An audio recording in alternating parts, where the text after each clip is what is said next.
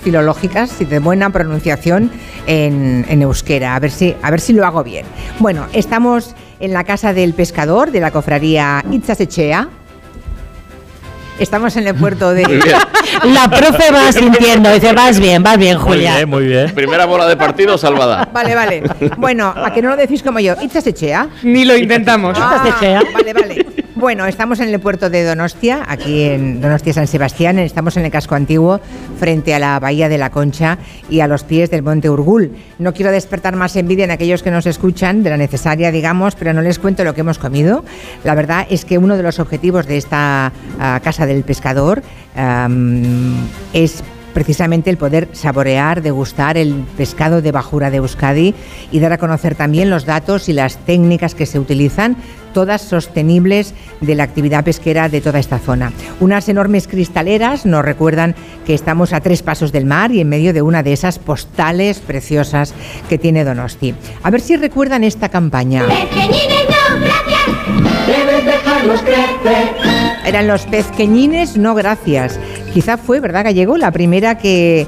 Eh, la primera vez que alguien nos, nos hizo pensar en la pesca sostenible. Así es, Y esto la- que era en los años 80, hace La mucho. campaña para respetar a los pezqueñines, de todas maneras, debería de haber ido complementada por la necesidad de, de- de, mm, proteger también a las mayorcines, porque el problema lo tenemos con, También. con esquilmar a, la- a las madres y a los padres. El caso es que cuatro décadas más tarde tenemos claro que los océanos no son infinitos, que las prácticas sostenibles son imprescindibles si no queremos acabar con todo. Por ejemplo, em, pues para preparar el programa he sabido que tanto el bacalao como el rape como la merluza podrían no llegar a nuestros nietos, ¿no? Como sigamos pescando a este paso, ¿no?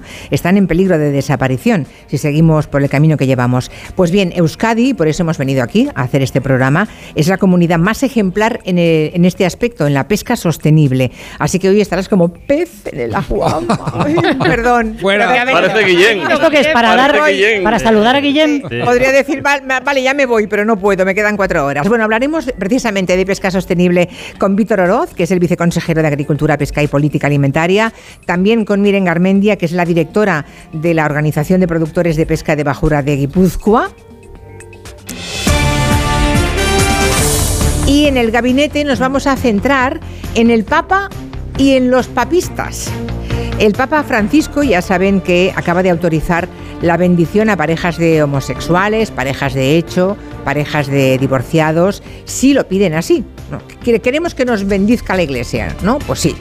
La declaración del Vaticano recalca que no pretende equiparar ni mucho menos esas uniones con el matrimonio eh, convencional, ortodoxo de la Iglesia, ¿no? Ni crear ningún tipo de ritual específico para ese momento. Es simplemente, pues eso, bendecir el amor sin ninguna otra concesión. Y por tanto, en el tiempo de gabinete hacemos la siguiente pregunta. ¿Les parece un avance hacia la modernización de la Iglesia? ¿Es más bien un acto de pinkwashing, o sea, de lavarse un poco la cara y hacer ver que son modernos? ¿Y qué me dicen de las organizaciones católicas más fundamentalistas, que son no es que sean más papistas que el Papa Bergoglio, es que llaman traidor al Papa Bergoglio sin despeinarse los tíos. En fin, el paso adelante del pontífice coincide con esos movimientos reaccionarios que combaten la libertad de opción sexual. Plantearemos el tema a Elisa Beni, a la que no veo, debe estar acabando de comer todavía detrás de ese biombo. Si oyen un ruido de estar Tacones. degustando, esa es Elisa Beni. Javier Gallego, en cambio, ya llegó, está allí al fondo. Y Rafael Na- Narbona, el profesor Narbona, también está comiendo con Elisa, ¿verdad? Mano a mano. Vale. A las 5 saludaremos a Pablo González Batista, que ha investigado en profundidad la idiosincrasia de San Sebastián. Por tanto, hoy va a hacer un manual de instrucciones sobre cómo ser un auténtico donostiarra. De Bilbao salió ileso. Veremos hoy si aquí ocurre lo mismo. Veremos si le aplauden o le corren a gorra. acaba en el puerto.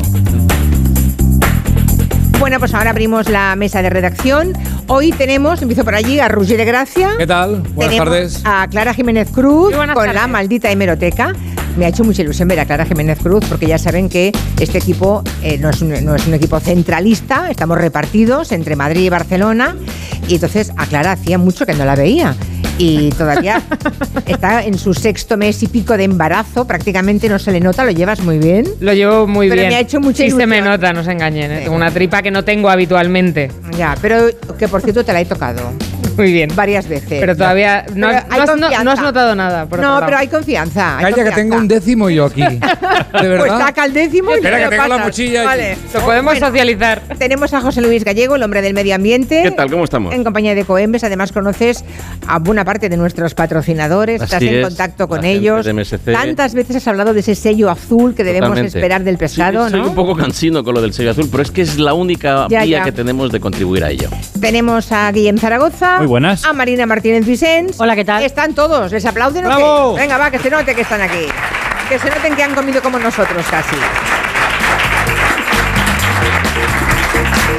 Bueno, empezamos con la mesa de redacción. Algunas historias y esperamos que los aquí presentes, si, si quieren, pues colaboren. Hay un micrófono inalámbrico, anda por ahí David Martos, ahí está de pie, el chico del cine, que enseguida hablaremos de estrenos de la semana, también Begoña del Puello.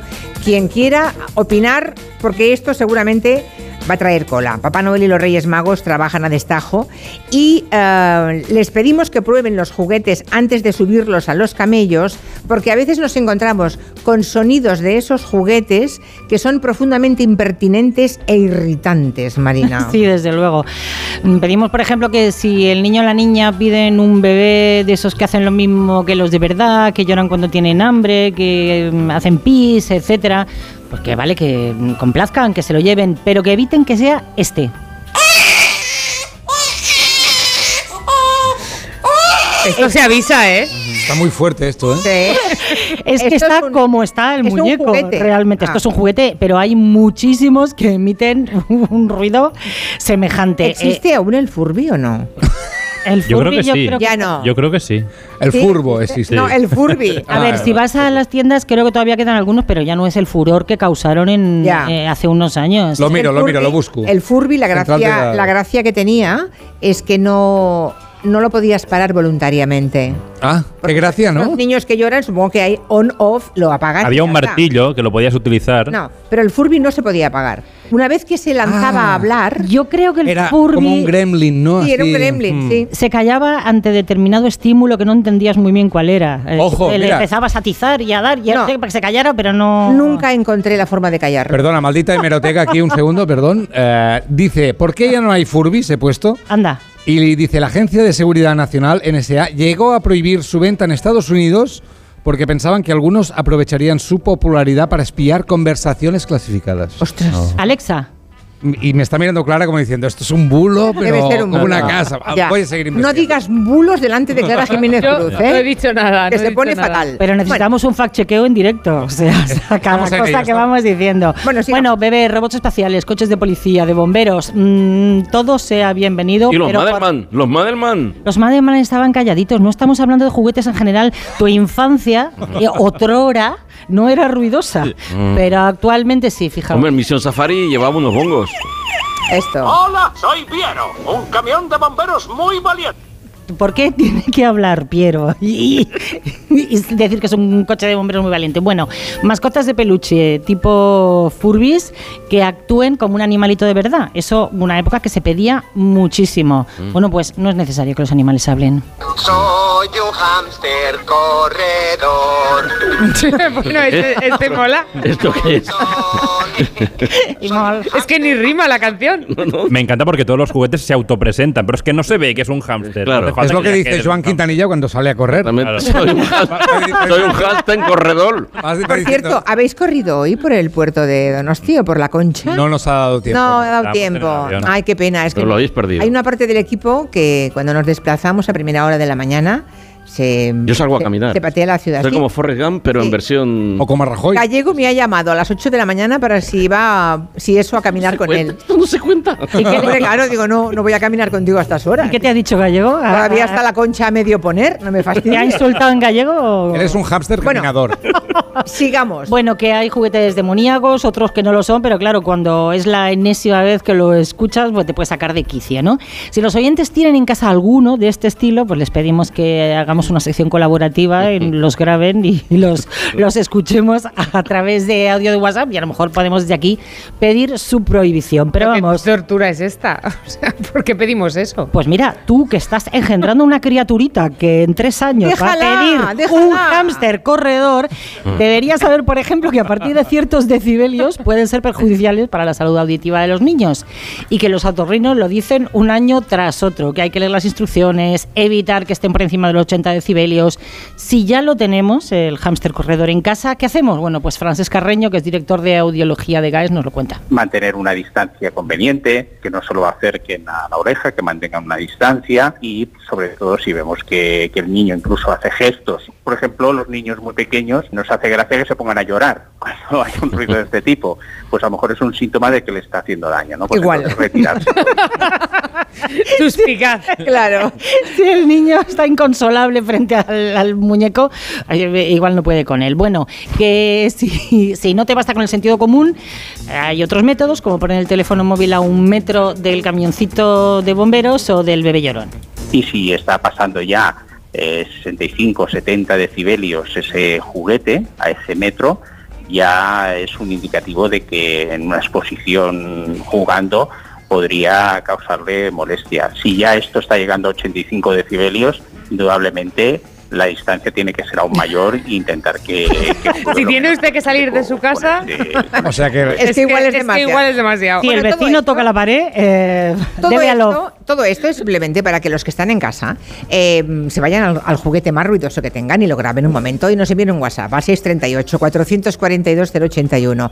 Aquí presentes tenéis niños pequeños. ¿Alguien tiene un juguete de estos ruidosos? el hámster corredor, ¿alguien lo Aquí, tiene? de momento aquí no, o no, o no. Bueno, Vaya. No, no. vamos a ver si encontramos a alguien en casa. 638-442-081.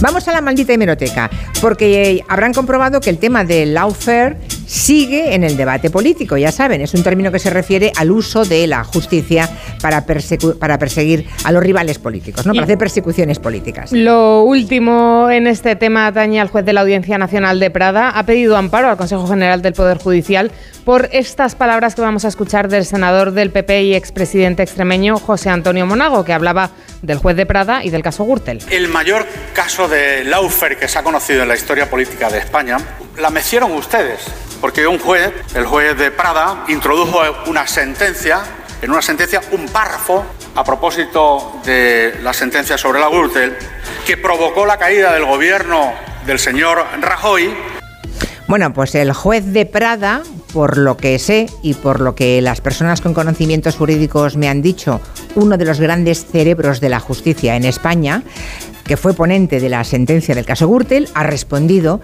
que estas palabras de Monago perturban la independencia judicial. De Prada ha emitido un comunicado en el que dice que esas palabras señalan un mensaje demoledor de descrédito y consecuencias negativas para cualquier juez que tenga que emitir una sentencia que pueda afectar en un futuro a intereses políticos. Es curioso que el PP ahora, con esas palabras de Monago, reconozca que sí que hay lawfare en España, cuando el PP ha cargado duramente contra el PSOE por el comunicado de Junts del acuerdo de investidura donde se decía que había lawfare. Para entonces no, pero para los suyos sí. ¿eh? Vamos a tirar de maldita hemeroteca. Alberto Sí. Núñez Feijóo, dos días después de las palabras de Monago, decía que Sánchez desacredita la justicia porque compra el discurso de los que dicen que los jueces prevarican. Sánchez midió rematadamente mal su intervención y desacreditó a toda la justicia española, asumiendo el discurso de que en España hay jueces que por aplicar las leyes prevarican. Bueno, pues ha sido lo de Monago. Entonces, ¿qué ha sido? ¿Un gol en propia meta o qué es lo de Monago? En fin, muy curioso. Seguimos. Iniciamos nuestro espacio de medio ambiente en compañía de Coembes, organización que nos ayuda a cuidar del planeta con el reciclaje de los envases. Cualquier consulta que tengan aquí los presentes sobre reciclaje, es el momento de planteársela a José Luis Gallego, que cuando hay gente delante no se atreve. ya saben que se, que se enfada mucho, pero aquí disimula, ¿eh? con público delante disimula. No. No, bromas aparte, si es como un, si es como un peluche grande. Un Furby, José un hámster. Es un Furby. Ah, por cierto, que dice un oyente, Lore Rampar, que regaló un Furby rosa hace un par de años. ¿eh? Ah, o sea, existe. Existe. Ya. Yo pasaba un poco Ha como de puntillas a su lado, pero solo que tocase un poquito que tal, entonces hacía Empezaba. ¡Ah! y se despertaba. Es verdad que hacía ese Sí, ruido. hacía ese tremendo. Bueno, vamos a conocer la situación que atraviesa uno de los animales más populares de la fauna ibérica, que es el atún, dices. Así es. El atún. Eh, Más conocidos, o sea, perdón, más populares y menos conocidos Ah, a la vez. vale. De hecho, yo lo he calificado como el gran desconocido, ¿verdad? Pues luego hablaremos del gran desconocido, del atún, pero antes hay que empezar con una ave, con un sonido de ave, como siempre que estás tú, José Y te he traído una- una- un sonido que todos van a asociar clarísimamente con el mar, que es este.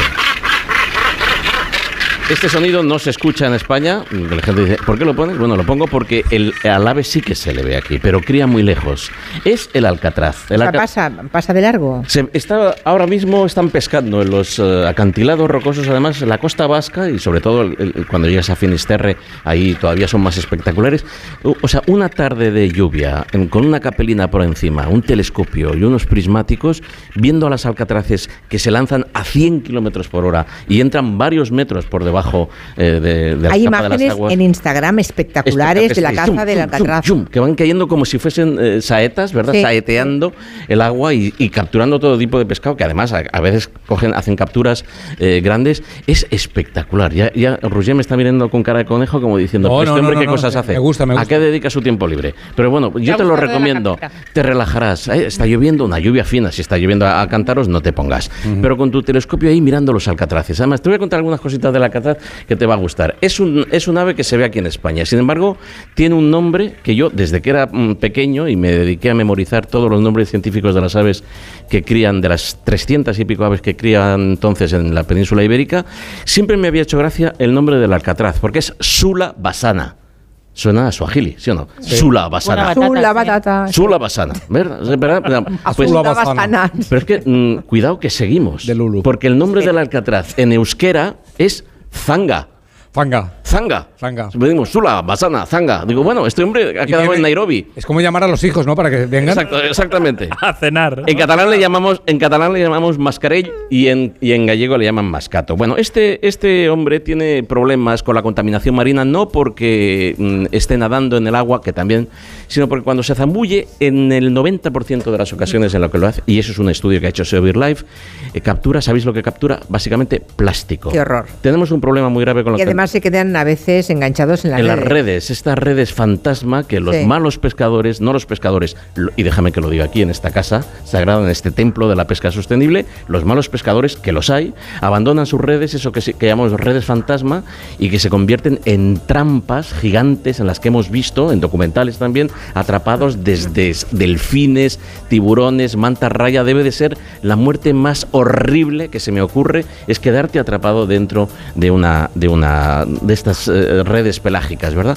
Esta, esta especie está mm, no sabemos exactamente cuál es su estado de conservación, sí que sabemos que cría, mm, o sea, que se adentra muchísimo en el mar, es lo que llamamos una ave pelágica, se adentra mar, mar adentro y que ahí eh, cada vez las cosas se están complicando Son más más grandes que una gaviota. muchísimo más, en tam- eh, sobre todo de largo. Si, hay, si alguien nos manda una imagen ahora mismo de un alcatraz, vamos, es que mm, mm, vas a ver qué cosa más espectacular, Ah. la cabeza que tiene, el pico de acero, es un bicho fabuloso que yo, yo os recomiendo que si tenéis una tarde cerca del mar, sobre todo en el norte, recordar, ahí echaros encima de un acantilado y ver ese espectáculo de cómo van picoteando. Pero nosotros el- tenemos el que estar en el acantilado. Si, si quieres estar con ¿Dónde ellos en el quieres agua, estar? Lloviendo en el acantilado. Claro. Con un telescopio. Pero con capita, con capita. Vale, ahora voy, ahora Vale, voy, vale. gallego.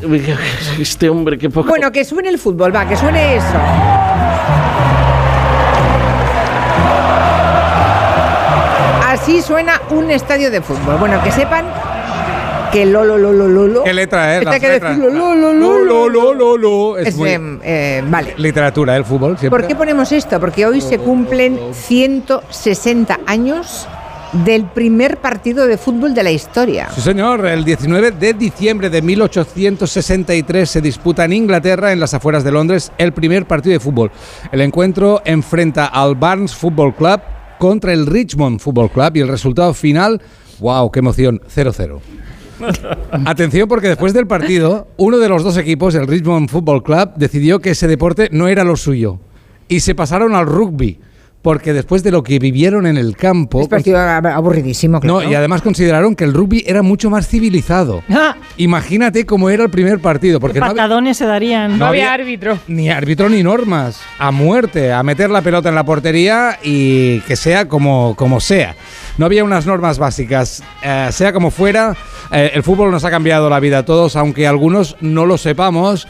Para poner un ejemplo, en España hay conciertos u otros eventos que nunca se programan cuando hay un partido de fútbol porque la asistencia a ese evento se resiente. Cuando hay un- claro. Bueno, y los restaurantes Y los tiemblan. ¿eh? Cuando hay un Barça Madrid, por ejemplo. Y los Claro. programas de televisión. Claro, eh, claro, claro, claro. Hemos coincidido con el fútbol, ya no tienes audiencia. Curioso, es curioso. Lo del fútbol no lo acabaré de entender en mi vida. Hasta las urgencias de los hospitales. No, no, es que es alucinante. afluencia. pero perdón, es que hasta Bueno, yo, ¿no? cuando era cuando yo era joven, o sea, yo me han quedado nombres Arconada, eh, López Ufarte, Satrústegui.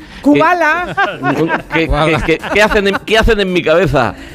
Ya. Y es porque entonces la Real lo ganaba todo. No, en tu cabeza los ha metido Serrat con aquella canción. Sí. Basora, César, Kubala, Moreno y Manchón. Muy bien. Eh, siempre con tu amigo, siempre con tu amigo. 160 años no me parecen muchos, ¿no? 160 años, sí, sí, imagínate la popularidad que ha tenido el fútbol desde entonces y mueve muchísimo dinero porque hay miles de millones de personas dispuestas a pagar pa- por todo ese dinero para consumir algún producto relacionado con el fútbol. A ver, ¿qué te ha dicho Santi Eh, Seguro? Hemos hablado con nuestro comanchero Santi Segurola que nos ha contado por qué nos fascina el fútbol. El fútbol es, en síntesis, el más primario de los juegos, el que invita a patear instintivamente una pelota al bebé que apenas empieza a caminar, pero también el de naturaleza más compleja porque exige la máxima destreza de nuestras extremidades más torpes. Esta mezcla de simpleza y enorme dificultad es lo que le vuelve fascinante. Aunque su naturaleza es tribal, el fútbol es el más global de los deportes y el que mejor ha acompañado a los avances sociales. Y no hace falta capelina, no hace falta telescopio, no hace falta... Tú te lo pierdes, chaval. No te cambio un Barça-Madrid por una tarde con los Alcatraces. A mí cuando Segurola me habla de fútbol me convence. Claro que sí, nos cuenta qué fue el fútbol y en qué se ha convertido. Fue esencialmente el entretenimiento de la clase obrera. Se propagó a través de gacetillas y periódicos, fue abrazado y difundido por la radio, luego la televisión y ahora por el universo digital. Era el juego particular y misógino de los hombres, pero ahora las mujeres lo reclaman con éxito. Y el humilde juego callejero lo codician estos días jeques, oligarcas, fondos de inversión americanos y capitanes de multinacionales. Fue el juego de las cuatro reglas, pero ya lo manesea ese diablo con piel de cordero que es el bar y sus derivadas. No hay mayor peligro para el fútbol que perder su esencia y convertirlo en otra cosa. Y la esencia del fútbol está donde? Aquí, con la Real Sociedad. Toma pelotero. Mira cómo aplaude. ¡Eh! Lo, lo, lo, lo, lo. A ver, ¿vas a hablarnos de la Real Sociedad? Un poco. Hombre, un poco. vale, vale. Venga, se fundó el 7 de septiembre de 1909, cuenta con eh, 30 37.000 abonados y esta semana estamos, ¿qué? ¿Estamos contentos? Nos ha tocado con el PSG, ¿sí? ¿No hay problema? Con el Saint Germain. ¿Nos lo petamos rápido estos? Hombre, es, un, es, es chungo, ¿eh? Saint Nada. Germain. Fácil, fácil. Mucho, ¿No? di- mucho dinero, poco espíritu. Ya, Venga, hombre. En el PSG es donde juega Pelé, ¿no? Sí. Sí. Está a punto de dejarlo, ¿eh? Mm. Lo digo por si quieres un cromo o algo, que vayas a cambiarlo ya. Bueno, les recuerdo que esperamos eh, alguna grabación eh, en alguna nota de voz de WhatsApp de esos sonidos impertinentes de juguetes de niños que tengan en casa o alguna consulta sobre reciclaje para José Luis Gallego. 638-442-081. Gelo. De 3 a 7 en Onda Cero, con Julia Otero.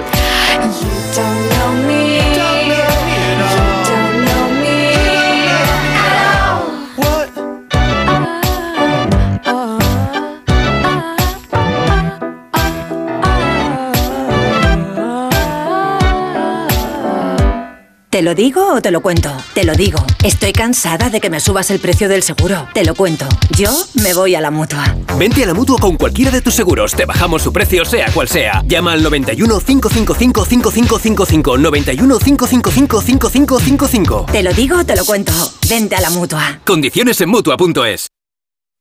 Su alarma de Securitas Direct ha sido desconectada. Anda, si te has puesto alarma. ¿Qué tal? Muy contenta. Lo mejor es que la puedes conectar cuando estás con los niños durmiendo en casa. Y eso da muchísima tranquilidad. Si llego a saber antes lo que cuesta, me la hubiera puesto según me mudé. Protege tu hogar frente a robos y ocupaciones con la alarma de Securitas Direct. Llama ahora al 900-272-272. Pablo ha vuelto a suspender, no sé qué hacer. Prueba con The Memory Studio. A Luis le va genial. The Memory contiene vitamina B5 que contribuye al rendimiento intelectual normal y eso lo nota en exámenes. The Memory Studio, de Pharma OTC. Si juegas a la lotería estas navidades, no olvides asegurar tu premio en la guinda, la app de lotería que te ofrece el único seguro del mundo que te devuelve los impuestos del premio para que te lo lleves enterito. Solo para premios superiores a 40.000 euros. Juega con responsabilidad. Mayores de 18 años. Seguro ofrecido por Beco 1987. Más información en laguinda.app. En CEPSA todos nuestros clientes son de 10. Por eso seas particular o profesional, tenemos una promo de 10 para ti. Únete a CEPSA Go o a esta resa en CEPSA y te damos 10 euros de regalo de bienvenida. Y si ya eres cliente, ahorras 10 céntimos por litro en tus repostajes. Ven a CEPSA y llévate ya tus 10 euros. Consulta condiciones en CEPSA.es. Esta Navidad, nuestro equipo de campeones quiere seguir petándolo. Por eso te van a ayudar a encontrar tu dispositivo Samsung perfecto. Y es que por ser de mi Movistar tienes hasta 5 dispositivos Samsung. Smart TVs, smartphones, auriculares, con hasta un 40% de descuento para ti o para quien tú quieras. Te mereces una Navidad mejor. Infórmate en el 1004 tiendas o en movistar.es.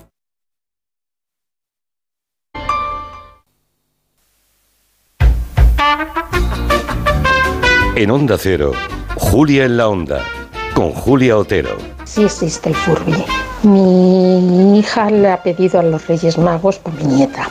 Y lo que dices tú, mis hijas tenían Furby y no se podía pagar y hablaba cuando le daba la gana y te pegaba unos sustos de muerte.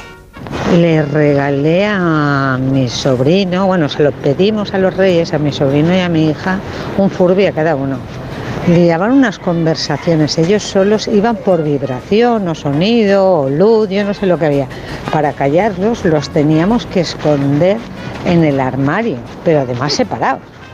Y había veces que no te acordabas que lo habías escondido en un armario y cuando abrías el armario te morías del susto porque claro, se ponía a hablar aquello y no sabías por dónde paraba. Yo le regalé a mi sobrina a principios de este siglo un- una cacatúa, un loro que repetía todo lo que le decías. Y no había forma de pararlo a no ser que tú te callaras o que le quitaras las pilas, que fue lo que al final sucedió. En los años 80 había un juguete maléfico que no sé a quién se le ocurrió, llamado el saco de la risa. Lo que Ay, pasa sí. es que esa risa era, pues, pues no sé, más bien como si le hubiera dado un brote psicótico al saco. Mi hermana y yo le dimos tantas veces que nos cargamos el botón y ahora cuando la apretabas no sonaba, pero es que después mm, el saco se reía pues a su bola. Estábamos a lo mejor durmiendo a las 2 de la mañana y empezaba a reírse, nos despertaba, mi hermana que era más pequeña lloraba porque se asustaba. Sí, sí, el. Furby, el Furby se metía dentro del armario, pero él seguía hablando, ¿eh? Sí, sí, iba a su bola. estaba de primero y digo, "No, no, no, no, no". de fondo lo seguías oyendo, He ¿eh? tenido de repente un flashback vital con el saco ese de la risa que hacía "Guau". ¿Algo así? Vale. Qué miedo. Bueno, son las 3 y 35 minutos. Seguimos emitiendo en directo desde la cofradía Echas Echea, aquí en Donosti. Estamos en el puerto de Donosti viendo el mar desde unas cristaleras fantásticas que hay en esta cofradía, eh, en esta Echas Echea. Eh, a ver si. Me, estoy- me la estoy jugando, ¿eh? Ya lo he dicho muchas veces, ¿eh? Sigue Celia Albizu en primera fila mirándome. ¿Vamos bien? ¿Vamos bien? Sí. Cada vez Vale. que lo dice, mira a Celia, ¿eh? ¿No? Sí. A ver, ¿lo he dicho bien? Sí, vale. Bueno, que vemos desde aquí los, los barcos, toda la concha, eh, un paisaje maravilloso. Venían dando hasta aquí esta mañana, media mañana. Ha sido una experiencia estupenda.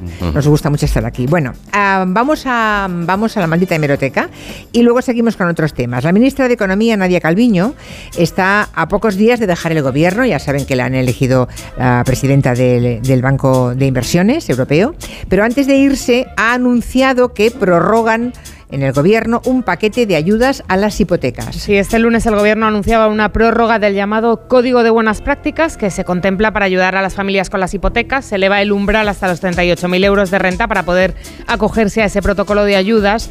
Unas ayudas que hay que decir que la propia Calviño puso en marcha hace justo un año y explicaba que la medida iba a llegar a un millón de hogares. Vamos a eh, conseguir aliviar la carga hipotecaria de los hogares más afectados por la subida de los tipos de interés. Se trata de una medida que puede proteger a más de un millón de hogares. Claro, esto estaba muy bien, porque un millón de hogares, pues es un millón de hogares, es una cifra considerable, ¿no? Lo que ocurre es que los datos que se han conseguido en el primer año están tan lejos de las previsiones del gobierno que es muy decepcionante. Distan mucho, pero mucho, mucho. En 2023 recibieron 55.000 solicitudes, que ya son pocas, pero según el Banco de España, el 12% de esas solicitudes se han aceptado, que son 7.000. 7.000 contra un millón.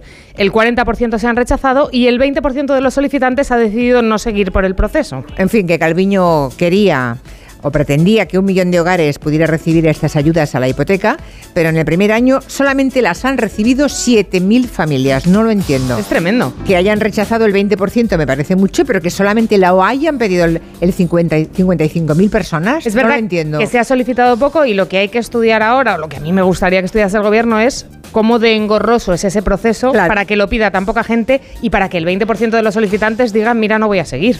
Que por cierto, en la investidura dijo Pedro Sánchez que mm, se planteaba en el tema de la burocracia, de aligerar cuanto antes la, la- la burocracia de todas las gestiones con la administración. Sería, de verdad, algún día algún gobierno se pondrá en serio con esto. Ojalá. Porque se hace todo muy, muy farragoso. Vamos a acercar un micrófono a una oyente que me he encontrado hace un ratito que estaba aquí esperando desde la una y media, desde las sí, una y media ya estaba aquí por si acaso, porque el local es pequeñito, tenemos una- pocas Sí. sillas en realidad, ¿no? Pero para no perdérselo, me ha contado que, mm, que ha estado usted fuera de, de su tierra, de Euskadi, muchos años, ¿no? Sí, pues 16 años en Suecia. ¿En Suecia? Y, y bueno, tenía a los niños pequeños y por las tardes en casa en la cocina, pues ahí estabais vosotros. ¿Y nos escribió alguna vez o no? Bueno. Eh, pues sí. Sí, no, porque tenemos, tenemos oyentes muy fieles que están eh, en Finlandia, en Sí. Alemania. Era ella. Sí. No, pero no, Era eh, ha dicho Suecia. Suecia era ella. Sí, era algo sobre educación, no me acuerdo muy bien qué, pero algo sobre educación. Ah, muy bien. sí. ¿Y ha vuelto ya, ya os habéis instalado ya en Pues Donosti? mi marido y yo sí, que él es sueco, y, pero mis hijos siguen allá. No. Claro, Ah. es lo que pasa. ¿Cuántos tuvo? Sí, ¿Cuántos tiene? Tres, tres. Tres. ¿Y Pues los tres están se han quedado en Suecia? Trabajando. Ya, o sea, ya son mayores. Ya son mayores. Pero lo llevas muy bien, pero si tienes pinta de tener 40 años. Gracias, 42. Como Brad Pitt. No, está bien, es verdad. O sea que ya los suecos se han quedado allí. ¿Y, tu ma- y tú y tu marido, que es sueco, habéis venido para acá? Sí, pero bueno, mitad, mitad, mitad, mitad. Ya, o sea, vais y, Sí. vais y venís, supongo, ¿no? Sí. Y están acostumbrados a tu voz, están acostumbrados a todo y les gusta y les gusta el humor y, y- Ah, y he mantenido un ¿Reciclan? hogar- ¿Reciclan? reciclan mucho. Hombre, en Suecia. Es Suecia, claro. Es sueco, es sueco. Sí, sí. Nacen con esto ya. Bueno, mi hija se, se ha especializado en sostenibilidad. Mira, Ah, Ah, muy bien. Estamos creando Sí, sí. escuela por ahí, por los mundos. Sí, O sea, sí, ¿y el, ¿y el sueco qué tal se ha hecho en Donosti? ¿Bien? sí, sí, sí, el sí. sueco está feliz encantado, aquí. Encantado, encantado. Está Sí, muy, sí, y los niños, fácil. los niños, aunque son suecos de nacimiento, claro. No, que va, dos en Madrid, uno en San Sebastián. Ah. Vinimos aquí, empezamos, pero él quería volver. O sea, pero tienen doble, pero tienen doble, Doble, nacionalidad doble. los Sí, niños, sí, imagino, ¿no? sí. Y hablan español perfectamente, claro. Perfectamente, bien. perfectamente. Está muy bien. Y luego allí, eh, en una ciudad pequeñita, pues eh, las amistades, mis amigas son españolas, catalanas, y les he escrito y todas te conocen, todas os escuchan. Ah, Ah, qué bien. Qué ilusión, qué ilusión. Bueno, pues mira, bien. aprovechamos que. ¿Cómo te llamas, por cierto? Isabel. Isabel, aprovechamos el testimonio de Isabel para eh, saludar a todos aquellos que nos tienen Sí. como contacto con su país. Que sí, Claro. que sí, y que que en diferentes lugares del mundo, de, de- Sí, de verdad sí. que de todos los continentes, Sí. nos encontramos con testimonios muy parecidos al tuyo. Gracias Isabel por venir tan Gracias temprano, además a la una y media, ilusión. para no perderse la silla. Muchas gracias. Gracias. Bueno, cuéntame, Gallego. Cuéntame lo de Lo del lo del atún. atún, que es, Fíjate. con es- con- creo que con diferencia es la especie más pescada a nivel global. De hecho, ¿no? te tengo que decir que los medios de comunicación nos tendríamos que dar un tirón de orejas. Cuando nos referimos a la información, fíjate que España es uno de los, paí- de los países del mundo con más litoral. ¿eh? Nuestra vinculación con el mar es clarísima. Y sin embargo, sabes, hace, hace unos años se hizo un estudio de qué porcentaje de tiempo dedican los medios de comunicación a hablar del mar y de todo lo que tiene que ver. No lo vas a, no lo vas a aceptar, porque es, vergonzas, es vergonzoso. Menos del 1%, Julia, en programas y en medios de comunicación generalistas. Por eso hay tanto desconocimiento con todo lo que tiene que ver con el mar. Pero en el caso del atún, ¿quién de aquí no, ha- o sea, a quién le gusta el atún? Del que levante la mano lo que le gusta, que claro, es- o sea, todo el mundo, todo el mundo, el atún, es bonito. Y sin embargo, no sabríamos decir Pero hay diferentes tipos de atún, ¿eh? Cinco especies. ¿eh? Cinco. La- eh, las más comerciales. eh, El maqui, el eh, maqui, el, ¿no? el at- el atún. de- El atún yo he pescado maquis, ¿eh? sí, sí, no, no, no. Y en Castelldefels. Tienes una pedra, que diría mi abuela, desde que ha empezado el programa. el, atún, el atún listado, el atún rabil, el atún, el atún patudo, el bonito o el atún blanco, que es lo mismo. Se y- inventa uno. y el atún y el atún rojo. De todos ellos, cada uno tiene su historia de- sobre evolución. Todas son especies migratorias. Se pescan generalmente en las zonas de- tropicales. Los vascos eh, siempre se han, han ido a la búsqueda y, y captura del, del atún. Es un espectáculo. Os, os lo recomiendo que veáis los documentales de cómo entran los grandes cardúmenes. Cuando hablamos de, de peces, hablamos de cardúmenes. No me digáis bandada, porque cada vez que decís una bandada de peces Banco, muere un de gatito. Banco de peces tampoco, es, erro- es Ah, ¿no? erróneo. Es cardumen. Cardumen. Cardumen. De, de la misma manera que hay manadas de elefantes y bandadas de eh, gaviotas. Hay cardúmenes de atunes que entran por el, por el estrecho de Gibraltar y detrás vienen las orcas. Es impresionante, por eso es tan rápido y tiene una, uno, uno de las puntas de velocidad más eh, altas entre, Las entre los se los, peces. se los comen, Las supongo. orcas van detrás de ella, como- de ellos como si no hubiese un mañana. Como y los delfines humanos. y los delfines ni te cuento. Bueno, ha- haces bien en señalar eso, porque eh, fíjate, yo quiero hacer una lista de buenos y malos en clase, como cuando se iba la profe y me dejaba a mí en la pizarra, decía, apunta los buenos, buenos y malos. ¿Y lo To- hacías? Todos Era mis enemigos, chungo. todos mis enemigos allí.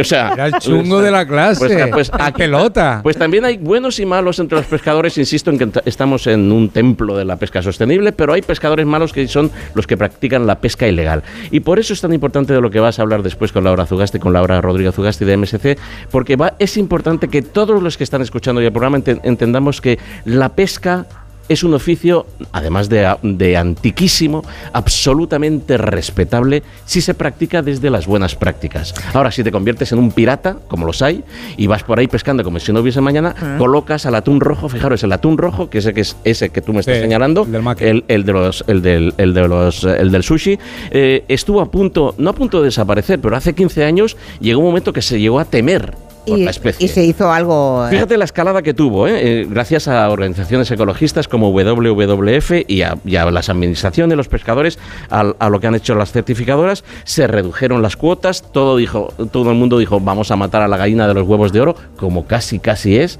y en el año 2015 pasó de, pasó de ser de especie en peligro a especie amenazada, que dice, bueno, tampoco no, ahí, cuidado, es lo que le acaba de pasar al lince ibérico, por ejemplo, que ha pasado de en peligro a amenazada. Bueno, la Comisión Internacional para la Conservación del Atún Atlántico, la ICAT, lo pasó en el 2017, dijo, ha dejado de ser una especie que esté en sobrepesca. Y el año pasado, el año pasado, la Unión Internacional para la Conservación de la Naturaleza dijo que pasó, pasó a ser de casi amenazado a libre de preocupación. O sea, podemos comer atún tranquilos. Siempre hemos podido comer atún tranquilo. Muy bien, señorita. Mm, Es, es- siempre hemos comido. eh, Como vuelvas a decir señorita, nos levantamos y nos vamos. ¿eh? Señorita, señorita. Hombre, claro, por favor. Aquí, todos, Siempre. aquí todas somos señoras. Exactamente. yo también. Siempre, siempre ha sido, siempre ha sido eh, sostenible pescar, eh, o sea, comer atún, si es certificado. Por eso es importante que cuando vamos a comprar un atún en conserva o cuando vamos al mercado y pedimos atún, nos interesemos de dónde viene. De la misma manera que tú te vas a comer, yo qué sé, eh, una ensalada. O Luego a- hablaremos con Laura Rodríguez Eso es fundamental. de lo que Sin eso no hay ¿eh? solución. El sello azul, ¿eh? Así es. Eso hay que buscarlo. Bueno, luego seguimos. ¿Cómo escogen el color de- del coche? No sé si tenéis alguna preferencia de color. ¿Alguien tiene un coche, por ejemplo, pregunto aquí a los oyentes que nos acompañan, de color rojo? El más barato hay que Uno, elegir. Solo uno. ¿Amarillo? A ver, no, no, amarillo nadie, casi, nada. Naranja, Sí, es un verde, ejercicio de verde, prejuicio, no se crean. Nada. Por ejemplo, eh, de color blanco, ¿cuántos? son? Ya está. La Ya mitad. está, Ya verás el gris, ya verás el gris. ¿Y de color gris o negro? Todos. Vale, Ah, ya está. ya está. Aburridos, que sois unos Se aburridos. demuestra, la, me, me temo que se va a demostrar la estadística, ¿eh? De, de la preferencia que tenemos todos los españoles de color del coche. Aquí hay cardúmenes de gente que, que tiene el color negro. Bueno, según un estudio de Car Vertical, hay tres colores que arrasan.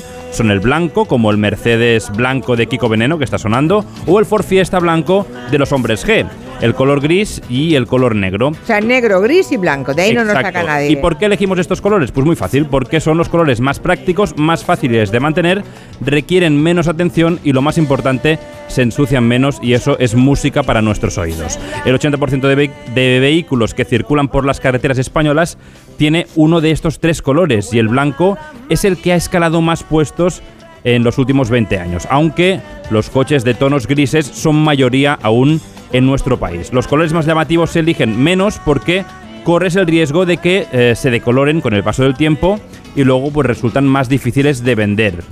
Y después hay otro estudio que dice que los colores, no es que lo sean los colores chillones, pero sí que se asocian con un estilo de conducción mucho más agresivo. Ya. Es muy aburrido, Es muy verdad, porque ¿eh? miras películas de los años 70 y está lleno de, de, De colores, de colores. sí. Mi padre- En casa tuvimos, tuvimos un Claro. 850 de color amarillo. Amarillo. Mi padre Sí. tenía un Seat Ritmo verde, pero Claro. verde chillón, así como Sí. de onda cero, como un verde hierba. y El de mi padre era un R8 amarillo pollo y eh, me parecía fantástico porque ya no te pasaba como ahora que no sabes dónde has aparcado.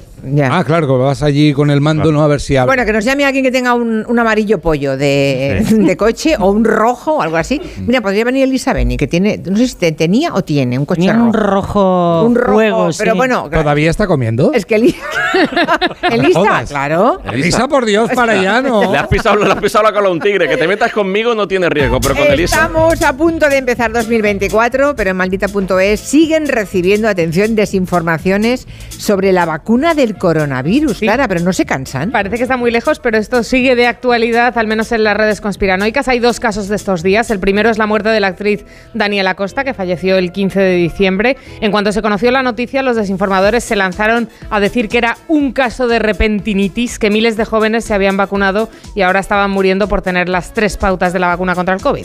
Daniela Costa, que participó, recordemos, para los que no estén situados en series como Al salir de clase o Mis adorables vecinos, no ha muerto como consecuencia de la vacuna del coronavirus. No ha sido un caso de esa cosa que no existe, que es la repentinitis. El marido de Daniela Costa explicó en Facebook que falleció por el cáncer de mama que padecía y por dar un dato, el de mama es el cáncer que más muertes causa en mujeres en todo el mundo, con una incidencia de 13,6 fallecidas por cada 100.000 habitantes. Ya saben que aquí insistimos muchísimo en la importancia de que las mujeres nos toquemos el pecho todas las, todas las, bueno, todas las semanas o al menos una vez al mes. Bien.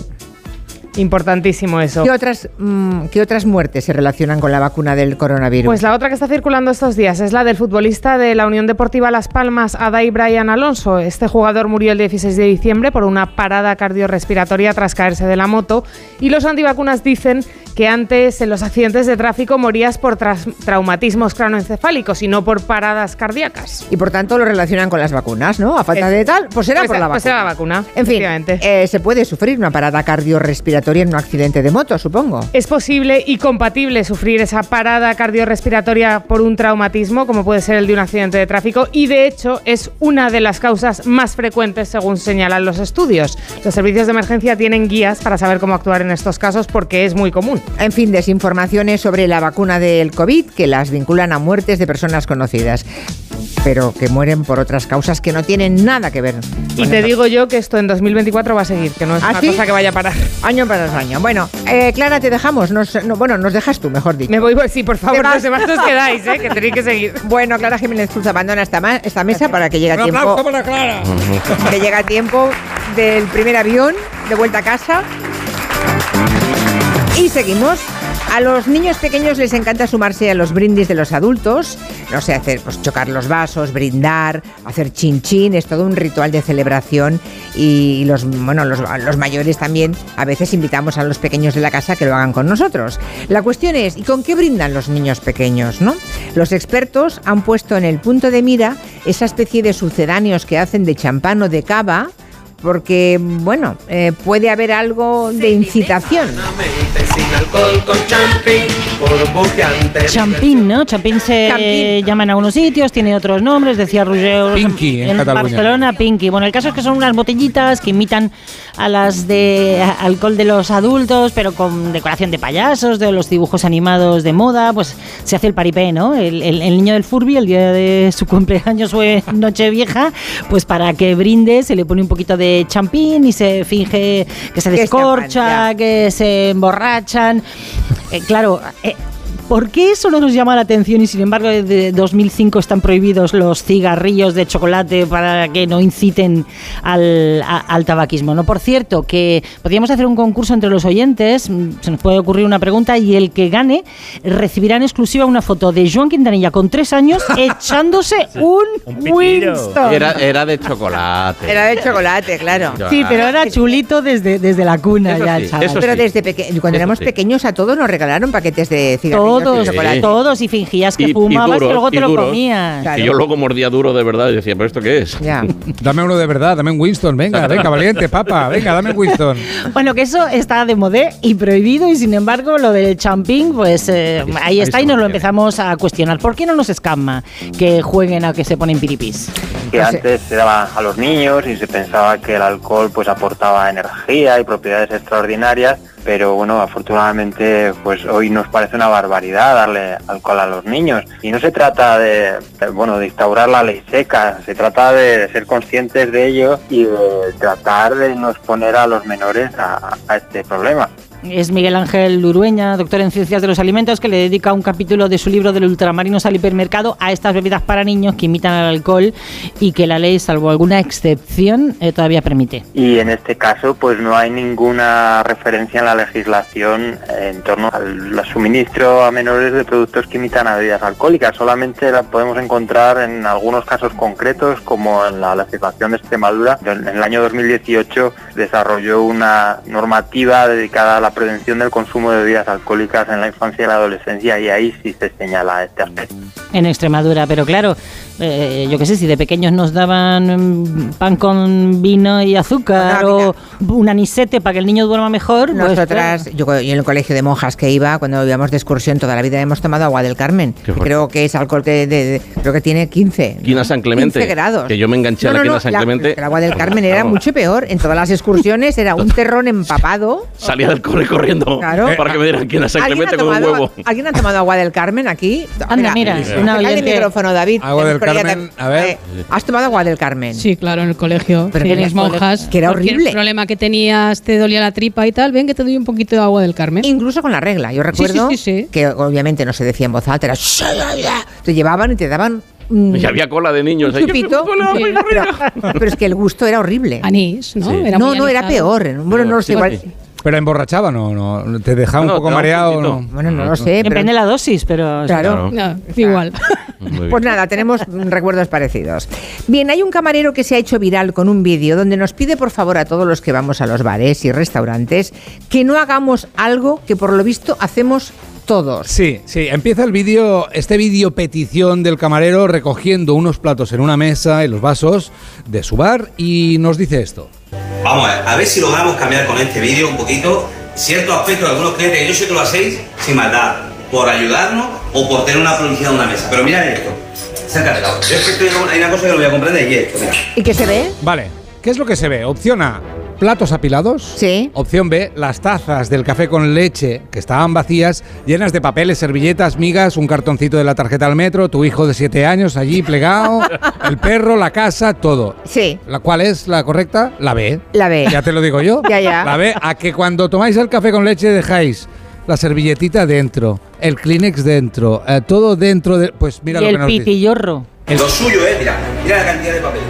Lo suyo que es, y esto es todos los días en cinco tazas o vasos.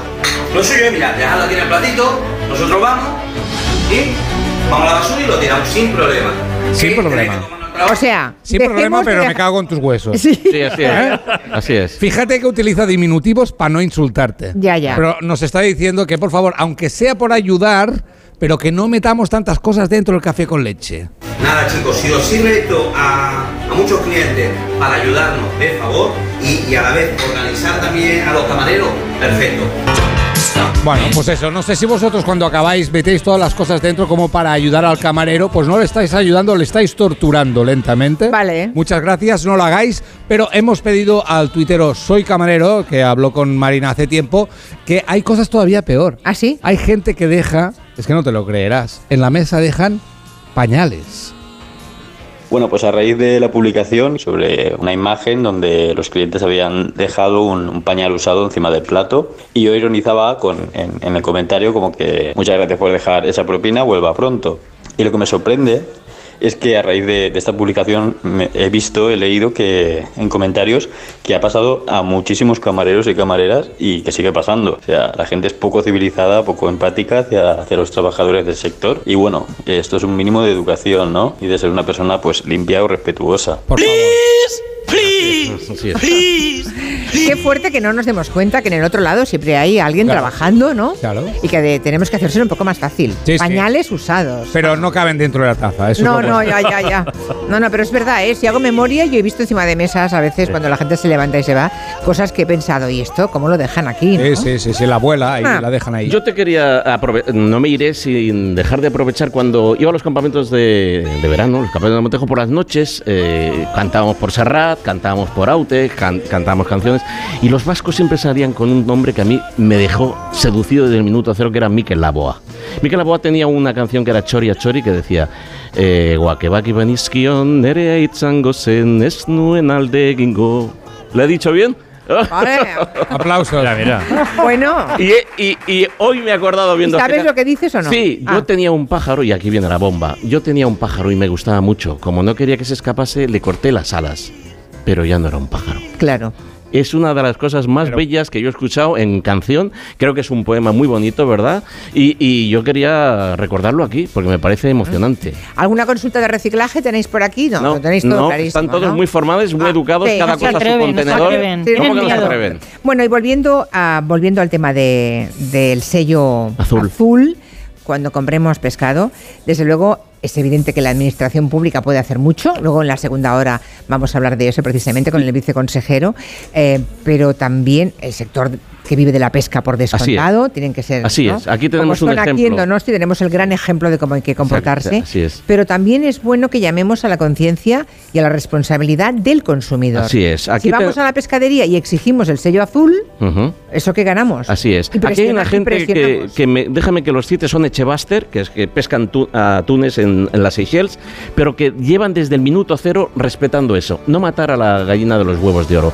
Nosotros, cada vez que entramos en el supermercado, que vamos a comprar pescado fresco, ese sello, ese sello azul, que además no es la primera vez que lo estamos diciendo. No, has es hablado de él montones de veces. Es la manera de contribuir, de la misma manera que, que reciclar, de la misma manera que ponerse unas placas solares o que cuando tú te cambiaste bombillas LED. Lo único es que yo mm, me adelanté al Sí. precio de las... Me arruiné. al, al Sí. precio de las bombillas LED, pero bueno, mm, lo hiciste y ahí, ahí ayudaste al medio ambiente.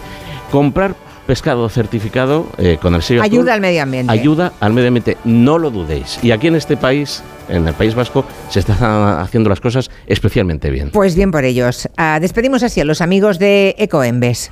¡Ding dong! Hoy en la sección de higiene personal, un pack irresistible. Tu espuma de afeitar y no me corto y al terminarlo lo llevo al contenedor amarillo. Imposible decir no. ¡Ding dong! Hay cosas que van en el mismo pack. Recicla también el bote de espuma de afeitar en el contenedor amarillo, porque reciclar lo pequeño es algo muy grande. Ecoembes. Bueno, pues llegamos al final de esta primera hora de la mesa de, de redacción. Ya hemos sentado aquí a David Martos, el hombre del cine, el director de Quinótico. A Rachaldeón. A. Rachaldeón, a Rachaldeón. ¿Dónde estamos? La cofradía, ¿cómo se llama? Venga. Ah, Eh, Yo prefiero que lo diga Julia. no, no, a ver, a ver, a ver por ahí. Es que ricasco. No, Ayúdame, Celia, por favor, corre, ven. Itzazechea. Itzasechea. Hombre, la cofradía Itzasechea. Aquí estamos, emitiendo en directo ya el programa. Muy bien acompañados. A continuación hablamos de cine. He visto el documental de Évole. No me llame ternera. Exacto. Luego hablamos, bueno, de eso y de todo. Relacionado con Y de los- sí, sí, sí. Eso es, luego hablamos de estrenos y demás. Acabamos su primera hora. Noticias y vamos a por la segunda. Venga. Son las 4 de la tarde, las, con las 4 en Canarias. Hay personas de ideas fijas, de porque lo digo yo y punto, de perder la razón por querer tenerla. Hay personas con las que cuesta conectar y otras con las que la conexión no falla. ¿Qué tal? ¿Cómo están? Bienvenidos a una nueva mañana de radio. Gracias por elegirnos. No hagas, no hagas por cambiar ya de tema. Quién sabe qué acontecimientos inesperados nos traerá la actualidad de esta nueva temporada, ¿verdad? Porque hay más de un tipo de oyente, pero solo una radio capaz de llegar a todos. Onda Cero, tu radio. Julia en la onda.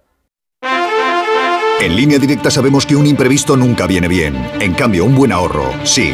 Por eso este diciembre ofrecemos el mes de puertas abiertas de línea directa. Te bajamos hasta un 25% el precio de tu seguro de coche. Sí, sí, hasta un 25%. No te quedes fuera y cámbiate antes de que sea demasiado tarde. Ven directo a lineadirecta.com o llama al 917-700-700. El valor de ser directo. Pues fíjate, el día que el barco pesquero salió del puerto, la suerte quiso que en él fueran también Rubén y Yago. Y aunque llevemos más de cuatro meses en medio del océano, al otro lado del mundo, ellos me hacen sentir un poco más cerca de casa. Por eso si la suerte decide que me toque el gordo de Navidad, nos tocará a los tres. No hay mayor suerte que la de tenernos. 22 de diciembre, Lotería de Navidad. Todavía estás a tiempo de compartir un décimo. Loterías te recuerda que juegues con responsabilidad y solo si eres mayor de edad. Esta semana llega el desenlace de Cristo y Rey. Quiero hacer pública mi intención de llevar a mi marido ante los tribunales. Últimos dos capítulos de la serie Cristo y Rey. Mañana y el jueves a las 11 menos cuarto de la noche en Antena 3. La serie completa ya disponible solo en A3 Player. ¿Te preocupa el trabajo? Tranquilo, toma Ansiomet. Ansiomet con triptófano y asuaganda te ayuda en periodos de tensión en el trabajo. Venga, que tú puedes. Ansiomet de Pharma OTC. Te vamos a dar los dos mejores consejos para estar siempre en forma. 1 y 2, 1 y 2, 1 y 2. Apúntate al mejor gimnasio del mundo. Caminar por tu ciudad con Callahan Adaptation, el primer zapato que se adapta al pie y a tu forma de caminar.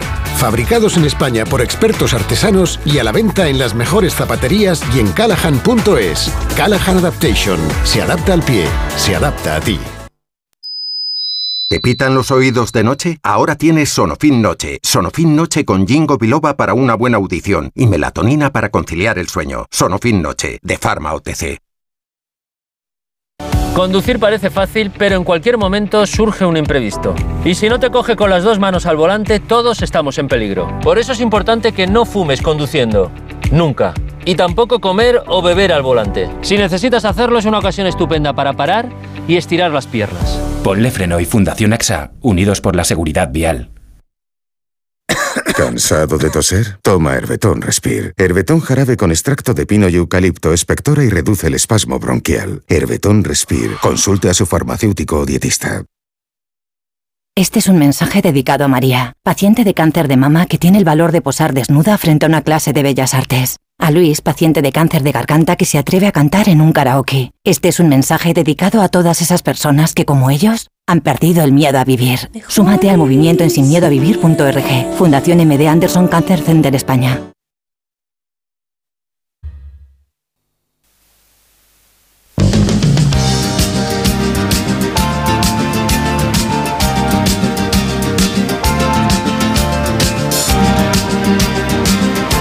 En Onda Cero, Julia en la Onda, con Julia Otero.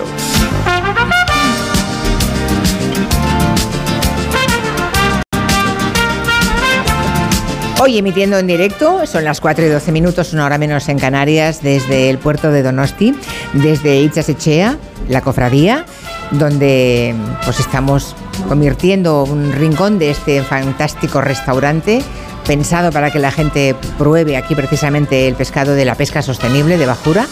Y desde aquí estamos emitiendo hoy mientras está casi poniendo el sol. Bueno, no ha sido un día soleado hoy precisamente, es un día de nubes muy altas, un día gris, pero precisamente a esta hora, justo cuando el sol seguramente empieza a hacer el gesto de despedirse, es cuando ha atravesado un par de nubes y deja ver pues todo, todo su brillo sobre la playa de la Concha y sobre este rincón del puerto de Donosti en el que hoy hacemos este programa. Luego hablaremos con Laura Rodríguez Zuasti, que es la directora de MSC, la persona que se ocupa de, de poner ese sello azul, ¿no? De certificar gallego que la pesca sea eh, sacado del océano o del mar Cantábrico de forma sostenible. Te he pedido que te quedes porque la conoces a ella y conoces muy bien de lo que ella va a hablarnos. Así es. Así que te quedarás aquí en la mesa. Bueno, también se han quedado los compañeros de la mesa de redacción. Por cierto, nos acabamos de quedar parados de que una obra de teatro en una- un par de pueblos de Castilla-La Mancha, donde gobierna PP y Vox, ha sido censurada porque aparecen los actores y actrices en ropa interior, o sea, en calzoncillos. La imagen con la que se ilustra son señores con calzoncillos, ojo, boxers, ¿eh? largos. Sí, porque además están en un camerino, mm, se supone que comentando una serie de mm, cuestiones eh, sobre su vida y lo lógico es que estén así. Dice la productora que si tuvieran que jugar al fútbol o que Irían de futbolista, claro. Serían de futbolista. El caso es que eh, esto es en Quintanar de la Orden, en Toledo, eh, que el, el ayuntamiento lo gobiernan PP de Evox y se les ha comunicado a las eh, dos compañías de teatro que montan esta obra, qué difícil y que la iban a representar el 27 de enero, pues eh, que no van a poner, no van a poder representarla porque la aparición de estos actores en ropa interior podría escandalizar al público. Se lo ha dicho, según cuentan ellos, la, la concejala de Cultura, María. Carmen Vallejo. A ver, a alguien en, en calzoncillos, ¿les parece a ustedes un escándalo? No sé. eh, ¿Pero qué pasa? ¿Que se excitan o...? No, lo sé, es que me cuesta imaginar por Ya, qué. Y aunque lo hicieran, no, pero... El- No, no, es que esa misma lógica. Sí, el ministro de Cultura, que lleva unas semanas en el cargo, dijo en el discurso de aceptación de la cartera de manos de IZ que una de sus prioridades iba a ser que la cultura fuera realmente libre, porque tenemos un montón de casos ya de películas censuradas, de obras de teatro censuradas, y no queremos ser ese país, pensemos lo que pensemos. No, no, no, no, no, no, no. O sea, al final tendremos que hacerlo de libertad carajo para la cultura, ¿verdad? Efectivamente. Pero para la cultura también. En fin, bueno, eh, es nuestra última salida de, de año. Estamos aquí en San Sebastián y aunque no es el martes, el día que le toca a David Martos y su territorio quinótico de estrenos y demás, como además estrenan algunas el miércoles, otras el viernes, ¿no? Estamos ya en fiestas, en previa, y por tanto los estrenos van cabalgando entre un día y otro. Y además es San Sebastián, claro, él, fíjense, a la que viene, a la que se abre aquí el festival, Estoy. He tenido ya que está. A hacer una genuflexión. Bueno, cualquiera de los que nos escuche, que quiera colaborar y hablar de la última peli que ha visto, si le ha gustado. ¿Hay alguien ha visto lo de Bayona, por cierto?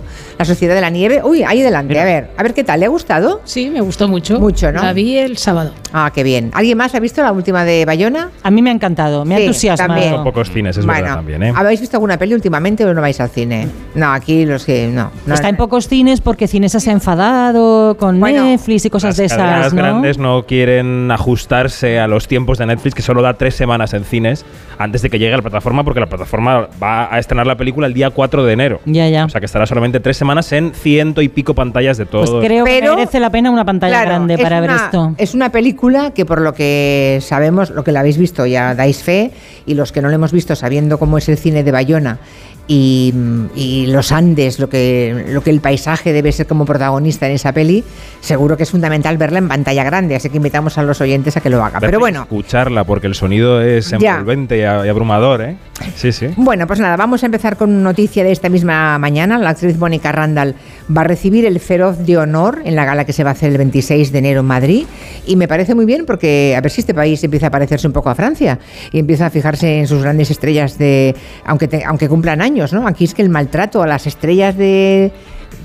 A, los artistas eh, eh, es que no tiene nada que ver con nuestros vecinos franceses, que les adoran hasta el último aliento e incluso más allá. Totalmente. Mira que hemos despedido con honores a Concha Velasco muy recientemente, pero se echa de menos un gesto más de Estado, ¿no? Como hacen con los grandes actores de la comedia francesa. Bueno, Mónica Randall eh, ha cumplido hace muy poquito 81 años, está retirada, va a recibir ese feroz de honor en el Palacio Vista Alegre Arena en Madrid. Para el que van a abrir, por cierto, entradas al público. 5.000 personas van a poder estar en esa ceremonia. Ya lo hicieron los Feroz en Bilbao. Fue un exitazo. Porque, claro, una gala de premios con, con CLA es, es maravillosa, ¿no? No es solo un público de académicos o de votantes, sino que la gente de la calle puede ir a ver a las estrellas. Eh, además, vienen a mi barrio, que es Carabanchel en Madrid, o sea que estoy muy contento. Eh, bueno, Mónica Randall, aparte de hacer un cameo muy recientemente en la película Saben Aquel, que es ese biopic de Eugenio que está ahora en los. ¿Y de qué hace ella, Mónica, en ese en No esta debería decirlo, pero un poquito de sí misma. Ah, vale. O sea, es un cameo de sí misma. Ay, el otro día me ofrecieron un cameo de mí misma. ¿Dónde? No, no lo puedo decir. Hombre. No, no. Hombre.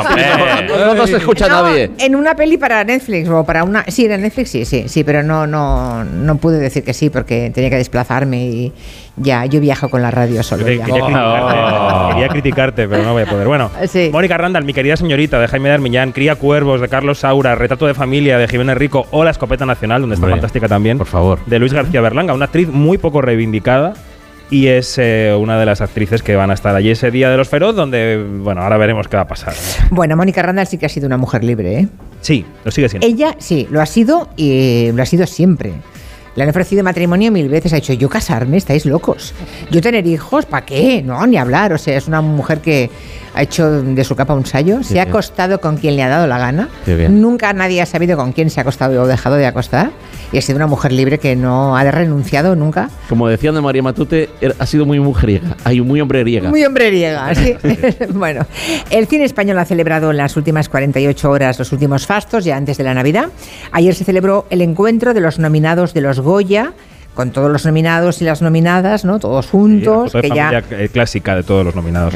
que ya en los Forqué se habían encontrado buena parte de ellos, ¿no? A ver, ahora llevan van a estar dos meses que se van a ver en todas partes. Vale, todo el rato y sin parar brindando. ¿Cómo llega el, el cine español a la, a la Navidad? Porque son fechas en que la gente sí que va al cine. Pues el cine español llega a la Navidad en plena carrera a los Goya, eh, que se ha convertido en una carrera muy abierta. Lo digo por el palmarés de los Forqué, que son los primeros premios de la carrera, fueron el pasado sábado. La, la carrera tiene tres paradas principales, los Forqué, que son los productores, los Feroz, que somos los periodistas, que son el 26 de enero, y luego los Goya, que serán en Valladolid. Bueno, en la gala de los productores del sábado no se premió la película que tenía en principio una producción de más envergadura, que podría ser la de Bayona, No entiendo nada. sino que se premió la película 20.000 especies de abejas de Estíbaliz Urresola, película vasca, por cierto, que ha tenido mucho éxito desde Berlín, ganó la Biznaga de Oro en Málaga, ha tenido muy buen público, ese premio para la actriz Sofía Otero. Y Estíbaliz Urresola decía en la gala una cosa que tiene mucha razón, yo creo, que pedía eh, allí en el escenario que se racionalice un poco esto de la carrera de premios. Alrededor de estos eventos se generan unas narrativas de vencedores y vencidos y como decía alguien antes, no podemos entendernos como competidores, somos compañeros, el cine no puede caer en esta forma de hablar sobre la cultura y, y colocarnos en estos lugares de luchar por Goyas y por no Goyas. Esto no puede ser. Bueno, tiene parte de razón y también digo yo que es una gran acción de marketing para que la gente conozca las películas y vaya al cine. Claro. ¿Cómo lo promocionas si no? Bueno, a lo mejor hay otra manera, pero está bien pensarlo, pero est- estamos en esto, ¿no? Las abejas fueron mejor película, el mejor actor fue David Verdaguer por esa película que decíamos del humorista Eugenio, saben aquel, y la mejor actriz fue Malena Alterio porque Nadie duerma, esa adaptación de Millas. En series, Pleno de la Mesías, la serie de los Javis, mejor actriz Lola Dueñas, mejor actor Roger Casamayo. Y los creadores, eh, los Javis, recogieron el premio a la mejor serie. Este era Javier Ambrosi dirigiéndose al responsable de ficción de Movistar. Domingo Corral, me has enseñado una cosa muy importante este año y es que no somos los creadores los que tenemos que estar a la altura de la industria, sino que la industria, una industria sana, es la que está a la altura de sus creadores. Muchísimas gracias. Tiene muchos significados la frase, cada uno que entienda lo que quiera. Podemos decir que la Mesías parte como favorita absoluta a los premios de la prensa, que son los feroz, que son los que dan premio a series. Podemos. Sí, podemos decirlo. Podemos decir que las abejas parten como favoritas a los Goya. Yo aquí tengo dudas, porque Bayona se va a llevar seguro en los Goya un carro de premios técnicos, efectos visuales, sonido, tal, maquillaje y peluquería seguro. Pero luego en la dirección en la mejor película veremos. Y Estivaliz va a dirección Nobel y ojo con Erice, o sea que está todo abierto. Bueno, eh, mm, a mí la Mesías no me gustó. Entonces, ¿En serio? Me ¿En habían serio? llegado ecos. En serio. Entonces, eh, bueno, No te ¿a- creas. ¿alguien la ha visto aquí, la serie? ¿Les ha gustado? Sí. A mí me gusta mucho. ¿Les ha gustado? No, no, claro, estamos repartidos. ¿Les ha gustado a ustedes? No, ahí Marina, no. sal al Usted quite un no, ha- no, no la ha visto. Marina no la Martínez visto. Vicens, sal al- Solamente hay una. A mí me ha entusiasmado. Solamente una. Y es lo primero de los Javis que me entusiasma. O sea que no. Ah, no, a mí es lo primero que me decepciona Fíjate, profundamente. pues ahí. Yo es lo entonces, primero que eh, no veo. Ya. Y lo último, no he visto nada. A mí me parece un final incluso. Y estas son las, las cabras que guardo, amigos. o sea, Sí, es sí, el- sí. Bueno, pues nada, oye, ya está. Eh, vamos a por los estrenos. Pero merece la pena curiosear, ir a ver, porque es realmente algo especial, eh, lo que tomar partido es, es divertido incluso. Sí. eh, O sea, yo recomiendo a la gente que la vea, pero en- comprendo que si no entras, mm, te disgusta No, profundamente. no, no, pu- eh, pu- puedes entrar y no, no gustarte el mensaje final. Igual el mensaje final te resulta reaccionario incluso, como me Ah, pasó a mí. ya, ya, ya, a ver, cuéntanos. Yo la vi aquí en el festival, que además Sí. la hicieron Sí, claro. toda seguida, desde las 4 de la tarde, creo que empezaba a las 3, hasta Sí. la 1 de la madrugada. ¿Y qué, qué te pareció? A mí al principio pensé, me voy, no me gustó mucho el tema, pero luego la verdad es que sí me enganchó. Y hicieron un descanso de media horita para salir del teatro. Te podías haber escapado y no lo hiciste. Sí, de hecho se escapó la mitad de la gente, favor, pero Carla. volví, volví. La mitad de la gente se fue. Sí, ya. sí. Pero A ver, es que una maratón de una serie es algo. Sea la que sea, ¿eh? me parece. Casa paras, palomitas, un pis, lo que sea, ¿no? Pero- Vamos ahora con los estrenos. Venga, hoy creo que quiere recomendar una película y tres series. Empezamos por la peli. El otro día dijimos que se estrenaba Anatomía de una caída. Esa fue la Palma de Oro de Cannes. Tengo muchísimas ganas de verla. Es la gran película esta es- francesa Es del año. maravillosa. Es- Pero ojo, porque resulta que Francia no ha escogido esa peli tan buena para ir a los Oscar. Me parece extraño que los franceses cometan esto que parece un error de bulto, pero Mm, ellos sabrán. De hecho, ha habido polémica en Francia, ¿no? Todo el mundo decía que por qué no se ha escogido esa película, Anatomía de una caída. Con la que han escogido tampoco está mal, ¿no? No, no, no está nada mal, está muy bien. También está bien. Justine Bueno. Triet, que era la, es la directora de Anatomía de una Caída, estaba aquí en San Sebastián cuando se enteró de la decisión y estaba un poco rebotada. Hombre, Pero hay una estrategia en este sentido. Vamos a ver, o, o creo yo que la hay. La película que se estrena esta semana se llama A Fuego Lento. Es de un director eh, franco-vietnamita que se llama Tran An Un. Un, Está dos, esperando tres, un chiste de Hoy ya ¿no? hemos aprendido algo en euskera y hemos cubierto el cupo. ¿Y qué ocurre? Yo creo que los eh, miembros del comité francés pensaban que, como está realmente a punto de ocurrir, la película Anatomía de una Caída va a llegar por sí misma a los Oscar. Por ejemplo, a mejor película, por ejemplo, a mejor guion, por ejemplo, a mejor actriz. o sea, como ya tienen una bien Esto colocada, promocionan otra. Esta es la historia. Entonces, bueno, ¿Qué es eh, a fuego lento? Bueno, pues eh, vamos hasta el siglo XIX, finales del siglo XIX. Una casa de campo con un chef que es Benoît Magimel. Siempre están comiendo en Francia. No, no, en esta vas a morir. De verdad te digo. Tiene a su cargo allí a una señora que lleva su cocina, una cocinera que cocina para el chef, ojo a este esquema, que es Juliette Binoche. Hombre. Y la película muestra nada más y nada menos cómo se cocina en esa casa Ay, Dios. durante toda la película Qué y es una maravilla. ¿Conoces esta salsa? ¿Podrías decirme qué lleva? Tocino ahumado, champiñones. ¿Me traes la creme fraiche? ¿El carré de ternera, por favor? Toda la película es así. Cocinando. Hay cierto vehículo narrativo que es la composición de un menú. Tienen que hacer un menú, un reto al que se enfrenta este chef. Pero básicamente es: voy a la huerta, escojo la mejor zanahoria, la corto, amaso con un poquito de aceite, Uh, le pongo unas o hierbas. sea, una velocidad, ¿no? Es una película que a mí de la- Trepidante, me encanta de ¿eh? proceso. Thriller. es una película El thriller de la zanahoria. Cuidado que me ataca el tomate. maravillosa para la que hay que reservar restaurante después, porque si no, mueres. O sea, directamente tienes que ir del cine a comer. A comer, Qué vale, bueno, vale. qué bueno. Bueno, series, series. Vamos a ver, ¿qué series nos recomiendas? Yo dije que vi antes a la de Jordi Évole, No me Sí. llame ternera, después de toda la polémica que ha habido. Esto es documental, documental. Es un documental, sí. Es una sola pieza, no, una no- sola pieza, sí. un documental, ¿no? Que si blanquea a, a Josu en septiembre. Urriticoechea, sí. porque hubo una carta brutal para que se desprogramara la película. El festival evidentemente se negó porque dijo una cosa tan obvia como vean ustedes primero la película y luego díganme lo que opinan. Claro, yo no había abierto la boca porque no la había visto, ¿no? Entonces, mientras lo ves, vamos, de blanquear nada, de nada, de nada. O sea, el, el protagonista queda retratado como alguien de una pobreza argumentaria, de una pobreza intelectual, de una po- pobreza moral, que, que, vamos, a mí me pareció que de blanquear en absoluto, todo lo contrario, vamos. Hmm. Pero bueno, eh, siempre habrá los que opinarán sin verla, ¿verdad?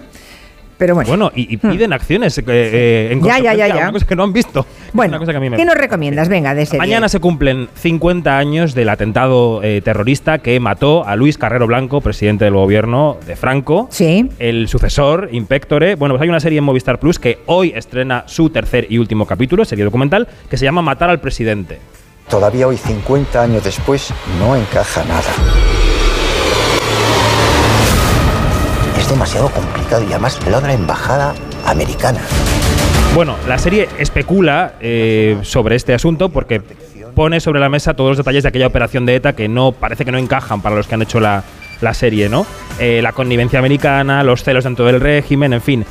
Yo eh, me parece que es una serie entretenida, mm, de- de- le da un poco esa estética de despacho americano con fotografías unidas por un hilo rojo que van de una Ah, a otra, sí, ¿no? sí. Mm. Y luego está, hay escenas ficcionadas de los personajes de aquel momento que a mí eso no me encanta. Pero para pasar el rato, si te gusta la política, matar al presidente, está bien. Muy bien, sobre la historia de Carrero Blanco. Oye, los capítulos de The Crown han estrenado ya los últimos. Me falta el último, último. He visto los. Uy.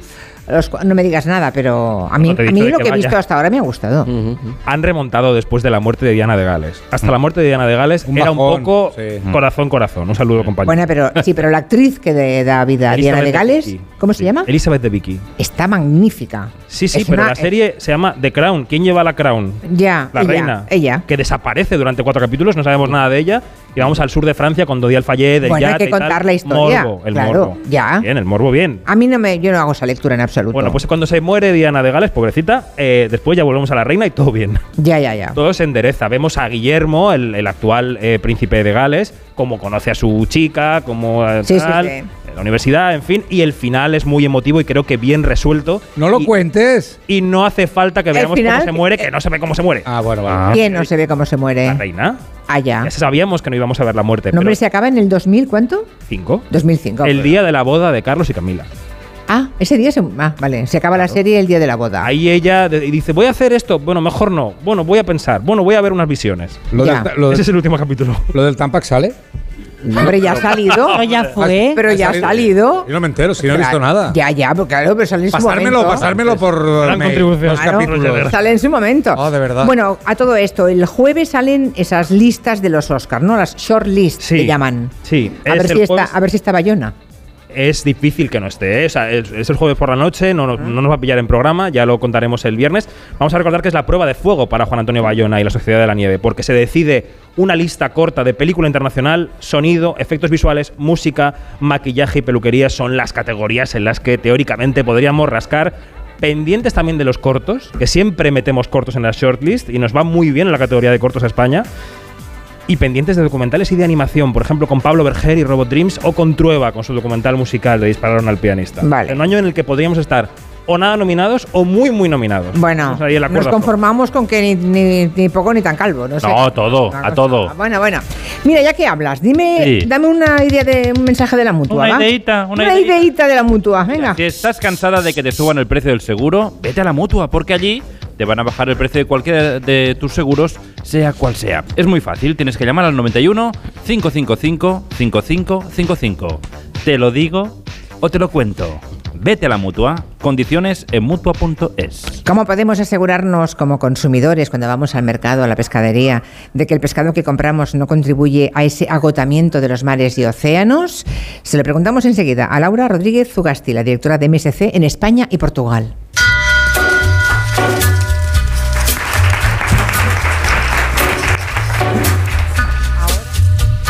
En Onda Cero, Julia en la Onda, con Julia Otero. On a gathering storm comes a tall, handsome man in a dusty black coat with a red right hand.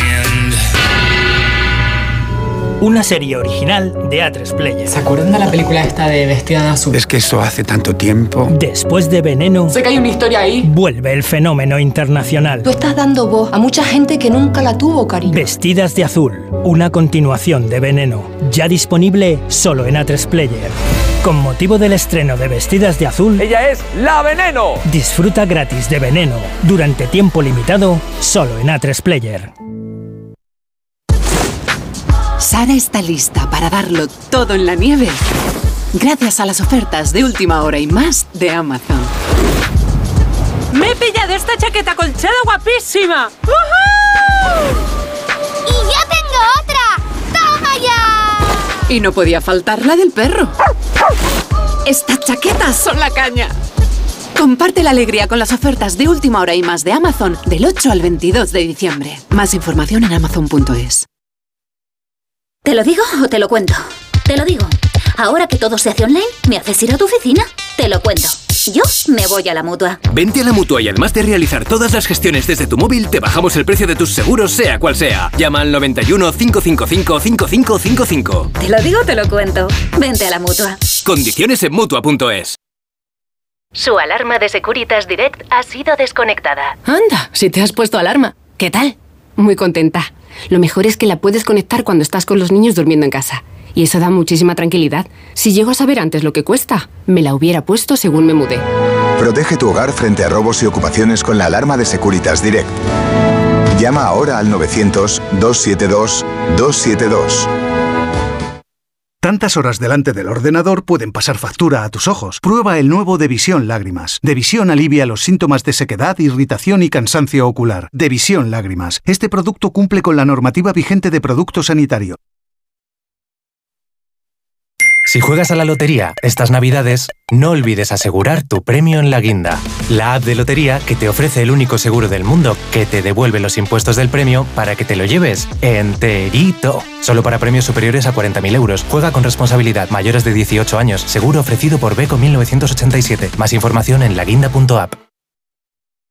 El camino que lleva a Belén lo voy haciendo mientras como jamón los pastorcillos me lo quieren robar y yo les digo que solo han de llamar Al 984 1028 o en tu jamondirecto.com. Onda Cero.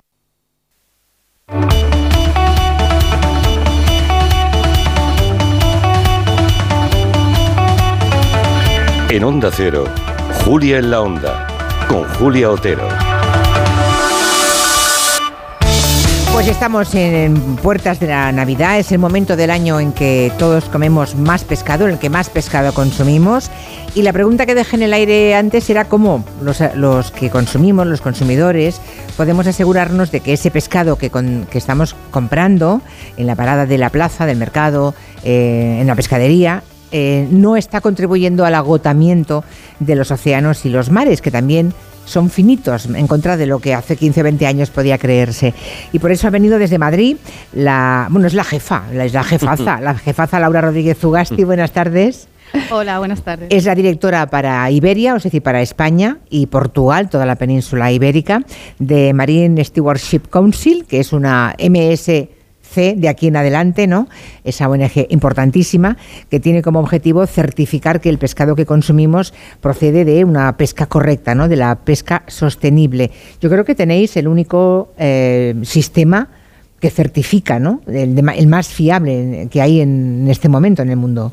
Sí, hemos sido pioneros, llevamos 25 años trabajando por fomentar la pesca sostenible en el mundo y somos el programa más reconocido a nivel mundial, pero hay otras herramientas, no, no somos el único. No sé si es la única, pero desde luego cuando eh, MSC pone el sello azul, está diciendo que el pescado ha sido capturado de forma respetuosa con el medio ambiente y también quiere decir que las empresas que colaboran con vosotros son empresas, bueno, son empresas pequeñas, medianas o grandes, no sé de qué tipo eh, son más, más Todo comunes, todo tipo, ah, que también para ellos que se dedican a- a este oficio del mar es importante esa cualificación.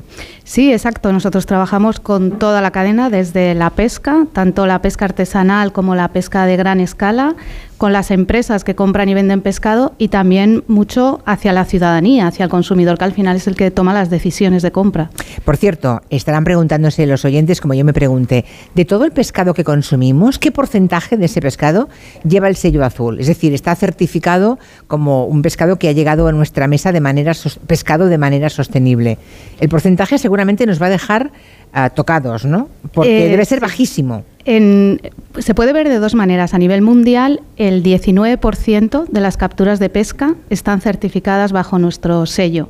O sea, 19%. Queda un 80%, que no significa que sea insostenible. O sea, MSC lo que hace es dar un reconocimiento adicional por un- una serie de auditorías que comprueban que se cumple un estándar muy exigente, pero no significa que lo que no esté certificado sea insostenible o esté agotado, sino simplemente que tienes unas eh, auditorías adicionales y una manera de reconocerlo, porque la pesca es un, un- un sector muy complejo donde la ciudadanía no puede saber si todas las especies, en qué momento están, si están aumentando, están en declive, entonces es una herramienta. A nivel de mercado, de lo que se encuentra en las tiendas, menos del 2% en España lleva el sello azul. 2%. Sí, sí, sí, pero a nivel de, del compromiso del sector pesquero en España, más del 30% está certificado. Es decir, el, el sector Entonces, ¿qué pesquero- pasa? ¿Dónde va ese pescado? pues mucho va a exportación porque eh, hay una mayor valoración por, por el sello y por la sostenibilidad en otros países y, y y parte se vende aquí, pero es algo que todavía tiene muchísimo potencial y que tiene que desarrollarse mucho más. O sea, básicamente lo exportamos ese pescado. No todo, No todo, pero parte, pero el 2% solamente se queda. Sí que hay más demanda de en Francia, en Italia, en el norte de Europa. Ahora mismo hay un, un mayor reconocimiento de lo que encontramos en España. También decir que esto está cambiando rápidamente y cada vez son más las empresas que tienen políticas de pesca sostenible, que están desarrollando eh, pescado con sello azul tanto para la pescadería. Habrá que, habrá que entrar a, a contar que cuando hablamos de pesca sostenible, ¿de qué estamos hablando exactamente, Laura? Eh, sí, eh, la pesca sostenible, eh, la FAO, que es la Agencia de Naciones Unidas para la Alimentación, en el año 95 hizo un código de conducta en el que claramente decía el derecho a pescar conlleva la responsabilidad de cuidar los recursos marinos para el futuro. Tú tienes la responsabilidad de asegurarte que eso va a seguir en el largo plazo. Y definió una serie de principios. Nosotros en MSC los hemos aterrizado en 25 indicadores basados en ciencia. Básicamente supone asegurar que la población de peces que vas a pescar está en buen estado de abundancia, es decir, que no está agotada, que no está eh, declinando. También controlar todos los impactos en el ecosistema, lo que comentaba antes Eco Gallego de las aves marinas. Bueno, al pescar tú puedes interactuar con las aves, también con el fondo marino, con otras especies, todo eso hay que medirlo y minimizarlo. Y también una parte muy importante que es la gestión. Se cumple la legalidad, cómo se toman las decisiones, porque a veces lo que falla es esa parte de gestión, de no tomar las decisiones a tiempo y hacer que, que una población de peces realmente llegue casi al, al colapso. Bueno, por ejemplo, la merluza, el bacalao, el rape, les contaba a estos señores tan amables que están aquí y a los que nos escuchan desde casa, que esas tres especies eh, corren grave peligro, porque cuando he visto la cifra me he quedado eh, congelada. Capturamos a un ritmo 10 veces superior al de su regener al de su regeneración. Capacidad de. Capacidad de, de- o sea, es que es imposible. En, en poco tiempo nos vamos a, ca- a ca- a acabar, ¿no? Vamos a comernos todos los rapes, las merluzas y los bacalaos que hay en los océanos y en los mares. Yo, si me permites, Julia, creo que, que- que esas cifras las podemos matizar un poco. Es cierto que desde los años 80 la pesca a nivel mundial empezó a crecer de una manera casi descontrolada. Bueno, es que en 30 años, en los últimos 30 años, el consumo de pescado se ha duplicado en el mundo. Se ha duplicado, Claro. efectivamente.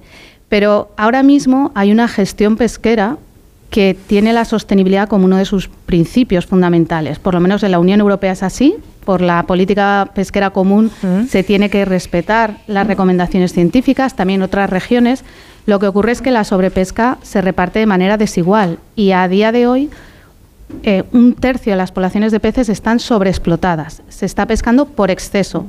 Pero dos tercios, es decir, la mayoría de poblaciones de peces están bien. Está una ¿Y la merluza, el rape y el bacalao están Pues- en el tercio que nos estamos es- comiendo entre eh, todos o no? eh, eh, no se puede hablar de la merluza, sino que hay que ver las merluzas. Porque está la merluza de Gran Sol, está la merluza sur, que es la que se pesca, por ejemplo, en el Cantábrico, en las aguas de Portugal. La merluza sur se acaba de aumentar la cuota ahora mismo en, en las decisiones que se han tomado hace, hace o sea que va mejor la merluza. Va ese tipo de mejor. merluza. Sin embargo, la de Gran Sol, que es la, eh, la que se conoce como merluza de pincho, se ha bajado un poco la cuota. Eh, mm, en España se consume, por ejemplo, mucha merluza congelada que viene de, de Sudáfrica, de Namibia, está en muy buena situación. Entonces hay que ver y, entendemos que para el consumidor eh, va a la pescadería y dice, bueno, yo no soy un experto en especies. Yo Bueno, pero ¿y, y cómo podemos verlo? Esto algún día Gallego nos lo ha contado, ¿eh? Sí. Que normalmente en la pescadería, ¿verdad? Uno puede preguntar. Por supuesto, y además lo estimulas. El problema que tenemos ahí, y, y- y es lo que me dicen mis amigos que consumen pescado, es el tema de precio, que es algo que me gustaría que nos ayudases a despejar. ¿Cómo puede ser que una lata de atún en este país, en un hard discount, en un supermercado de, de- de- de descuento, eh, mm, pueda costar un euro, Laura? Mm, Pues sinceramente ¿Cómo estamos eh, no es depreciando la posible vida que de un animal hasta llegar a, esos extremos? El atún, como tú has comentado, es una especie que se captura generalmente en aguas tropicales, que lleva una gran complejidad, tanto la pesca como toda la transformación, que es un producto que desde el punto de vista nutricional es muy completo y desde luego no puede valer un euro porque no es lo que, lo que cuesta. Lo que pasa es que muchas veces en, en los productos que consumimos no reflejan todo el coste ambiental, social que llevan y entonces es importante en productos de alimentación y en otros productos que compramos no ir solamente a precio porque tenemos que ver toda la información, leer la etiqueta, ver de dónde viene, ver si tiene alguna información de sostenibilidad, de trazabilidad que nos aporte. Bueno, habrá gente que dirá que qué bien que vale un euro porque así puede comer una lata de atún con, un poco Claro. de pasta y mira, se ha tomado Por proteínas, supuesto, ¿no? pero si te vas Sí. a un supermercado que ha optado por, por tener esa misma lata de atún certificada, un Eroski, por ejemplo, estoy hablando que, los que los he visto, ahí a lo mejor te vale un 80 o te vale 2, porque tampoco te vale 700 euros. Es decir, que estamos Un hablando... poquito más, Estamos ya. hablando, es como... El, Y en la pescadería también, la pescadería en la plaza, en el mercado, uno puede pedir lo del sello azul. ¿Lo saben los pescaderos o no? Estamos empezando a trabajar cada vez más en el canal de fresco. Ahora mismo son más pescaderías en supermercados, pero cada vez queremos entrar más también en pescaderías de, de Claro, mercado, mercado, claro. porque ahí es, eh, es un canal fundamental, donde además son grandes prescriptores que te pueden explicar también cómo cocinar, Ajá. dónde qué especies son más, más recomendables. Y lo, lo que es fundamental, que, y era un tema sobre, sobre el consumo de pescado, que ahora se está hablando mucho, y es que en España somos grandes consumidores de pescado, pero está bajando, especialmente en la gente joven y en las familias con niños. Y esto no es una buena noticia para, para la salud. Y no es, no es Ni una para razón. el y no para es- el planeta. Claro, no es una razón económica, supongo. No siempre lo es. Puede haber una parte económica, pero no toda, ¿no? Tiene una parte económica, pero también tiene una parte de cambio de hábitos, de que no tenemos tiempo, de que nos parece más cómodo otro tipo de, de alimentos. Y el mantener el pescado en la dieta es importante porque es una proteína muy eficiente. Es decir, tomando un pescado tú adquieres una serie de vitaminas, de minerales, de ácidos grasos que son buenos para el corazón, para el cerebro, que no te aportan de manera tan rápida otros alimentos. Entonces, puede ser parte de una dieta Y bajos en calorías en general, ¿no? Sí, es muy importantísimo, buenos, claro. Muy buenos y para la salud son, es un alimento muy completo. Entonces, eh, tenemos que volver a incorporar el pescado en nuestra, en nuestra dieta. Mm. Laura, ¿cuál es la clave del éxito de lo que está pasando en el País Vasco? Y sobre todo, si ese modelo que se ha instalado aquí, de respeto, de pesca con respeto, eh, se puede extrapolar a, otros, eh, a otras comunidades, a otros territorios. Porque es la campeona Euskadi, ¿no? De respecto a España, es la comunidad. mm, Donde se han dado Sí. más casos a la vez. Exactamente. Nosotros trabajamos a nivel de, de toda España y, eh, y trabajamos con flota de tanto de, de Euskadi, que ahora voy a hablar más en detalle, como Galicia, Asturias, Cantabria. También estamos en, en Andalucía, bueno, y en el- todo el arco mediterráneo. Y la verdad es que hay un, compromiso cada vez mayor desde todo el sector. En Euskadi eh, lo que ha ocurrido es que tanto la flota de bajura, la flota costera que, pesca la anchoa del Cantábrico, que pesca el bonito del norte, desde el inicio vio que, la sostenibilidad era una apuesta que merecía la pena y empezaron a trabajar juntos, primero las cofradías de Guipúzcoa y de Vizcaya y luego se unió la, la flota de Cantabria, de Asturias, de Galicia y son un ejemplo de cómo están pues más de 100, eh, casi 200 barcos trabajando juntos bajo un mismo código de conducta de, de sostenibilidad.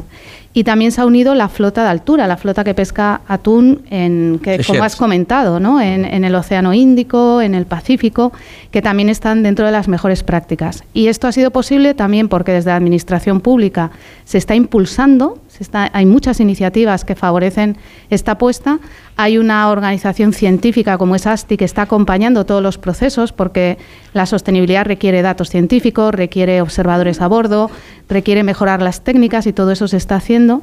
Y también una industria eh, de productos del mar que apoya, apoya la sostenibilidad. Y esto lleva, son, es un proceso que lleva ya más de 10 años. No es incipiente, sino que está ya muy consolidado. Pero vamos, que los deberes, sobre todo los ha hecho bien Euskadi, ¿no? Más que otras comunidades. Y está bien que pueda servir como de inspiración a otras comunidades, ¿no? Sí, Porque sí. la- las cifras en general que tengo aquí es que hay ah, más o menos ah, 780 y tantos productos de pescado y marisco con el sello azul en el mercado español, más o menos, ¿no?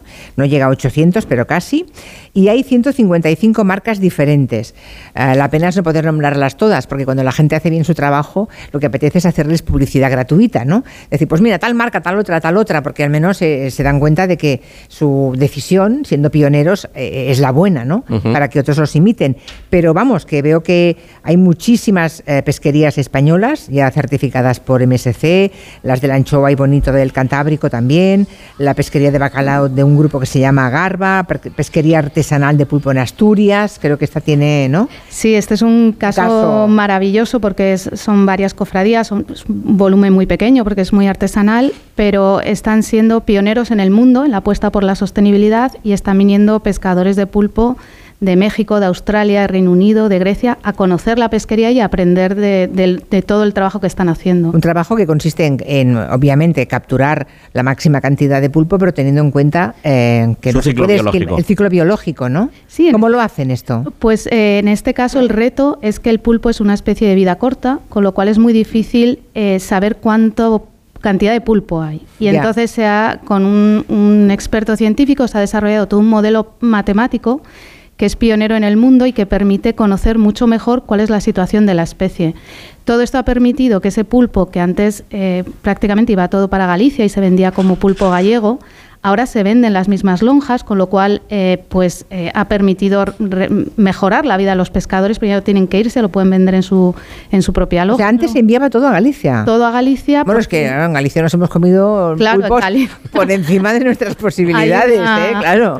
Hay una demanda de pulpo enorme, Enorme, porque tiene mucho prestigio el Muchísimo. la- no hay una feria gallega que no tenga pulpo Sí. a feira, claro. Pues ahora, eh, bueno, por supuesto, ese- el pulpo gallego sigue teniendo ese, ese prestigio y, Claro. Y- y lo merece, pero Asturias de alguna manera se ha colocado en el mapa ah, gracias a esta apuesta por la sostenibilidad. Bueno, eh, España y Portugal son países estratégicos para MSC porque aparte de que somos países con alto consumo de pescado en comparación con otros lu- lugares del mundo, también tenemos eh, no solamente en el sector primario eh, los que salen a pescar, también la industria transformadora, la industria del pescado también es muy importante en España. Sí, tenemos una grandísima industria que mm, de, todo tipo, desde la parte conservera, que es fundamental, hasta de congelados, toda la parte eh, también de refrigerado. Y en Portugal son ma- incluso más consumidores de pescado que nosotros, ¿no? Especialmente más costa, de- ¿no? de- Proporcionalmente. bueno, pero en pesca España es el, el primer eh, productor de pesca de la Unión Europea. Portugal no tiene tanta flota, lo que Ya. tiene es un consumo muy alto de, de bacalao. No, la verdad es, todo. hombre, el bacalao, por favor, bacalao. Dice, dice la leyenda que hay una manera distinta de cocinarlo para cada día del año. O sea, 365 modos de cocinar el bacalao. Por cierto, casi el 25% de la flota pesquera de Europa es española. El 25%. Es mucho, ¿eh? Una cuarta parte de toda la Unión Europea. Es que tenemos mucho peso. Y Somos por eso, una potencia, vamos. Por eso es tan importante esta apuesta de la flota española por la sostenibilidad, porque se está colocando las mejores prácticas. Oye, lleváis con cuidado, imagino que la máxima responsable de MSC en España y Portugal, la señora Rodríguez Ugasti, eh, lo tiene claro esto, eh, que no usen para hacer eso que se llama greenwashing, ¿no? O sea, un lavado de cara de quedar muy bien y que luego no sea verdad. ¿Cómo auditáis? Mm, Decir que nuestro estándar, o sea, ese conjunto de indicadores de base científica es muy difícil. Para un barco puede tardar dos años en certificarse. Son auditores externos que analizan toda la información, es un proceso transparente. Los informes son públicos, cualquiera los puede ver. Con lo cual, si alguien está certificado es porque realmente ha hecho un trabajo muy serio. Y lo mismo Vale. con o sea, el no es una cosa que se, que se pasa y se pone un tampón ahí, ¡pum! sello. No, No, no, no. Es mucho más serio, muy riguroso y mucha gente implicada. Y hay auditorías también desde el que se desembarca el pescado hasta que llega al consumidor para asegurar esa trazabilidad. Eh, yo soy muy partidaria de convencer en lugar de legislar. Pero en este caso, cuando está tan claro que hay que poner mm, mesura a lo que hacemos con mares y océanos, ¿por qué no se legisla al respecto? ¿Por qué solamente, porque es la voluntariedad de pescadores y de la industria pesquera y administraciones que promuevan o no o no se Bueno, interesen? se está avanzando en ese sentido. Este año estamos celebrando, comentábamos antes con Laura, el Tratado de Más Profundos, es decir, que se ha avanzado muchísimo en la legislación. La cosa es luego cómo se transpone. ¿eh? Pero eh, más allá que efectivamente que la legislación está, está avanzando, yo quiero remarcar y seguir subrayando en fluorescente el papel que tenemos cada uno de nosotros. Como ¿verdad? consumidores, Así sí. es, porque me parece que además es la gran asignatura pendiente, ¿no? De todo ese ecosistema que forman productores, pescadores, al final, cuando llega al, al- al punto de venta, es ese gesto de elegir un producto certificado o no el que va a determinar todo el éxito de los que estáis ahí detrás aguardando a ese pequeño gesto, ¿verdad? Sí, sí, es fundamental. Nosotros eh, tenemos un movimiento que hemos llamado, que se llama Mares para Siempre, que quiere unir a, a toda la cadena, desde la pesca, las empresas, otras entidades que son educativas, de comunicación, gente sí, sí. vinculada al mar y, y sobre todo la ciudadanía y que se acerque al mar, porque lo decías tú al inicio, que nuestra sociedad, aunque estamos rodeados de mar y somos un país con una gastronomía y una cultura pesquera, cada vez estamos más alejados de, de lo que el mar nos aporta. Así y no es. solo es alimentación, es un regulador climático, es fuente de empleo, eh, nos da la vida, porque la vida empieza en e- en el mar y eh, tenemos que reconectar y poner, darle la importancia, la importancia que tiene. Y, y lo que comentabas, Julia, de, de la regulación se ha avanzado muchísimo. Cuando nace MSC eh, hace 25 años, Os imp- miraban raros, eh, seguramente. Era, absolutamente. Era impulsar esa voluntariedad, era generar incentivos para, para mover y transformar el sector. Ahora ya todo esto viene por legislación porque eh, se ha visto que no hay otra no, no hay otra alternativa y que debe ser obligatorio. Lo que sigue aportando MSC es que sigue siendo un incentivo muy poderoso y que vamos por, por delante de lo que exige la, legislación. Por lo que decías antes, Gallego, de esas redes que abandonan los malos pescadores, ¿eso también eh, os ocupáis? Sí, en MSC. sí. Eso no lo teníamos en, en el estándar porque la sostenibilidad va, va evolucionando, no es un Ya, concepto ya, ya. estático. Y ahora se ha incorporado y es que los, barcos certificados tienen que tener un sistema para asegurar que no se pierden los aparejos, si se pierden recuperarlos, de manera que no contribuyan a la basura marina, que es uno de los graves que problemas que existen. Hay imágenes en, en las redes sociales, en Instagram, en todas partes, Ujú. de animales atrapados, desde focas, Ujú. eh, delfines. Yo he recibido fotos Ah, a claro, son fotos terribles, te duele el corazón viendo cómo agoniza ese animal y no puede, no puede sobrevivir atrapado en, en esas redes, ¿no? Yo creo que el- eh, la, mar- la mayor parte del sector es muy consciente y forman a las tripulaciones para liberar y, y se hacen, por ejemplo, proyectos científicos para medir de esa especie que quedó atrapada y liberamos si sobrevivió o no, de manera que se pueda mejorar de qué manera quitas a esa especie de la red, la liberas, la, vuel- la devuelves al mar. ¿Y qué pasa? ¿Se le pone un GPS? Sí, ah, muy bien. exactamente. Y, y se puede analizar eh, las- la- el grado de, de supervivencia. Y eso se está trabajando, por ejemplo, con las flotas atuneras y con, con ASTI eh, desde hace unos años. Y es un proyecto muy interesante. Se está refiriendo a la pesca accidental o pesca no deseada y es que cuando tú subes las redes del atún te puede entrar un tiburón, te puede Que no quieres pescar y lo, una puedes, y lo tortuga. devuelves. Exactamente. Exactamente, en el barco. Otra cosa son las redes que se pierden y que pueden impactar no solo atrapar animales, sino también impactar en corales, que son ecosistemas Ya. muy, muy vulnerables. Porque antes que se supone por lo que decís y ahora se devuelven al mar y se califica como un acto generoso y responsable de los pescadores, hasta ahora si se subían al barco una especie que no iban a pescar, la dejaban que se muriese y ya está. ¿O cómo? Bueno, no había una mentalidad, pero esto Ya, ya, hace ya ha años cambiado. ha, Ha cambiado, cambiado, mucho sí. porque eh, yo creo que, que- que se ha visto eh, cuál es el impacto y, y- y aquí en Euskadi tenemos el caso de la anchoa del Cantábrico, por ejemplo, que casi estuvo, bueno, estuvo cerrado por, a la pesca, se ha visto cuál es el impacto en no, no hacer bien las cosas y ahora mismo hay un compromiso total. Pues lo celebramos y hemos venido a Donosti precisamente para hablar de eso y para concienciar al menos a nuestros oyentes de, de este mensaje que Laura Rodríguez Ugasti acaba de darnos como directora de MSC en España y Portugal. Gracias Laura, hasta la próxima y gracias por venir desde Madrid a hacer... Muchas gracias. Gracias placer, Gallego. Venga. Les dejamos con las noticias de las 5, 4 en Canarias y a la vuelta vamos con el manual de instrucciones de Pablo González Batista para ser un buen Donostierra. Mm. Julia en la onda. En línea directa sabemos que un imprevisto nunca viene bien. En cambio, un buen ahorro, sí. Por eso este diciembre ofrecemos el mes de puertas abiertas de línea directa. Te bajamos hasta un 25% el precio de tu seguro de coche. Sí, sí, hasta un 25%. No te quedes fuera y cámbiate antes de que sea demasiado tarde. Ven directo a lineadirecta.com o llama al 917-700-700. El valor de ser directo. Codo a codo. Así salimos a la calle. Vamos a por todas. Nos levantamos a tope. Mano a mano. Nos superamos una y otra vez. Nos reímos, nos emocionamos. Porque contigo nunca estamos solos.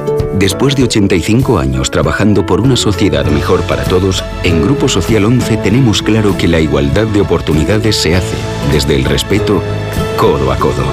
Grupo Social 11.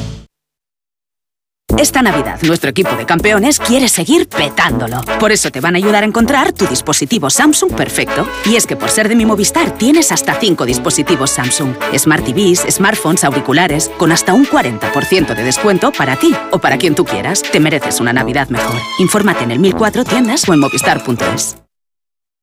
¿Tu hijo saca malas notas? ¿Se despista con facilidad? Prueba con The Memory Studio. The Memory contiene vitamina B5 que contribuye al rendimiento intelectual normal. Para exámenes, The Memory Studio, de Pharma OTC. En CEPSA todos nuestros clientes son de 10. Por eso seas particular o profesional, tenemos una promo de 10 para ti. Únete a CEPSA Go o a esta resa en CEPSA y te damos 10 euros de regalo de bienvenida. Y si ya eres cliente, ahorras 10 céntimos por litro en tus repostajes. Ven a CEPSA y llévate ya tus 10 euros. Consulta condiciones en cepsa.es. Esta Navidad, Vision Lab te regala los cristales en monturas de todas las marcas. Elige tu montura de cualquier marca y te regalamos los cristales. Más info en visionlab.es. ¿Has pensado en todo lo que pueden hacer tus manos? emocionar, trabajar, acompañar, enseñar. ¿Y si te dijera que tienen otro poder? El poder de ayudar a otras manos a acabar con la desigualdad, la pobreza y el hambre. Únete a Manos Unidas en manosunidas.org y ayúdanos a frenar la desigualdad. Está en tus manos. Su alarma de Securitas Direct ha sido desconectada. Anda, si te has puesto alarma. ¿Qué tal? Muy contenta. Lo mejor es que la puedes conectar cuando estás con los niños durmiendo en casa. Y eso da muchísima tranquilidad. Si llego a saber antes lo que cuesta, me la hubiera puesto según me mudé. Protege tu hogar frente a robos y ocupaciones con la alarma de Securitas Direct. Llama ahora al 900-272-272. Si sufres violencia de género, podemos ayudarte. Y la denuncia es el primer paso para protegerte a ti y a tus hijos. Existen medios para impedir que tu agresor se vuelva a acercar a ti. Tus hijos, tus hijas y tú podéis tener protección. Existen los juicios rápidos en juzgados especializados. Y también ayudas específicas para las víctimas del maltrato. Podemos protegerte. Pero para ello tienes que denunciar. Antena 3 Noticias y Fundación Mutua Madrileña. Contra el maltrato, tolerancia cero.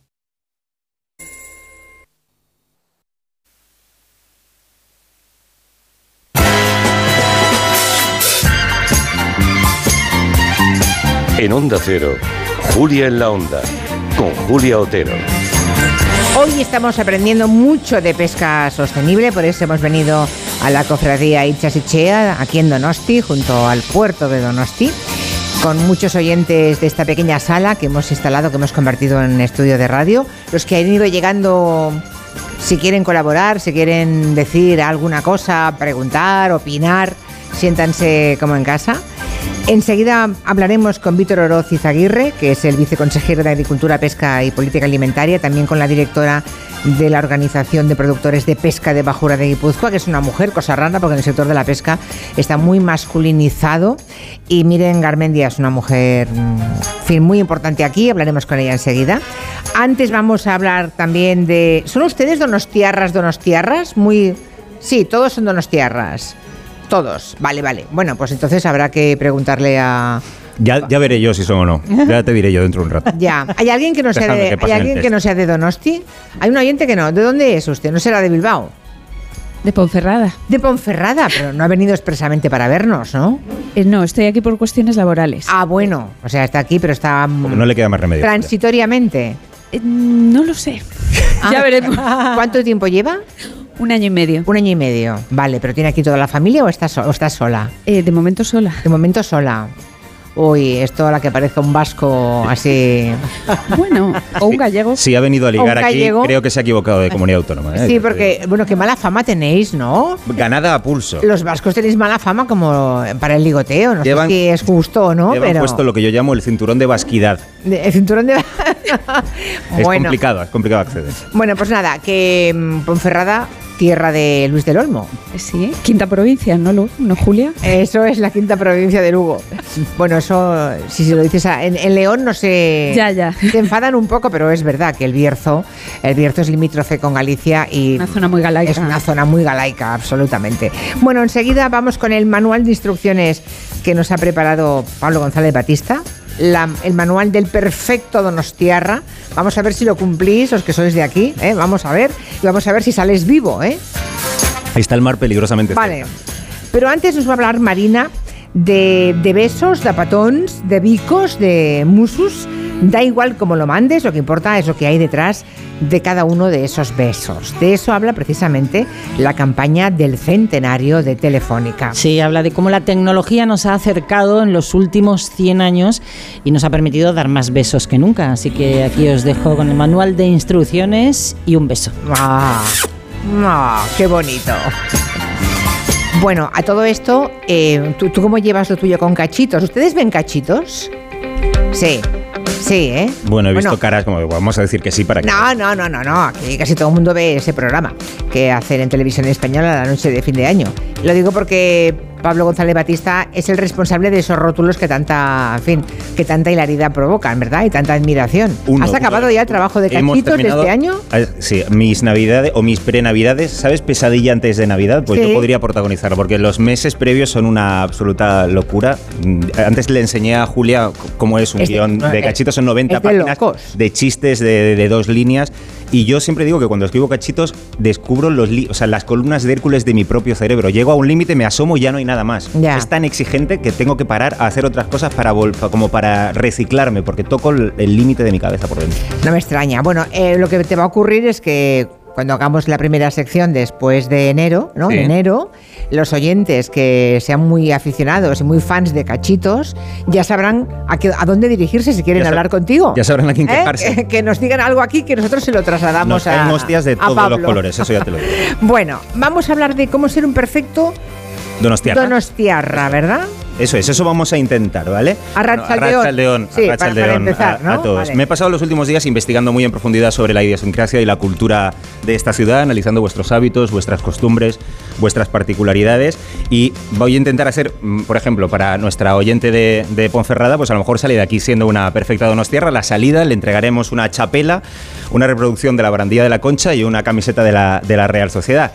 Que por cierto, ayer, ya lo siento, ha habido mala suerte en el sorteo, en el sorteo de, la, de la Champions. Nos ha tocado No. el Paris Saint Germain. ¿Te, te, lo parecerá a ti? ¿A ellos les parece normal Yo- que le no, van a ganar? Yo voy a decir que, que es que no, los donostierras no tienen nada que temer. O sea, si hay un español preparado para enfrentarse a un francés, es un tipo de San Sebastián. Claro. O sea, si les metéis, si les podéis cobrar 10 euros por un pincho, no les vais a poder meter dos o tres goles a, a los franceses. De todos modos, Dime. tienes que hablar de la ciudad, porque ya, ya lo hiciste en Bilbao y saliste bien parado. Eh, sí. Sorprendentemente, porque... Vamos a intentar salir A bien de. O sea, lo primero que tiene que saber un Donostierra es que esta ciudad, Donosti, es la ciudad más bonita del mundo y punto, ¿vale? O sea, hay que meterse en la cabeza que como aquí no se vive en ninguna parte Ya. y que Donosti es la ciudad más bonita, no ya de Euskadi, no ya de España, no ya de Europa, es la ciudad más bonita del planeta Tierra y he estado mirando el universo así en general, está todo por urbanizar, lo que hay Nada fuera que de la ver Tierra, con la concha. ya. Nada que ver con esto. Vale, un poco pelota, pero en fin. Bueno, es así, es Míralo, así. aplaudan, aplaudan. O sea, vale, de hecho, vale. ¿cómo será de bonito? Hay aquí una tienda de souvenirs, he salido antes a mirarla. Ah, sí, saliendo aquí mano derecha, Donosti enfrente. es más fea en las postales.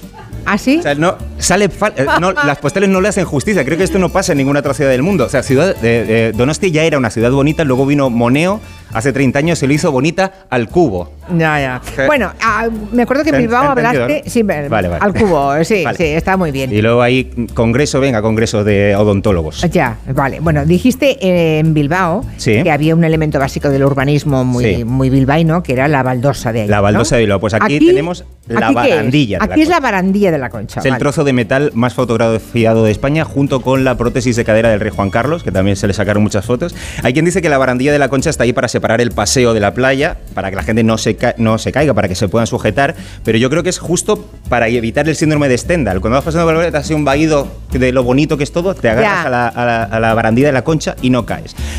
Para resumir, Donosti es una ciudad, se, se dice la- que la gente es guapa, guapa de cara. Pues Donosti ¿Ah, es, sí? es guapa, es bonita de cara, de cara ca- carísima.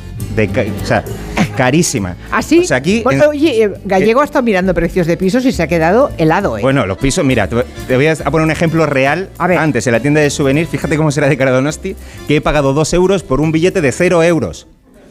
Me han clavado dos euros por un billete que no tiene ningún valor. No, ya lo veo. Y Billete además- de cero euros. Pero Y- está bien hecho, ¿eh? Parece, No, es da el pego, ¿eh? Es bien bonito. Y por detrás te salen las otras ciudades caras del mundo, Roma, Barcelona, etc. Ya, ya, ya. Eso es una manera, eso debe ser una crítica social, ¿no? Efectivamente. Una manera de hacer crítica social. Sí, Está pero me ha costado dos euros, vamos. Eh, está la bien. crítica. Vale, vale. Que, mm, a los donostierras, por cierto, no nos gusta que nos, se nos compare con Santander, ¿vale? Es verdad que son ciudades con playas, son ciudades bonitas, con paseos, con arquitectura notable y que empiezan por San. Que habría que, preguntarse qué santo es Tander. Esto no, no lo he encontrado. Pero recuerden que. San Sebastián tiene mejores playas, mejores paseos, mejor vida Mm. y Santander tiene mejores cajeros automáticos. Bueno, algún día iremos a Santander a emitir el programa porque nos invitarán allí. Y por supuesto diré que San Sebastián es mucho peor. Ay, ay, ay, no vale, vale, así no me gusta. tengo ningún, Ah, no sí, tengo ningún problema. gusta, no, no seas- te preocupes. que seas valiente, Lo vale, importante vale. es salir vivo de aquí, ¿vale? Sigamos. Otra de las cosas que hay que aprender para vivir aquí en San Sebastián es a lidiar con su clima, ¿vale? Esto también lo comparte con Bilbao. Cuando fuimos a Bilbao ya te dije que había metido en la maleta eh, gafas de sol, catiuscas, bañador, paraguas, un plumas, chancletas, chubasquero, protector solar. Sea, por aquí. por- ¿Aquí por- también? Sí, aquí, por- también pasa eso, sí. por hacer- que sí. Vale. Cuando dice un Donostierra que va a hacer cambio de armario, es que se va a comprar otro. No, aquí tienen toda la ropa todo el Todo año, ¿vale? mezclado. Puedes pasar del verano al Qué invierno. pesadilla, por favor. En un semáforo en rojo puedes pasar del verano al invierno, ¿vale? Aunque como todos sabéis, eh, el tiempo está cambiando. Pronto la concha tendrá un maravilloso clima subtropical y Ríete, eh, pero sí, ¿eh? te tomarán mojito, Ah, pero muy probablemente. Ah. Pero eh, aquí en San Sebastián ha habido meses que ha llovido 32 días del, del- del mes, ¿vale? No está mal. Yo Gentilicio. no les he dicho que soy de Tenerife yo. Un día fui a la, farma- a la farmacia en Tenerife y digo, ¿me da usted algo de- para, la- para protegerme del sol? Y me dieron un billete a, a Donosti. ya, ya, ya. Para que no me está bien. Bueno, ¿Quieres em, gentilicio? El de- gentilicio. Parece, A ver. parece fácil, pero es que San Sebastián no tiene un nombre, tiene siete nombres, ¿vale? Es eh, Donosti, eh, Donostia, San Sebastián, Sanse, Donostia, San Sebastián, así todo junto, La Bella Easo, Irucholo. Así que no es fácil responder aquí a la Uh. pregunta de dónde eres. Por- Eugenio, de hecho, tiene un chiste muy bueno sobre el tema. Se encuentran dos amigos, uno le dice al otro, "Eh, ¿tú sabes cómo se llaman los habitantes de San Sebastián? Digo, todos no. Qué bueno el. Se han reído más con él que conmigo. Qué bueno, sí. O sea que aquí puede ser Donostierra, eh, Asonense, pero luego además puede ser Cochquero, José Maritarra, es correcto, y Cascarina. que ¿Ah? ¿Todo como- eso? Como las casas de Harry Potter. O sea, mm, de según donde te bautices o donde vivas o un misterio insondable, eres de una cosa o, o de la otra. ¿Tenemos algún tierra de pura cepa aquí que pueda ir puntuando lo que dice Pablo González Batista ahí en primera fila? ¿Cómo lo lleva? Bien, bien, sí. De es, momento es bien. así, es así.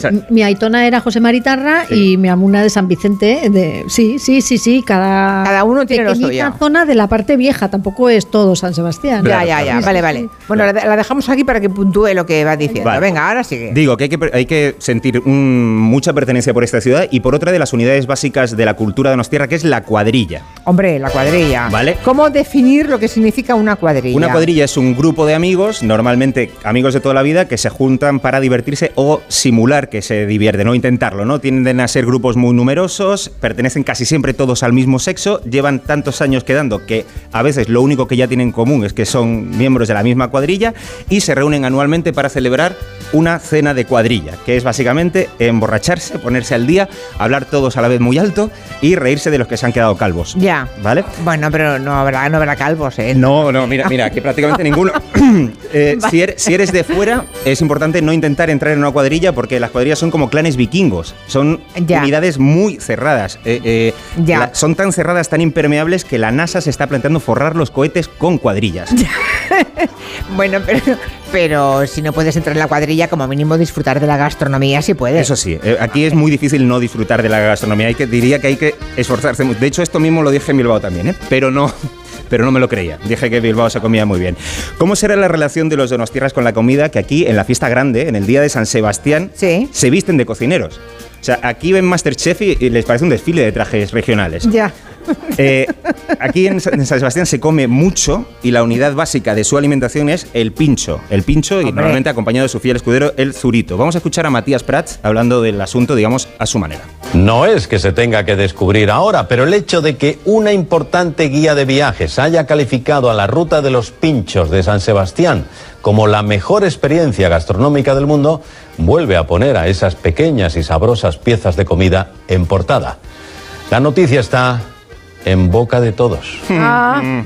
¿Ves? Con él se ríen menos. Matías y lo suyo, sí. Bueno, el pincho es la expresión más genuina de la gastronomía de Donostierra y creo que hay algo de poesía en el hecho de que el plato, digamos, más o la forma de preparar la comida más típica aquí sea coger comida y meterle un palillo, clavarle un palillo y que luego lo que te claven es a ti en la, en la cuenta. Ya. ¿Cómo de serio se tomarán este tema en esta ciudad que han creado el Instituto del Pincho Donostierra, que dice en sus estatutos que quieren proteger el pincho, promover y proteger esta seña cultural? Pero no digo, tiene ningún riesgo de extinción, ¿no? Bueno, si no quieren que se extinga, que no los hagan tan ricos. Ya, ya, vale. Bueno, y además de comer, que eso ya ha Sí. quedado clarísimo, ¿no? ¿Cuál- ¿Qué más dar- costumbres do- donostiarras habría que mencionar? Cosas que hacer en Donosti. Por ejemplo, una cosa muy típica es pasear por la playa de la Concha o por el paseo marítimo. Como ¿vale? nosotros esta mañana, para venir desde el hotel, sí. Es importante saber, esto se dice mucho aquí, que Donosti es un pueblo, nos conocemos todos, nosotros ya nos hemos cruzado, y aquí lo típico es ir por el paseo, ver Sí. de lejos a alguien que por supuesto conoces, dices, ah, mira, ese es el pequeño de los Jauregui, ahí va con la novia esta nueva que se ha echado. Entonces, se acerca, lo saludas con mucho cariño cuando pase y cuando haya pasado, lo criticas, como se ha hecho toda la vida, por la espalda. Pero eso en todas Una- partes, ¿no? No, pues aquí también es. Aquí también se hace, vale, vale. Otra costumbre muy arraigada es ir a ver, a ver romperolas al paseo nuevo. Cuando pero hay, cuando pero hay. ¿abofetadas o no? No, no, no, no, no. Las olas rompen contra. eh, mira, en una ciudad que es todo tan caro no se puede desperdiciar un espectáculo. Para un espectáculo que es gratis eh, hay que ir a verlo, ¿vale? Aquí el mar lo mismo te empapa un guiri, que se lleva un coche, te arranca un cacho de monte, pero es importante ir ahí a verlo. Mira, y este es el sonido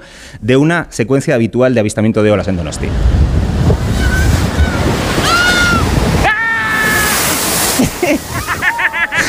Es increíble la velocidad a la que pasa del terror por la ola gigante a darse cuenta que no le ha mojado él, sino al guiri, entonces ya se descojona del Ya, esto es una, esto es una vasca, ¿no? Es, es una No, no, es- creo que es un señor. Claro, es el que sujeta la cámara. Yo Ah. me he imaginado a un señor. Ah, vale. Calvo, por cierto, no sé. Ya, no sé por qué. Vale, por cierto, viniendo para aquí esta mañana hemos visto gente metida dentro del agua de la concha. Efectivamente, es que aquí están los ciudadanos más valientes de España. ¿Sabes esas crónicas que hacen siempre en invierno de, de valientes bañistas desafían al Sí, frío? en la- sí. Siempre son aquí. Sí. Hay un cámara desde, desde el paseo con un zoom gigante porque no se quiere ni acercar al agua viendo a una señora en bañador negro y gorro que supongo que será siempre la misma, pero todos los vídeos los graban aquí siempre. ¿Alguien se baña aquí en invierno en la playa?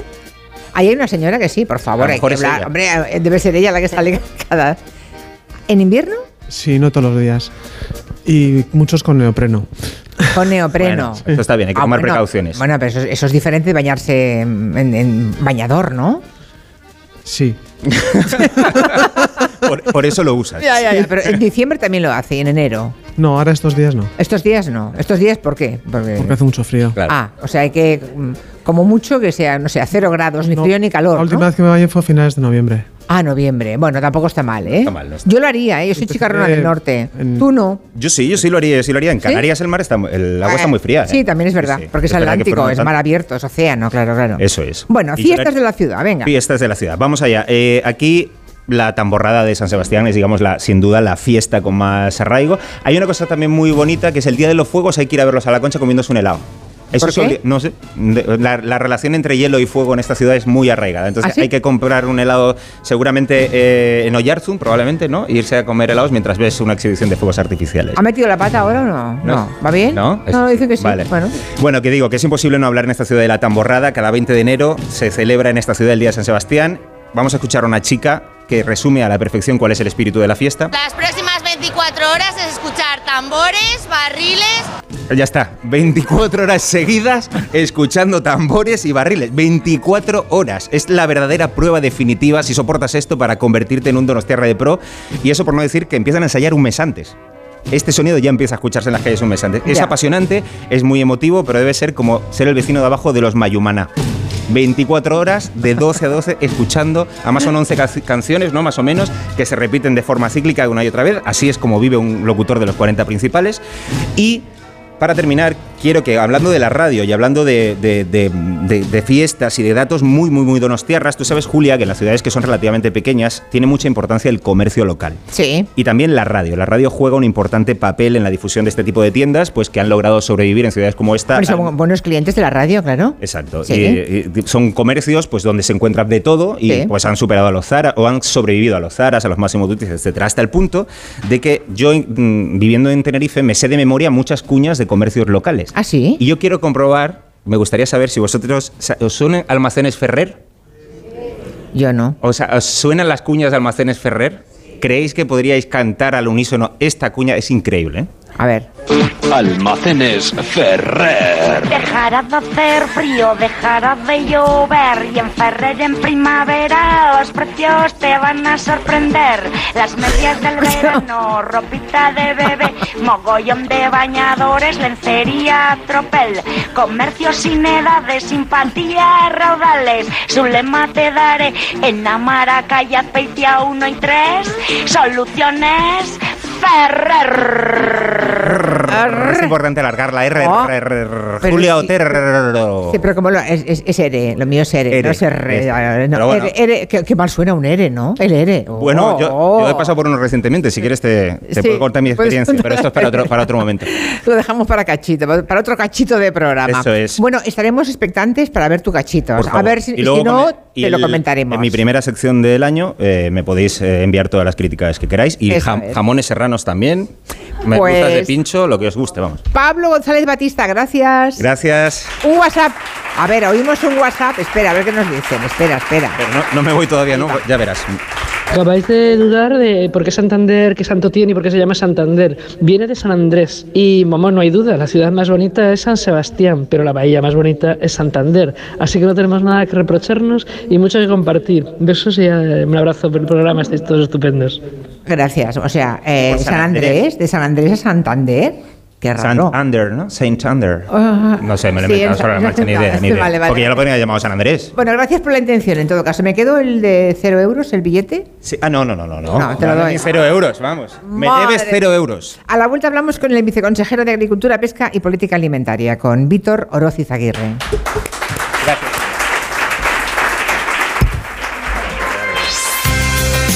En Onda Cero, Julia en la Onda, con Julia Otero.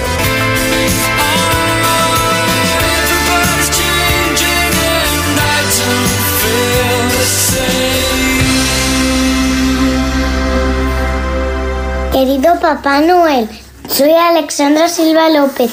Quería decirte que esta Navidad cuando me traigas los regalos no corras mucho, porque te quiero mucho y quiero que llegues bien. Ay, que se me olvidaba decir que te también quiero un perrito que parece de verdad. Llegar tarde es mejor que no llegar. También en Navidad. Gracias por conducir con precaución. Dirección General de Tráfico, Ministerio del Interior, Gobierno de España. Hola familia, hoy vengo a presentaros mi nuevo libro, Cocina de 10 con Carlos Arguiñano. Crema de brócoli y calabacín, arroz con alcachofas o lasaña de pollo. Cocina de mercado, sana y con resultados sobresalientes. Cocina de 10 con Carlos Arguiñano. 598 recetas sencillas de hacer y muy ricas de comer. Editorial Planeta. ¿Y pásalo de 10 cocinando? Lo tiene el fan y la rapera, el ciclista y la motera, el que se viste de gala y el que celebra en pijama. Es un extra de ilusión. ¿Y tú? ¿Tienes ya tu cupón del extra de Navidad de la 11? No te quedes sin él. El 1 de enero, cupón extra de Navidad de la 11, con 80 premios de 400.000 euros. Todos tenemos un extra de ilusión. A todos los que jugáis a la 11, bien jugado. Juega responsablemente y solo si eres mayor de edad. Su alarma de Securitas Direct ha sido desconectada. Anda, si te has puesto alarma. ¿Qué tal? Muy contenta. Lo mejor es que la puedes conectar cuando estás con los niños durmiendo en casa. Y eso da muchísima tranquilidad. Si llego a saber antes lo que cuesta, me la hubiera puesto según me mudé. Protege tu hogar frente a robos y ocupaciones con la alarma de Securitas Direct. Llama ahora al 900-272-272.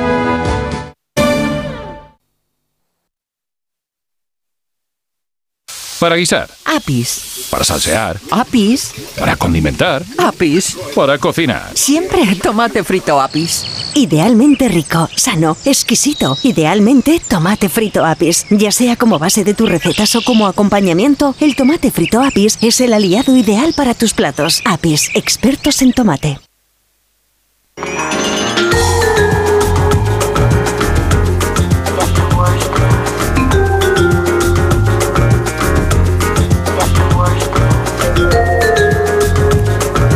Bueno, pues aquí estamos, aquí seguimos en esta cofradía Itxasechea de Donosti, junto al puerto de Donosti. El sol se va poniendo, hay un reflejo amarillo de color ocre detrás de las nubes, las nubes altas que hoy creo que no han ah, mm, regalado sol sobre la bahía de la Concha, la playa de la Concha en San Sebastián, pero aquí seguimos en un lugar inmejorable y aquí recibimos a Víctor Oroz Izaguirre, que es viceconsejero de Agricultura, Pesca y Política Alimentaria. ¿Cómo está, cons- viceconsejero? Uy, no se oye ese micrófono, a ver ahora. ¿Sí? Ahora, sí, ahora sí. Buenas tardes. Sí, hola. Qué paisaje tan maravilloso, ¿no? Sí, la verdad es que está el atardecer muy bonito. Sí, y además usted lo tiene a su espalda, pero yo lo tengo de frente, así que lo estoy disfrutando al máximo. Hablamos desde el principio de pesca sostenible.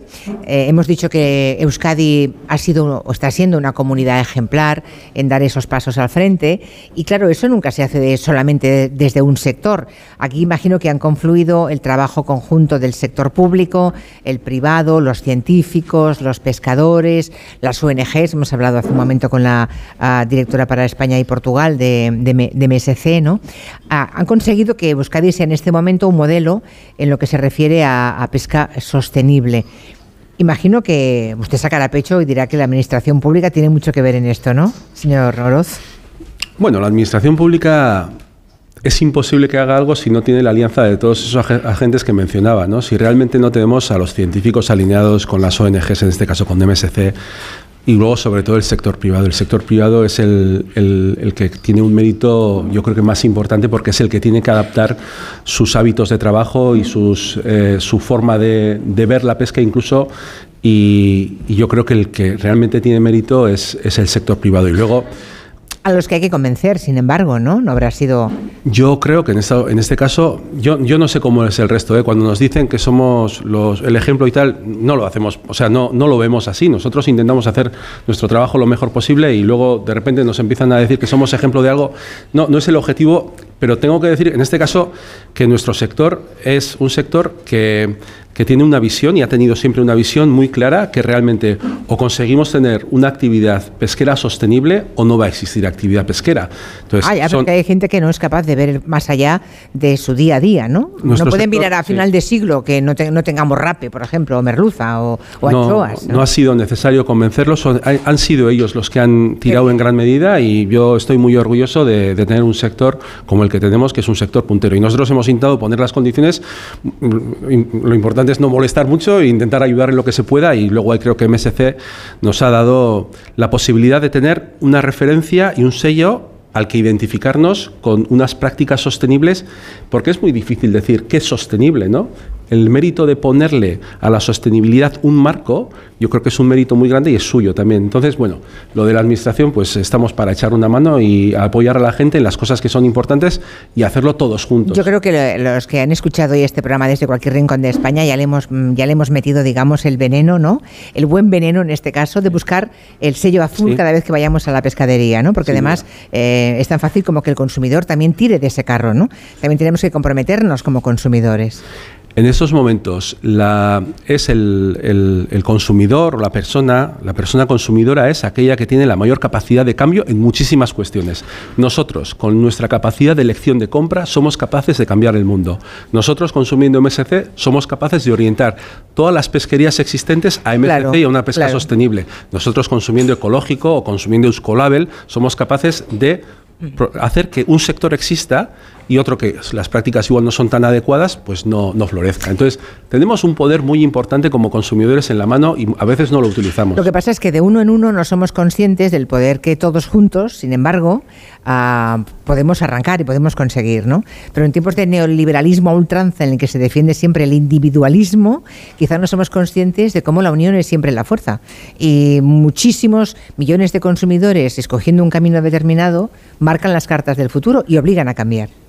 Para bien en este caso. Totalmente de acuerdo. Si realmente, si el consumidor opta, bueno, yo primero sí quería hacer un, un llamamiento al consumo de pescado, que, que las cantidades están bajando. En España sí, es curioso, aunque somos el país que más pescado consume, están bajando. Están bajando y el pescado es la proteína más saludable que hoy en día podemos encontrar y es, es un, es un producto de primera necesidad y ya dentro de eso evidentemente tenemos que conseguir que ese pescado sea saludable y sea MSC y que, que busquemos pues realmente esa pesca que haga posible que en el futuro sigamos teniendo pesca, con lo cual en ese sentido MSC es una labor fundamental la que hacen y es un sello que tenemos que apoyar todos. MSC es la que acredita y avala que determinados pescados ¿no? pues tengan esa garantía y industrias lleven ese sello azul, ¿no? que es lo que garantiza que han sido retirados o extraídos del mar o de los océanos de manera sostenible. ¿Qué, mm, qué especies han conseguido recuperar en los últimos tiempos? Bueno, en estos momentos que tenemos... estuvieran, digamos, en peligro. Bueno, tenemos la anchoa. La anchoa es, un- es una especie muy importante para nuestra flota. Eh, aparte de sus calidades gastronómicas, recordar que en los años 2000 estuvo a punto de desaparecer. Y Me hubo, acuerdo, me acuerdo, sí. hubo la, la pesquería se, se, se paró durante cuatro años y se, se ha conseguido recuperar. Hoy en día tenemos a nuestro centro tecnológico, a ASTI, eh, haciendo un seguimiento muy directo y bueno, tenemos datos de biomasa bueno, muy buenos, entonces se ha recuperado totalmente. Pero evidentemente para que no vuelva a pasar eso hay que tener un control muy grande. La anchoa es una de ellas, el bonito del norte es otra de ellas aquí en el Cantábrico y luego pues en, en el Índico, en el Pacífico, en otros, en otros mares existen otros túnidos que también tienen esa, esa categoría de MSC. Pero bueno, en este caso para nosotros los más importantes, Anchoa y Bonito del Norte, que, que la flota Ya. vasca y otras flotas del Cantábrico también están, están acreditados con MSC y son las que, las que uti- están utilizando el sello. ¿Cuánta gente vive, cuántas familias viven del mar aproximadamente en Euskadi? En Euskadi tenemos casi unas 3.000 personas. 3.000, Sí. creo que son cincuenta y tantas mil en toda España.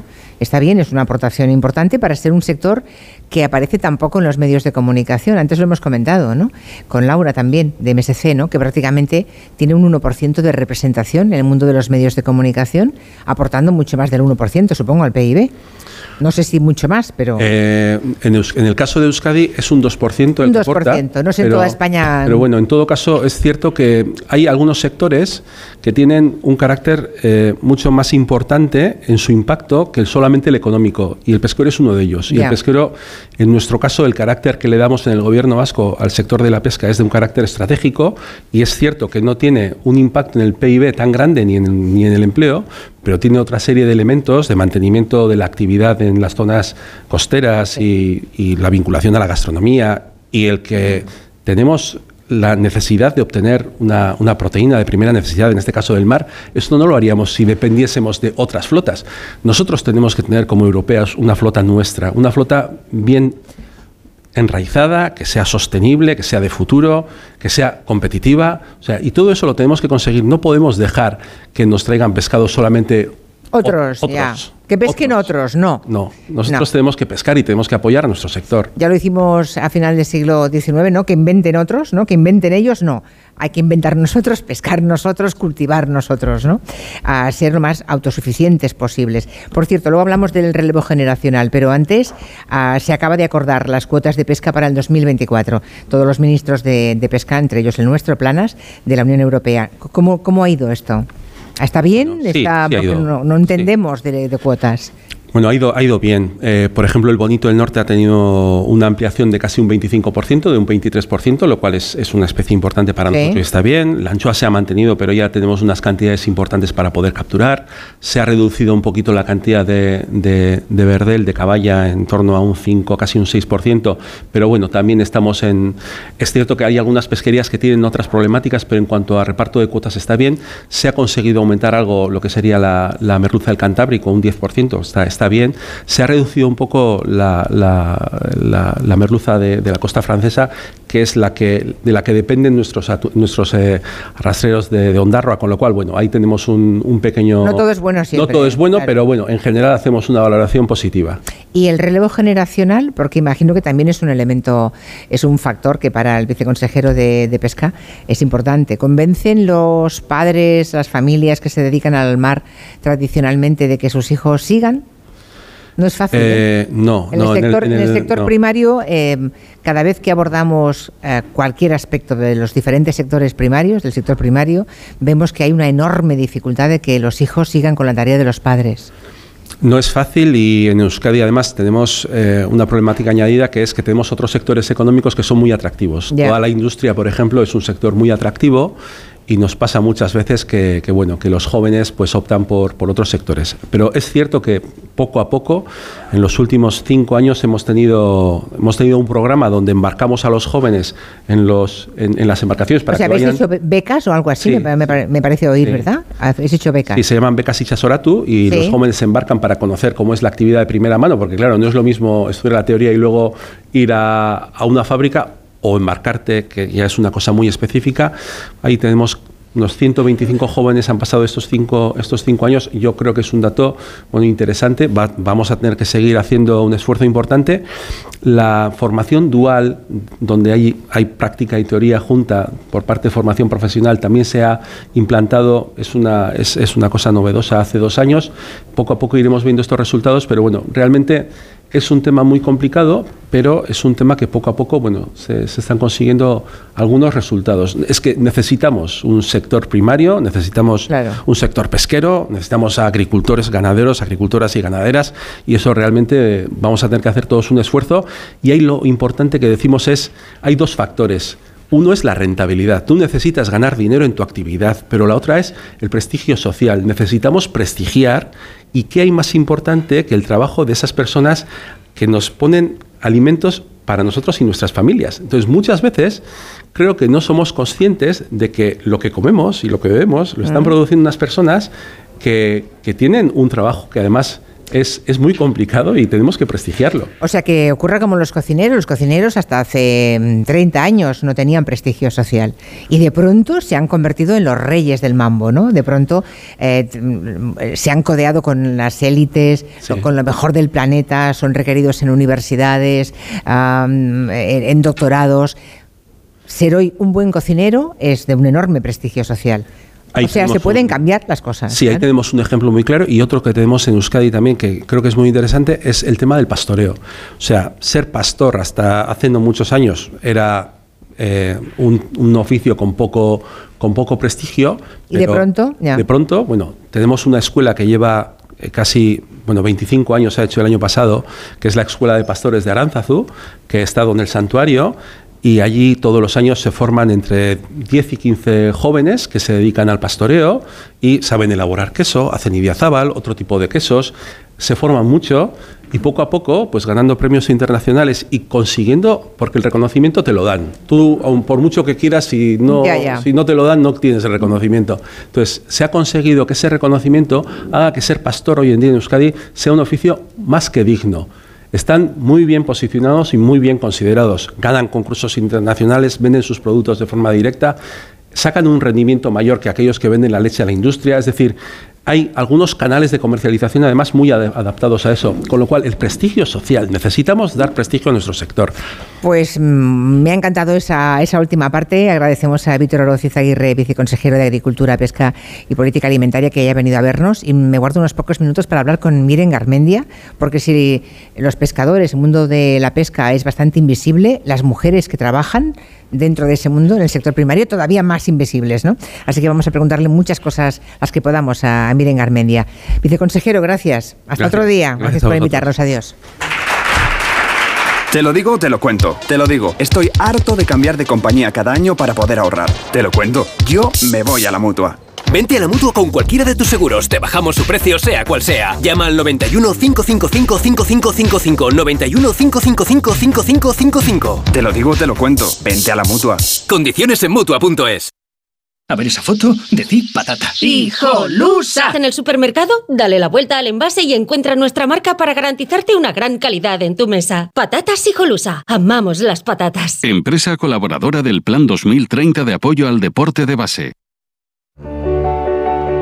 No se necesita mucho para mejorar la vida de otro. A veces basta una mirada para hacerle sentir que no está solo. Basta un gesto, un empujón, una oportunidad. A veces basta solo un segundo. Si en tan poco tiempo se puede conseguir tanto, piensa en todo lo que hemos logrado en 85 años. 11. 85 años son solo el principio. Copa y llénala, vamos todos a brindar. tu copa, el sabor de la amistad. De mi copa y ya la dejen, de mi copa y ya la dejen, de mi copa y ya la dejen, de mi copa y ya la Málaga Virgen, sabor de amistad. Tantas horas delante del ordenador pueden pasar factura a tus ojos. Prueba el nuevo Devisión Lágrimas. Devisión alivia los síntomas de sequedad, irritación y cansancio ocular. Devisión Lágrimas. Este producto cumple con la normativa vigente de producto sanitario. En CEPSA todos nuestros clientes son de 10. Por eso seas particular o profesional, tenemos una promo de 10 para ti. Únete a CEPSA Go o a esta resa en CEPSA y te damos 10 euros de regalo de bienvenida. Y si ya eres cliente, ahorras 10 céntimos por litro en tus repostajes. Ven a CEPSA y llévate ya tus 10 euros. Consulta condiciones en CEPSA.es.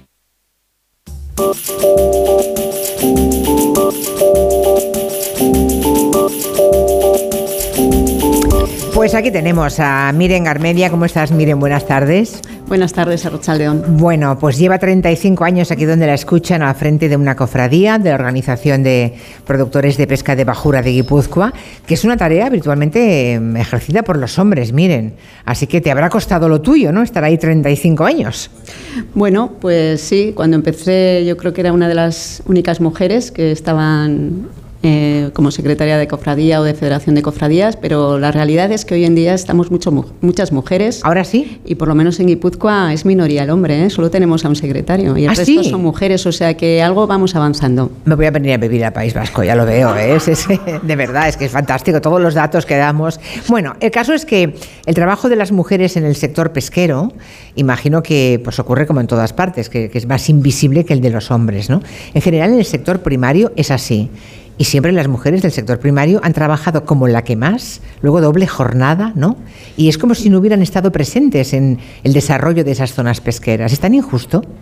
Sí, es injusto, esa es la realidad ¿no? de, las mujeres, pero bueno, realidad que yo creo que en estos últimos años está cambiando, todavía hay mucho que, que mejorar y, que, y mucho trabajo que hacer, pero yo creo que cada vez más la visibilidad de la mujer está ahí y bueno, no tenemos más que ver a nuestras rederas o sareguilles. Bueno, rederas, empacadoras, nescatilas, ¿no? Efectivamente, luego hay muchas mujeres que llevan también las cuentas de, de nuestros barcos y, y están involucradas también. Bueno, hace años, ahora ya no, eso se hace a través de las lonjas y las cofradías, pero antes eran las que se ocupaban de vender y de la economía de esos barcos, con lo cual el papel de las mujeres ha sido y es eh, muy importante. Yo creo que hay que ponerlo en valor y bueno, nosotros desde aquí eh, intentamos hacerlo, ¿no? Eh, cada vez que tenemos la oportunidad. Bueno, este lugar donde hoy hacemos el, el programa, esta cofradía Hechas Echea, la Casa de los Pescadores, ¿no? Más o menos se quiere decir. es un centro que han creado las cofradías precisamente para contar un poco eh, su tarea, ¿no? Para difundir un poco, ¿no? Aquí se puede venir a comprar pescado también, ¿o no? A comer. Eh, pescado no, eh, productos elaborados con nuestro pescado. Vale. Eso sí. Vale, eso sí que se puede comprar aquí. Sí, se puede comprar. Tenemos aquí una tienda aquí en la entrada, si habéis tenido ocasión de, Sí. de verlo, donde tenemos eh, productos elaborados con, con nuestro pescado. como son- hay productos cofradía, eh, con la propia marca de, de la casa, y luego productos de conserveras o de, o de empresas que, que trabajan con nuestro pescado y hacen productos estupendos. ¿Y el proyecto va bien? Ha salido, ha salido, porque a veces uno tiene un proyecto en la cabeza, ¿no? Se algo en marcha y no acaba de, de funcionar, ¿no? Bueno, pues yo creo que con este proyecto estamos consiguiendo eh, grandes logros. ¿no? Eh, el objetivo principal de este proyecto es dar visibilidad al sector, porque antes hablábamos, hablabas con Víctor ¿no? de, del relevo generacional. O sea, ningún joven va a optar por un sector que no conoce, ¿no? ¿Tienes por una hijos tú? profesión. Tengo tres hijos, sí. ¿Y qué? ¿No quieres saber nada de la pesca? Pues es una pena, porque, porque no, no han tenido la oportunidad de, de optar por la pesca. Tú cuando vas a un instituto y te hablan de las distintas oportunidades eh, o salidas profesionales que tienes, eh, mis hijos no, en- nadie les ha hablado de la pesca. Ya. Nadie les ha hablado de la pesca y estoy no puedes, segura que claro, aquí, no puedes eh, proyectar tu futuro en algo que nadie nunca te ha mencionado. y que no conoces, ¿no? Y que no, y que no trasladamos ese conocimiento a nuestros hijos. Y luego, eh, si conocemos algo, son las noticias eh, que vemos y siempre salimos a, a las noticias a hablar de, de los problemas que tenemos y a protestar. ¿no? Cuando hay un temporal y mueren cinco. Efectivamente. Es terrible, Entonces, claro. Pero yo que, que, bueno, eh, siempre digo a mis arranchales, yo es que he salido a pescar muchas veces con ellos, porque cuando estoy comiendo con ellos, cuando estoy en reuniones con ellos, es que la pasión con la que transmiten su oficio, eh, llevan una vida muy digna, con sus familias, han, han, sido capaces de, de también alimentar a sus hijos y tal, y yo veo mucha pasión y mucha alegría por este oficio. Entonces, eso hay que transmitirlo. El problema Claro. es que no lo transmitimos. Entonces, lo que pretendemos con este con Cofradía Echasechea es eso, dar a conocer y acercar el sector a, a nuestra juventud, a nuestra sociedad. Y, desde el conocimiento, después, esos jóvenes podrán optar por, por este oficio. Un oficio en el que se gana dinero y se puede vivir muy dignamente. Claro, y por eso también estamos haciendo este programa desde aquí, ¿no? Para difundir precisamente esa idea y nos sumamos a ese proyecto que, que tiene la cofradía. Se puede ganar la vida di- dignamente. Lo que ocurre es que es un trabajo, la idea que tenemos, la imagen que tenemos es un trabajo muy duro, ¿no? Eh, sí, pero hay otros trabajos también claro. duros y, y- y seguro que en tu trabajo también tiene- tienes momentos duros, ¿no? Pero no hablamos de eso, ¿no? No. hablamos de la dureza de otros No, el tema es que ¿Por te puedes ganar bien la vida y la si sabes y puedes disfrutarlo enormemente. Es que las condiciones del trabajo en la mar, por lo menos eh, desde que yo empecé hace más de 35 años a hoy, han cambiado mucho, han mejorado mucho las tecnologías, todas las inversiones. Nuestros barcos están también tecnológicamente súper preparados. Entonces, esas condiciones han mejorado mucho, pero eso, de eso no se habla, ¿no? No hablamos. Nosotros aquí desde Cofradía Echasechea es lo que intentamos dar a conocer. También se está ganando muy bien hoy en día, eh, por lo menos en nuestros barcos. Hay barcos que, que igual ganan menos, pero nuestros barcos en los últimos años, las pesquerías, como hemos dicho, Sí, eh, que están sois permitiendo- apuntadísimas al tema de MSC, o sea, sois de los de pesca sostenible entre los dientes, vamos. ¿eh? Efectivamente, y eso nos está permitiendo tener unas pesquerías saludables y también, que es muy importante, no es cuánto se pesca, sino cuánto se gana con eso que pescas. Entonces, también desde aquí lo que estamos haciendo es un trabajo por poner en valor nuestro producto y nuestro pescado, de manera que se venda lo mejor posible para que el arranchal, el pescador, tenga el máximo rendimiento posible que le permita eh, vivir Vivir dignamente, claro, porque además se trabaja nueve meses al año muchas veces como máximo, ¿no? También, efectivamente. Y luego, bueno, pues en primavera, por ejemplo, eh, los fines de semana están en casa. Incluso hay veces que eh, ha habido campañas en las que tres, solo han trabajado tres, cuatro días de la semana. En verano, lo más duro igual puede ser. Cuando no se trabaja se cobra igualmente, claro. sí, sí, claro. Es que los Claro, pescadores ganan en función de lo que pescan y del valor de la pesca. Y entonces, digamos, comparten los ingresos de la pesca, tanto el trabajador, el pescador y el, y el armador. Entonces, es muy importante para todos el pescar bien y vender bien ese pescado. Y es en lo que estamos trabajando nosotros. Pues a ver si ese mensaje hemos sabido eh, difundirlo en esta tarde de radio con la fuerza con la que lo expresa y con la contundencia y la convicción Miren Carmendia, directora de la Organización de Productores de Pesca de Bajura de Guipúzcoa. Miren, muchísimas gracias por venir aquí. Gracias. Muchas gracias a vosotros. Gracias. Vamos al tiempo de las noticias y abrimos el gabinete. Son las 6 de la tarde, las 5. Julia en la onda. Nadie se ha ido de aquí sin encontrar su deseo. ¿Te has enterado? Hay un lugar mágico en el que los deseos de todo el mundo se cumplen.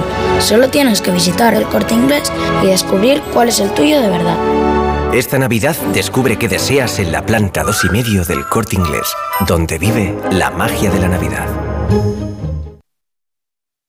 ¿Te lo digo o te lo cuento? Te lo digo. Tenemos todos los seguros contigo y aún así, ¿pagamos de más? Te lo cuento. Nosotros nos vamos a la mutua. Vente a la mutua con cualquiera de tus seguros. Te bajamos su precio, sea cual sea. Llama al 91 555 5555. 91 555 5555. Te lo digo o te lo cuento. Vente a la mutua. Condiciones en mutua.es. Por primera vez en España, 20 de las mejores voces de la historia de la voz vuelven. ¿Qué es esto? Para una batalla épica. Un espectáculo, una fantasía. ¿Quién será la mejor voz de todas las voces? Dejen que el corazón lo diga todo porque ellos merecen estar aquí. La voz All Stars. El viernes, audiciones a ciegas a las 10 de la noche en Antena 3. La tele abierta.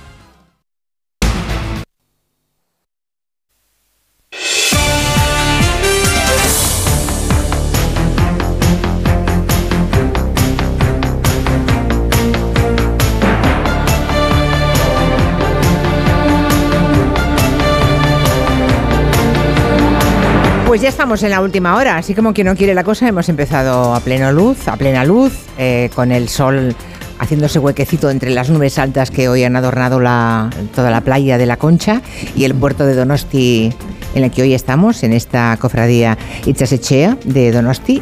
Y ahora pues ya es noche cerrada, ya vemos desde aquí las luces ¿no? De ese círculo que conforma la Concha y por tanto salimos de noche. Tengo unas ganas que cambie, que cambie, que volvamos a la primavera, que crezcan los días, porque salir de noche es, es distinto. ¿Están a gustos también? ¿Sí? En la radio cuando mueven la cabeza no se oye nada, que lo sepan, ¿eh? Vale. Así que si dicen sí o no, en la radio quedará un poco más eh, audible.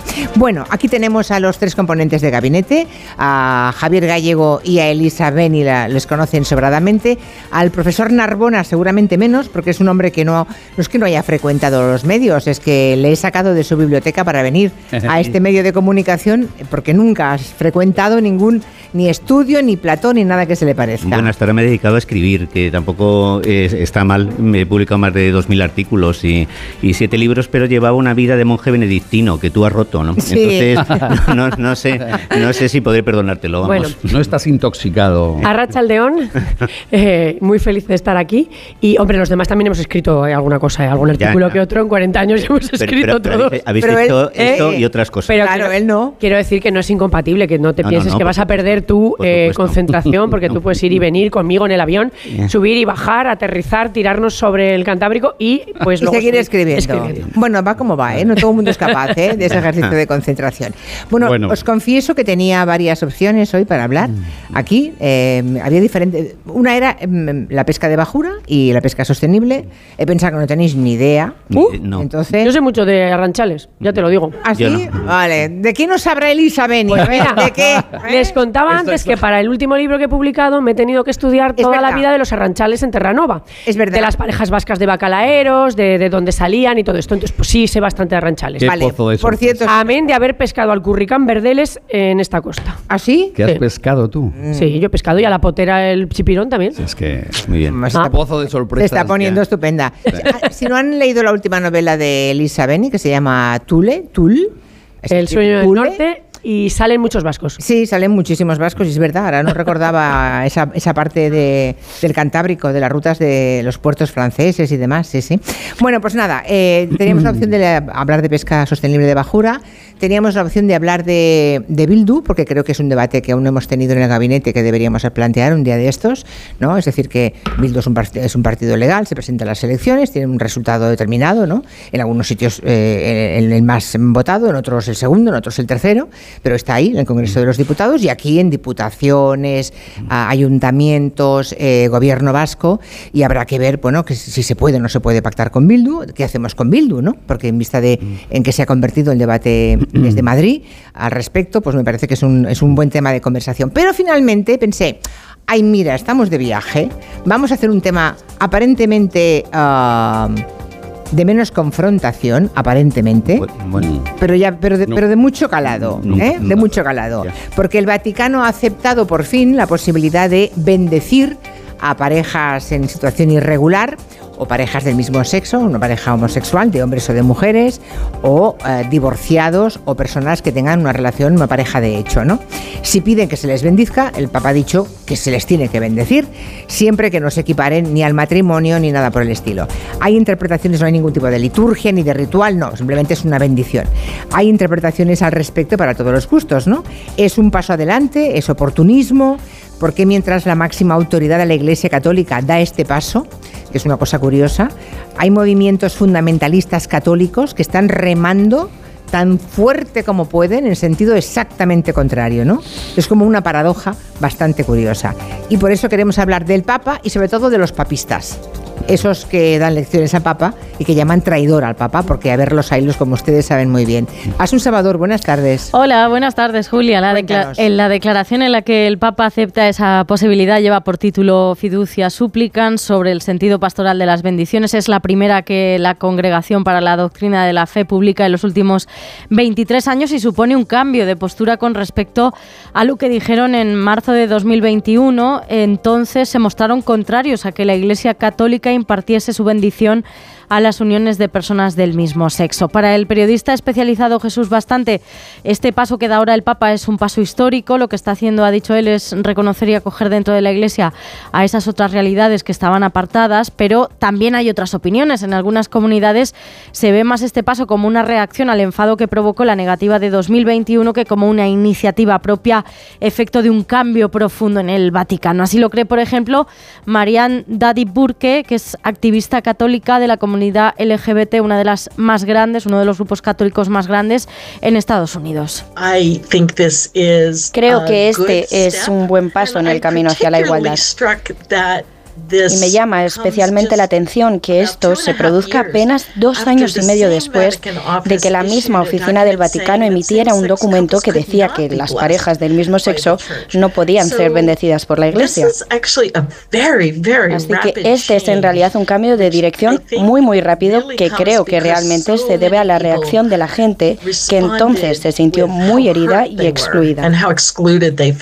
Un cambio por reacción al cabreo de entonces, opinan estas comunidades desde Estados Unidos. Aquí le hemos preguntado a Cristo Casas, que es antropólogo y escritor, autor del ensayo Maricas Malas, en el que aborda la disidencia del colectivo LGTBI contra la imposición de modelos o frente a la imposición de modelos tradicionales de familia. Él cree, en primer lugar, que el anuncio del Papa sí responde a un intento de lavado de cara frente a los últimos escándalos y de atraer a fieles a los que, por ser de este colectivo, se les había dado por perdidos. podríamos decir que esto es mm, correr un tupido velo o hacer un anuncio que sea como muy llamativo para esconder un poco este escándalo mediático, ¿no? En ese sentido sería una estrategia de pinkwashing porque lo que hace es instrumentalizar a las personas LGTBI para eh, que no se hable de los escándalos de la Iglesia y en cambio eh, haya un giro de 180 grados sobre la imagen que se tiene de la Iglesia. No podemos olvidar que el Vaticano es una institución, una institución que vive de tener fieles, que vive de tener ingresos y seguramente con la pérdida de creyentes que está teniendo sobre todo en Occidente, lo que ve es una oportunidad de captar nuevos eh, religiosos, ¿no? O de captar nuevas personas que crean en ellos. Y ve en esto, por eso, una estrategia similar a la de ciertos sectores de la política. Lo que hace es una estrategia, una estrategia muy similar a la que ya hemos visto en las extremas derechas europeas. Por ejemplo, Marine Le Pen, de la extrema derecha francesa, eh, ha pasado de ser LGTBI fóbica abiertamente a decir que su partido será el que proteja a las personas francesas LGTBI y a las familias francesas LGTBI de los malvados inmigrantes, no de los malvados musulmanes. Aquí vemos un relato paralelo en el que el Vaticano se vendería como esa institución católica, blanca, europea, progresista, moderna, frente quizá a unos malvados bárbaros eh, musulmanes, ¿no? Eh, que suele ser el relato islamófobo más común en Europa, que no serían eh, tolerantes con lo LGTBI. Aunque al mismo tiempo reconoce este autor, Cristo Casas, que puede ser, el anuncio del Papa puede ser un alivio para muchas personas LGTBI que practican el catolicismo y que hasta ahora se sentían excluidas. Mientras tanto, los sectores católicos más conservadores, como decías, siguen sin ver con buenos ojos que se bendigan las uniones de personas del mismo sexo. Tampoco lo ven bien todos los colectivos en el seno de la Iglesia. Los obispos españoles, de momento, evitan opinar. Bueno, pues ahí lo dejamos. Gracias, Asun. Hasta mañana. Hasta luego. Bueno, pinkwashing, o sea, lavado rosa, ¿no? Aparente, ah, modernización y paradojas, ¿no? Como hay movimientos sociales eh, muy reaccionarios que quieren volver a meter el movimiento LGTBI en los armarios y por otra parte el, pa- el Papa da ese paso adelante, si es que se considera paso adelante. Como veo que está muy predispuesto, profesor Hombre, Narbona, empieza, hombre, empieza. Tal, tal vez porque yo soy el único católico de esta mesa, ¿no? Y el único que todavía pues sigue yendo los practicante, y practicante. Voy los domingos a misa a una, a una parroquia que se llama Nuestra Señora de la Guía y que tiene un carisma parecido a San Carlos Borromeo, la famosa parroquia roja de Entrevías. No sabía que fueras católico practicante Sí. y eh, serás el segundo, porque te- Bueno, tenemos a Juan Manuel de Pra- Juan Manuel de Prada. Sí, pero es verdad que no hay más, ¿eh? Pero Juan Manuel una- de Prada hay- y tú. Hay una diferencia. Es que bueno, yo- no sé gallego. En- hay una bueno, hay una diferencia, es que yo escribía en Alfa y Omega, que era la revista del Arzobispado de Madrid, y dejaron de llamarme por mis opiniones heterodoxas. O sea que yo tampoco soy un católico típico, sino más bien tengo una fe unamuniana, eh, simple en conflicto. y cuando has dicho que este era un tema que no suscitaba tanta confrontación como el de Bildu, pues la verdad es que me he quedado un poco perplejo, porque hay gente dentro de la Iglesia Católica que está rezando por la muerte de Francisco y que le considera prácticamente pues un, un hereje, una Sí, especie sí. de anticristo y que por un lado, pues bueno, supuestamente el, el Papa desde, desde que lo estableció Pío IX es infalible, está puesto por el Espíritu Santo, pero cuando el Papa hace cosas que a un sector no le gustan, pues ya el Papa empieza a ser cuestionado. Entonces realmente yo no creo que esto sea simplemente un cambio cosmético, sino que dentro de, este planteamiento lo que hay es el intento de que el clericalismo pase a segundo plano y que el Evangelio ocupe el centro. Porque, por ejemplo, cuando se habla de los sacramentos, del sacramento del matrimonio, de los siete sacramentos que supuestamente no se pueden tocar, esos sacramentos los establece Santo Tomás de Aquino en el siglo XIII. O sea, son una tradición eclesiástica, no están en el Evangelio, con lo cual no se puede decir que sean absolutamente intocables. Y eh, el Concilio Vaticano II en su momento despertó muchísimas ilusiones. La Iglesia se, re- se renovó, adoptó un espíritu ecuménico, surgió la teología de la liberación, eh, ya, ya que estamos aquí, pues bueno, ha habido eh, curas vascos, eh, grandes teólogos de la liberación, como fue Ignacio Yacuría, asesinado en El Salvador, o John Sobrino, al que represalió, por cierto, el Vaticano. Y en ese momento, pues en los años 70, las iglesias tenían bastante influencia en su entorno. Y había grandes intelectuales católicos, eh, entre ellos, por ejemplo, en España, Miguel Delibes, o grandes teólogos como Karl Rahner. Luego vino la, pisora- la pisonadora que fue Boitila. Y lo que la Iglesia, a pesar de su enorme carisma, lo que experimentó fue una auténtica involución. Por ejemplo, la- el caso de un aborto, pues establecía una excomunión a perpetuidad cosa que luego Francisco ha corregido. Antes solamente podía perdonarlo un obispo y de forma excepcional. Ahora no, ahora cualquier sacerdote puede perdonar las veces que sean los casos de mujeres que hayan abortado y luego se sienten, pues eh, eh, tienen un conflicto interno y necesitan que las perdonen.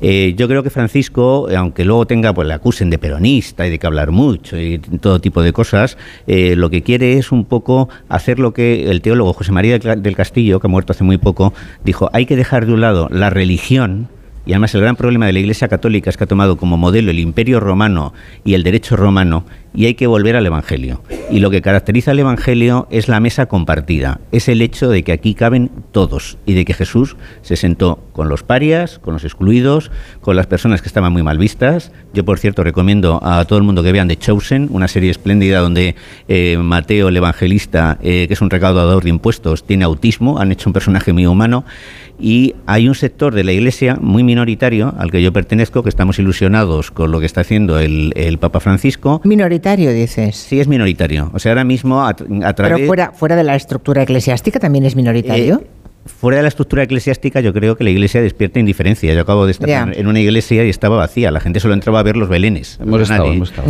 Eh, y, lo cierto es que ahora mismo lo que podrían ser los sacerdotes con una mente más abierta tienen todos más de 60 años o 70 años. Bastante más, ¿eh? ¿eh? que son mm. los antiguos curas obreros, aquellos que había, y en cambio, pues con Boitila adquirieron mucho protagonismo el Opus Dei, Comunión y Liberación, los Legionarios de Cristo, y, un dato que a lo mejor no sabe el que está fuera de la iglesia: los sacerdotes jóvenes de 30 años eh, van otra vez con sotana, eh, con una barba de ayatolá hasta el pecho, y en las redes sociales hacen declaraciones que están a la extrema derecha de la extrema derecha.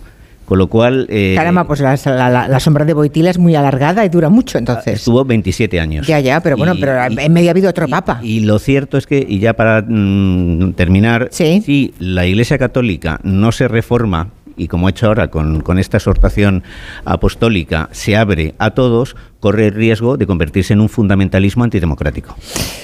Muy bien, pues no está mal como primera aproximación.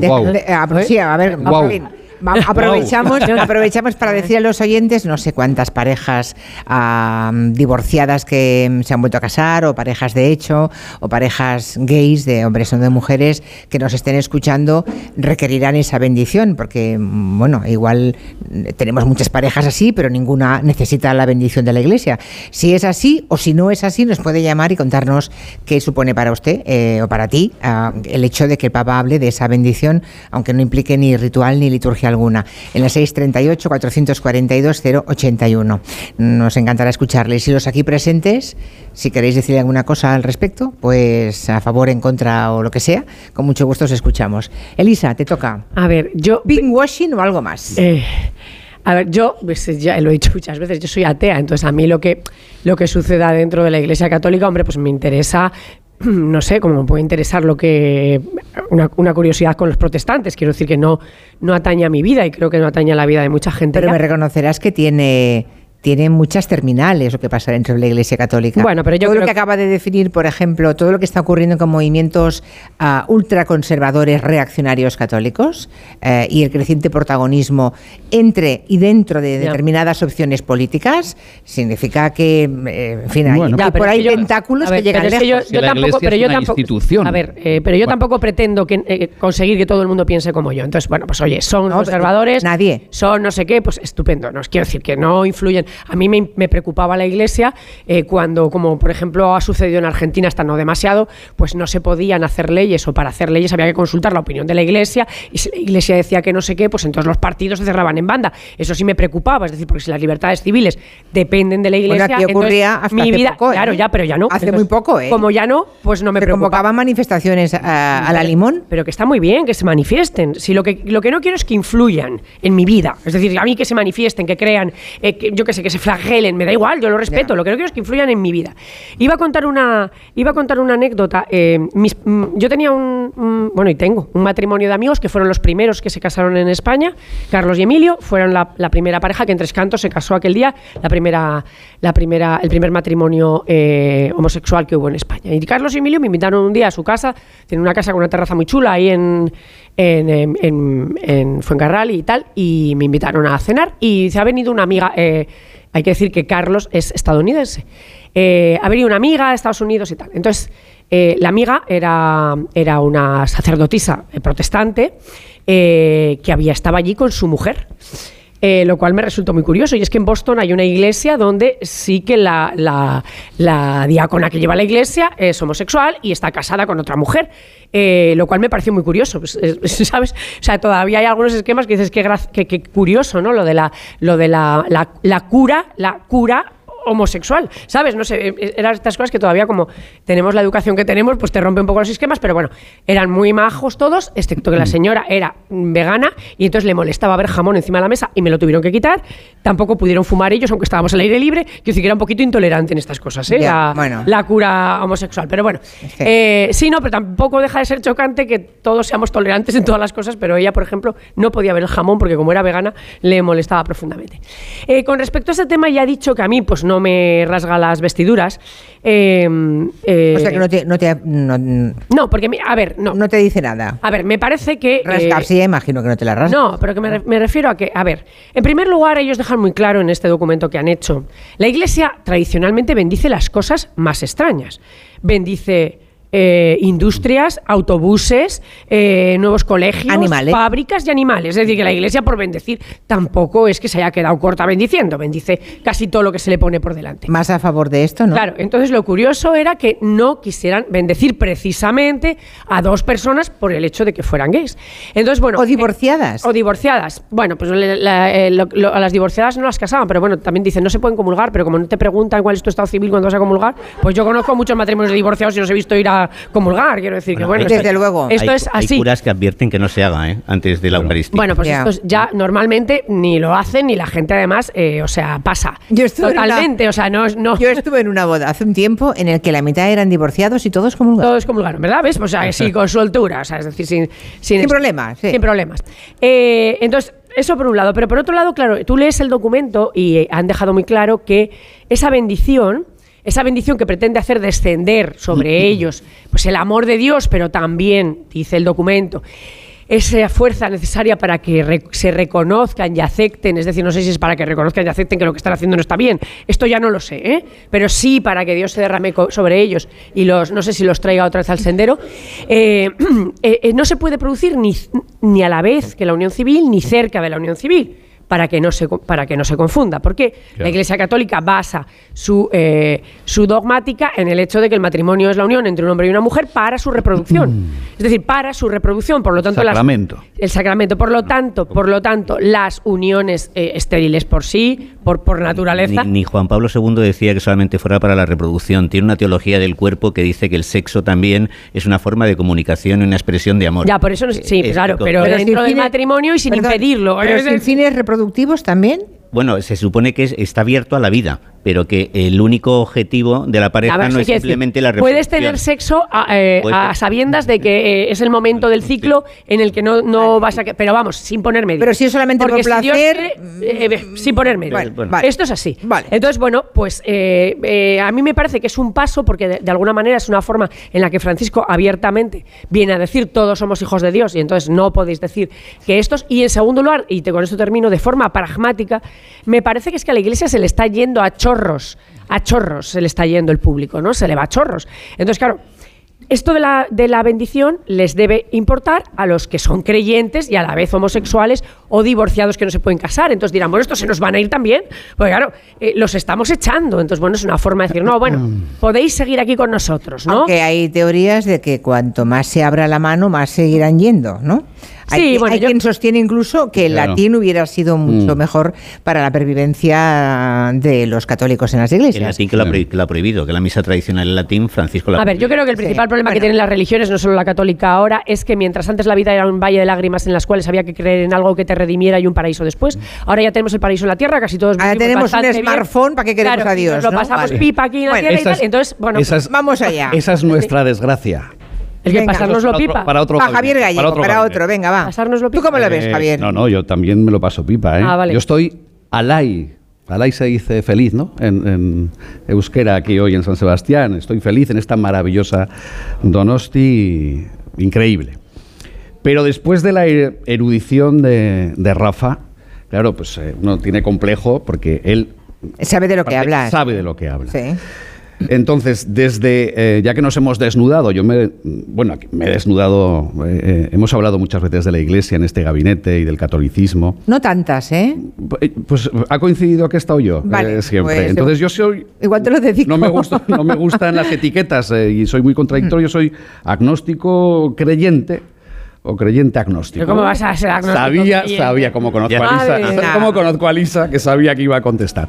Bueno, pues uno... Eso es ni chicha ni limona. No, no, no, sí, soy agnóstico, yo lo he dicho muchas veces. Pero sí que creo en una institución que, eh, lo hemos comentado hace poco en un gabinete, que es la única institución que el ser humano ha hecho perdurar durante miles de años. O sea, no hay otra. o sea, no Eh, sabes si Lisa, Dios no me existe, interrumpas, que no, inte- crees en no te he interrumpido Ya, y ya. estoy Exacto. ahora, Elisa, por y estoy favor. ahora espiritual. Vale, vale. Vale. Bueno, entonces, creo en esta institución porque creo en sus valores y creo en algo que respeto mucho, que los creyentes y practicantes como Rafa mm, entienden mucho más que yo. Y por eso lo creo.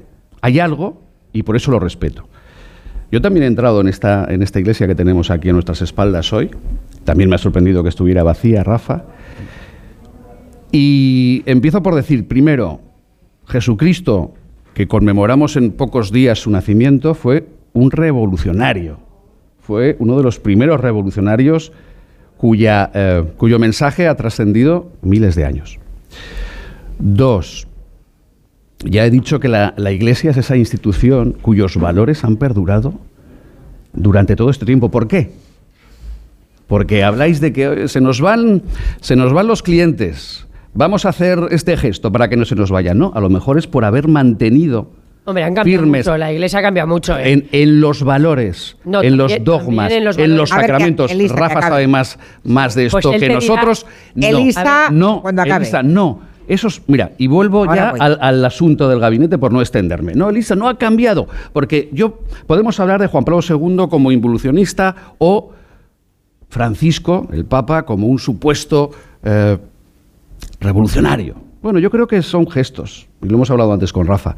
Eh, el Papa Francisco ha hecho un gesto, pero en el fondo ha vuelto a reafirmar rotundamente que no modifica el núcleo, los principios, los sacramentos, los dogmas de la doctrina de la Iglesia. O sea, como nos decía Cristo Costas, que es una operación más de maquillaje, más externa. Yo coincido Un toque totalmente. de modernidad, Es- vale. Es, bueno, cierto oportunismo, cierto mm, cambiar eh, eh, el escaparate, pero manteniendo rotundamente el sacramento del matrimonio. El sacramento del matrimonio es eh, para él básico. Unión hombre y mujer. No ha cambiado en eso. No ha cambiado el Papa Francisco y lo mantiene. Y bueno, y termino ya. Ya, y termino eh, ya. venga. Bueno, y es el mismo Papa Francisco que, bueno, pues eh, algunos sacan ahora eh, eh, bajo palio, oye, que dice que el aborto es un homicidio. Porque también es un dogma para la Iglesia. Entonces, analicemos por qué la Iglesia, más allá de los papas, sus líderes, que para algunos son involucionistas, para otros, entre comillas, progresistas, se ha mantenido durante miles de años. ¿No será porque tiene unos valores consustanciales al ser humano, Porque- más allá de las épocas y de los... Porque ha mutado cuando tenía que mutar. Y si hubieras estudiado historia de la iglesia, sabrías que ha mutado mucho. Claro, por a ver, cierto. ha mutado a ver. mucho. A ver. No, no, a mí, bueno, por eh, el- la admiración hacia la institución muchas veces suele ir eh, acompañada de desprecio por el Evangelio. Hitler admiraba mucho a la Iglesia Católica, que había durado dos mil años y esperaba que el Reich alemán durara mil. Bueno, pues y aquí- sí, sí, pero es Claro. cierto, por ejemplo, aquí Roca Barea, que el autor de Imperofobia, no siente ningún aprecio por el Evangelio, pero sí siente un enorme aprecio por la institución, porque ha sido capaz de sobrevivir al tiempo. A mí lo que me entristece es que se asocie el cristianismo a los temas genitales, como si fuera lo único importante. Y, y realmente... Pero me eh, reconocerás pero- que la obsesión no, pero- que ha tenido la Iglesia Mm, con, sobre- los geni- con, lo Mm, geni- con lo genital. bueno, hubo esto No sé. sobre todo se acentuó a partir de Juan Pablo II, ya con el en su momento el Concilio Vaticano se, es- segundo estaba cambiando. Pero cuando muere Juan XXIII y Pablo VI ocupa su lugar, ya hay una reacción dentro de la Iglesia contra los cambios. Y él lo último que hace es sacar una encíclica Humanae Vitae donde condena el uso del preservativo, lo cual constituye una decepción para todos los católicos progresistas. Había otros... En la época del SIDA.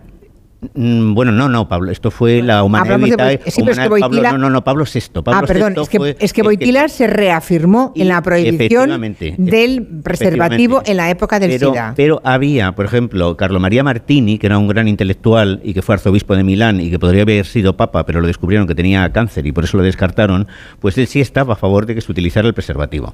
Y lo cierto es que, al margen de estos temas genitales que, que tanto mm, trascendencia tienen y sobre todo lo que la Iglesia sostiene es que no se ve al otro como un entretenimiento, simplemente como un objeto, como algo que tú utilizas como con la prostitución para experimentar placer, sino que hay un compromiso entre las personas y que el sexo tenga siempre una dimensión personal entre dos personas que se encuentran. Pero para terminar, eh, yo a mí me gustaría que la Iglesia se asociara a figuras como Oscar Romero que fue un gran defensor de los derechos humanos y que murió asesinado en El Salvador poco después de dar una homilía donde le pidió a la Guardia Nacional que dejara de matar a los campesinos. Dijo en una homilía estremecedora por favor, cese la represión. Y al día siguiente le metieron una bala de fragmentación en el pecho mientras celebraba la Eucaristía. Esa es la iglesia en la que yo creo. Pero no, bueno, no, no, es, no es la iglesia que sobresale en este momento a través de organizaciones. Oscar ha sido santificado por el Papa Francisco. Ya. Eh, en cambio, Juan Pablo II, cuando se entrevistó con él, le trató a patadas eh, y salió hecho polvo del encuentro y por cierto se topó con otra de las víctimas de Boitila, que fue el padre Arrupe. Yo Pero Rafa, eh, eh, igual que he defendido que la institución... a ver, a ver, un momento. ahora, bien, ahora le toca a ella, un momento. Sí, yo estoy de acuerdo, estoy de acuerdo con Rafa en que, vamos a ver, yo, yo antes que anti cristiana, siendo atea, soy anticlerical. Es decir, a mí me parece. Yo en parte también. A mí me parece que la perdición, o sea, el problema de la iglesia es precisamente la jerarquía y la institución. no tanto el mensaje del profeta, que leído tiene un componente social, eh, que, incluso revolucionario, sino eh, la propia estructura jerárquica de la iglesia, los príncipes de la iglesia. Y esto, y además ha ido variando mucho. De los primeros cristianos eh, muertos como, como, ¿no? Que se dejaban, se dejaban matar como mártires etcétera, etcétera. Y cómo el dogma ha ido yendo hacia adelante, eh, los dogmas son muy recientes, muchos de ellos. Es decir, algunos de los dogmas son casi, vamos, mi madre había nacido cuando el dogma de la Inmaculada, yo creo. Es decir, son dogmas muy recientes.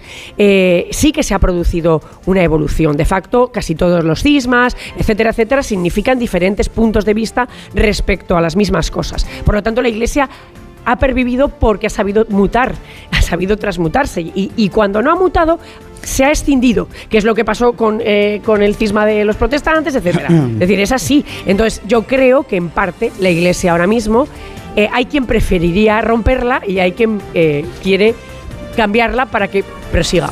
Bueno. Javier, a la vuelta. Brevemente. Empiezas ah, tú a la vuelta. Es que me está mirando con cara asesina Joan vale, vale, Pone cara de roco. No, por eso no le miro. A dos minutos y volvemos. Hola, Papá Noel, soy Pepe. Quería pedirte que no corras.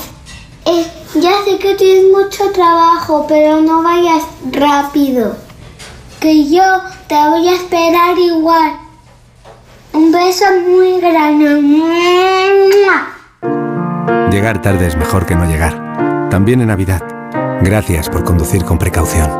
Dirección General de Tráfico, Ministerio del Interior, Gobierno de España. En línea directa sabemos que un imprevisto nunca viene bien. En cambio, un buen ahorro, sí. Por eso este diciembre ofrecemos el mes de puertas abiertas de línea directa. Te bajamos hasta un 25% el precio de tu seguro de coche. Sí, sí, hasta un 25%. No te quedes fuera y cámbiate antes de que sea demasiado tarde. Ven directo a lineadirecta.com o llama al 917-700-700. El valor de ser directo. Tantas horas delante del ordenador pueden pasar factura a tus ojos. Prueba el nuevo Devisión Lágrimas. Devisión alivia los síntomas de sequedad, irritación y cansancio ocular. Devisión Lágrimas. Este producto cumple con la normativa vigente de producto sanitario. Hoy en ahorrar es fácil con Iberdrola. ¿Cuánto se ahorra con un hogar más eficiente? Pues si controlas de manera eficaz tu consumo, podrías ahorrar para ir a ver un musical. En Iberdrola queremos que entiendas al 100% la eficiencia y el ahorro y que además puedas disfrutarlos. Contrata el servicio asistente Smart y empieza a ahorrar. Infórmate en iberdrola.es. Iberdrola, empresa colaboradora con el programa Universo Mujer.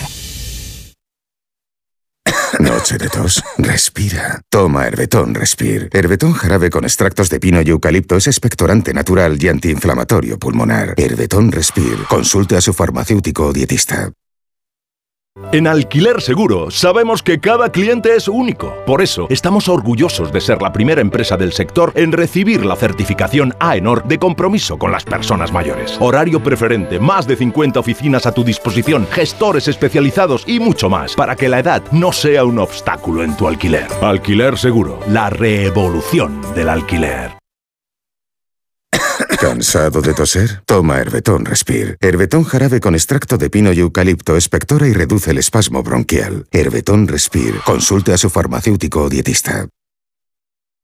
Una serie original de A3 Player. ¿Se acuerdan de la película esta de Vestida de Azul? Es que eso hace tanto tiempo. Después de Veneno. Sé que hay una historia ahí. Vuelve el fenómeno internacional. Tú estás dando voz a mucha gente que nunca la tuvo, cariño. Vestidas de Azul. Una continuación de Veneno. Ya disponible solo en A3 Player. Con motivo del estreno de Vestidas de Azul. Ella es la Veneno. Disfruta gratis de Veneno. Durante tiempo limitado. Solo en A3 Player. ¿Te preocupa el trabajo? Tranquilo, toma Ansiomet. Ansiomet con triptófano y asuaganda te ayuda en periodos de tensión en el trabajo. Venga, que tú puedes. Ansiomet de Pharma OTC.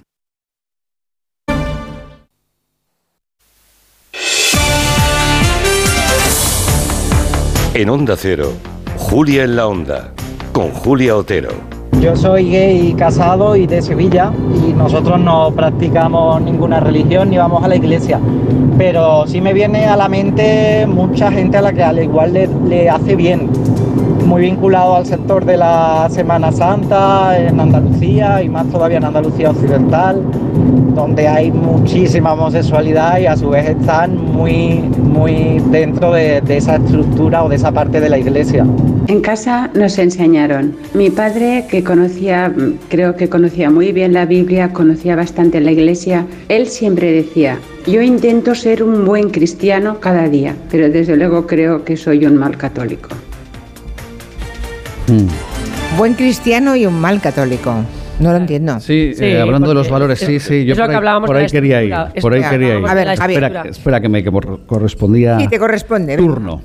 A ver, que estábamos hablando aquí con Rafa. eh, primero, cuando yo digo Elisa, porque también conozco la historia de la Iglesia que ha trascendido durante tanto tiempo, es por los valores, no por la institución. La Iglesia es una institución y como tal, evidentemente es condición humana. Está formada por seres humanos con sus luchas de poder, con sus cismas, con sus... eh, totalmente enfrentados en momentos. Con sus amantes y Sí, sus- sí, o sea, no, no, es que iba a ir más allá, pero no, me, me freno allí. Vale. Dos, lo que trasciende son los valores que se originaron con Jesucristo. Y eh, eso es lo que ha hecho que perdure tanto tiempo. Vuelvo a lo que planteaba el gabinete de hoy. Sí, los valores, eh, Julia, mira, los valores. Ahora, me Aquí hemos imagi- ahora apuntado- no, no, no. imaginemos un partido político No, que claro. defendiera los valores de Jesucristo. Pues, pues es que, bueno, eh, eh, muchos. Extrema no, no, no. A ver, ¿Eh? a ver, a ver. Extrema izquierda sería. Extrema izquierda, No, no, a ver, peligrosísima pues mira, pues mira, eh, les estábamos apuntando aquí. Amarás a tus enemigos, perdonarás 70 veces 7, ofrecerás tu otra mejilla. ¿Qué partido de izquierdas también practica esto? Vamos a, vamos a poner las cosas en su no, no, no hemos dicho que exista, No, hemos dicho no, que no. sería Es el que no mensaje de extrema izquierda. Yo, no estoy no hemos llevando el gabinete de hoy a la política. ¿eh? Porque vuelvo a decir, Javier, los, los que forman la institución de la Iglesia son seres humanos. Y evidentemente la política es consustancial al ser humano. Y por eso ha habido todo lo que ha pasado en la Iglesia durante estos más de dos mil años es fruto de esos seres humanos que la han dirigido. En ocasiones de forma despreciable. Pero lo que ha permanecido, lo que es permanente, son esos valores. Y aquí, fíjate, hemos sacado tres frases, las comentábamos antes. Por cierto, volviendo a Francisco, la palabra bendecir no es alabar, aplaudir, no, no, la palabra bendecir viene de benedicere, creo que lo he dicho bien en latín, que es invocar, pedir la protección divina a favor de una persona o en este caso colectivos. O sea, O pareja, sí. claro, es, es, bueno, apoyar, es una labor pastoral. ¿No? Es, curioso porque lo una que hemos- bendición pastoral, no litúrgica. Hmm. Exacto. Hemos oído a un oyente que decía, yo soy gay, estoy casado, tengo una pareja, a mí no, no me hace ninguna falta que me bendiga la, la iglesia, pero sí conozco personas que en el tema de la Semana Santa, por ejemplo, eh, en el occidente de Andalucía, pues es importante para formar parte de aquellas cofradías y demás. Es curioso porque es un caso que, que me, me suena muy familiar. Personas que dicen, a mí no- yo no quiero eso para nada, no lo necesito para nada, pero otros sí lo necesitan. bueno, pues es que evident- igual no existe nadie que lo necesite. Bueno, claro, no, pero Curioso, ¿no? evidentemente si va a hacer feliz a alguien, es decir, si alguien se va a sentir mejor en sus, en sus creencias, evidentemente tiene que dar y Hombre, que hay homosexuales y caso- lesbianas católicos.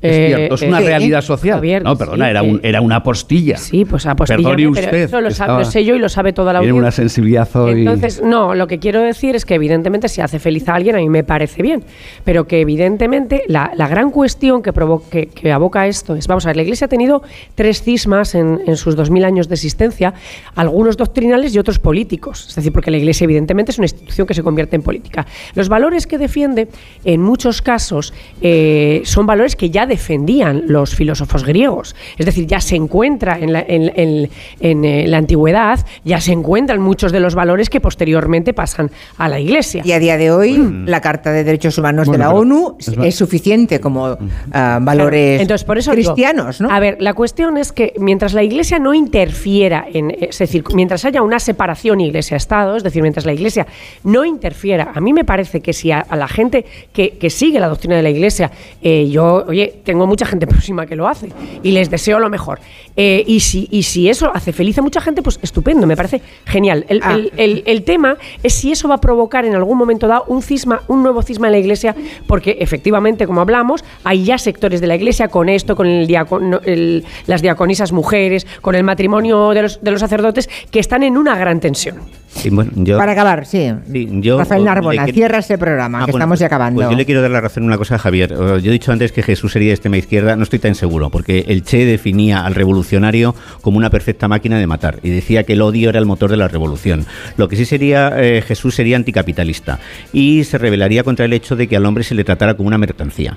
Y en eso coincide con el marxismo. Lo que pasa es que las alternativas que plantea el cristianismo son totalmente distintas. Lo que el Papa está queriendo hacer fundamentalmente es retroceder, el- eh, hacer retroceder el clericalismo, eh, eh, volver a, a situar al Evangelio en el centro del mensaje de la Iglesia y dar Bueno, pero Se ha son- acabado, son, eh, son, eh, gestos solo, Rafa, lo que está haciendo. ¿Se ha acabado ya? Se me acabó la música, ya los últimos acordes acaban de sonar. Cuando Vale, se vale, acaba la vale. música, ya lo saben, se acaba el programa. Qué Siempre nos lástima. pilla con la palabra en la boca y con ganas de seguir, Qué pero lástima. otro Con la día. concha ahí mañana y pasado no tenemos gabinete porque hay fútbol. O sea que mañana acabamos a las 6 de la tarde. O sea que es el último gabinete de este año. Anda. Bueno, no, la semana que viene sigue. Sí, es verdad. Es verdad. Eh, sí, sí, sí, sí. Para ti, Sin sí. usted- Sigue Tellez, sí, sin sí. us- sin Bueno, usted al frente. Señores, exacto, la semana que viene el equipo, una parte del equipo importante, descansamos. Señores Donostiarras, gracias por haber venido, ha sido un placer.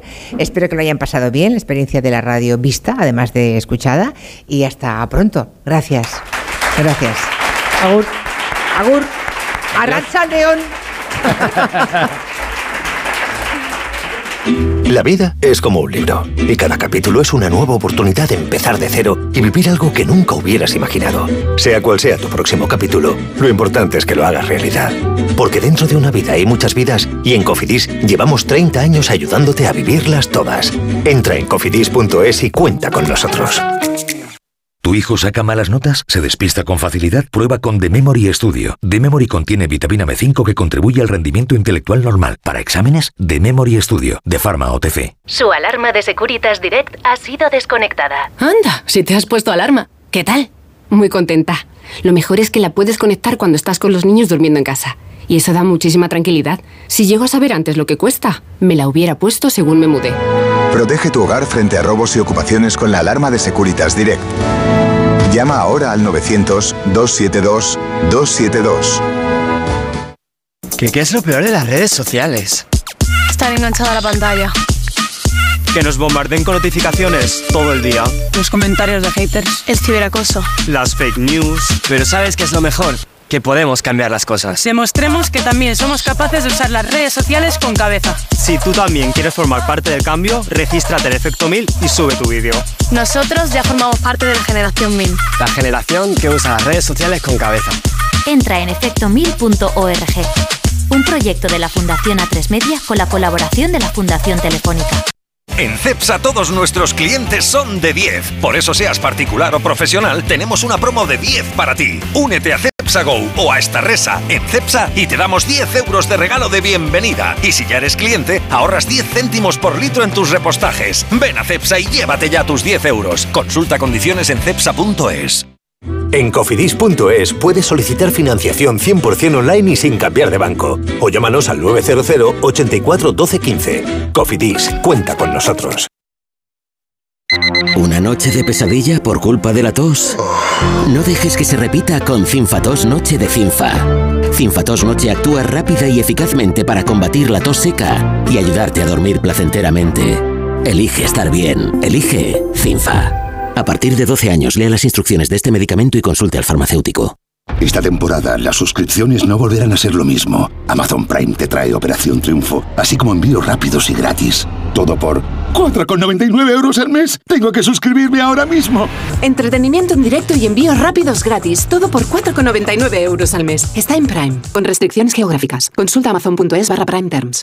En Carglass creemos que todos los parabrisas merecen una segunda oportunidad, incluso los irreparables. Por eso tenemos contenedores en todos nuestros talleres para que puedan ser reciclados y así darles una segunda vida. Carglass cambia, Carglass repara.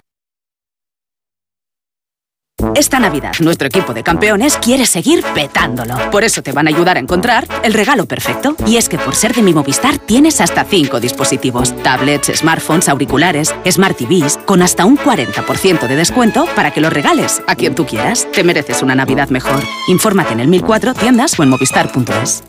Por primera vez en España, 20 de las mejores voces de la historia de la voz vuelven. ¿Qué es esto? Para una batalla épica. Un espectáculo, una fantasía. ¿Quién será la mejor voz de todas las voces? Dejen que el corazón lo diga todo porque ellos merecen estar aquí. La voz All Stars. El viernes, audiciones a ciegas a las 10 de la noche en Antena 3.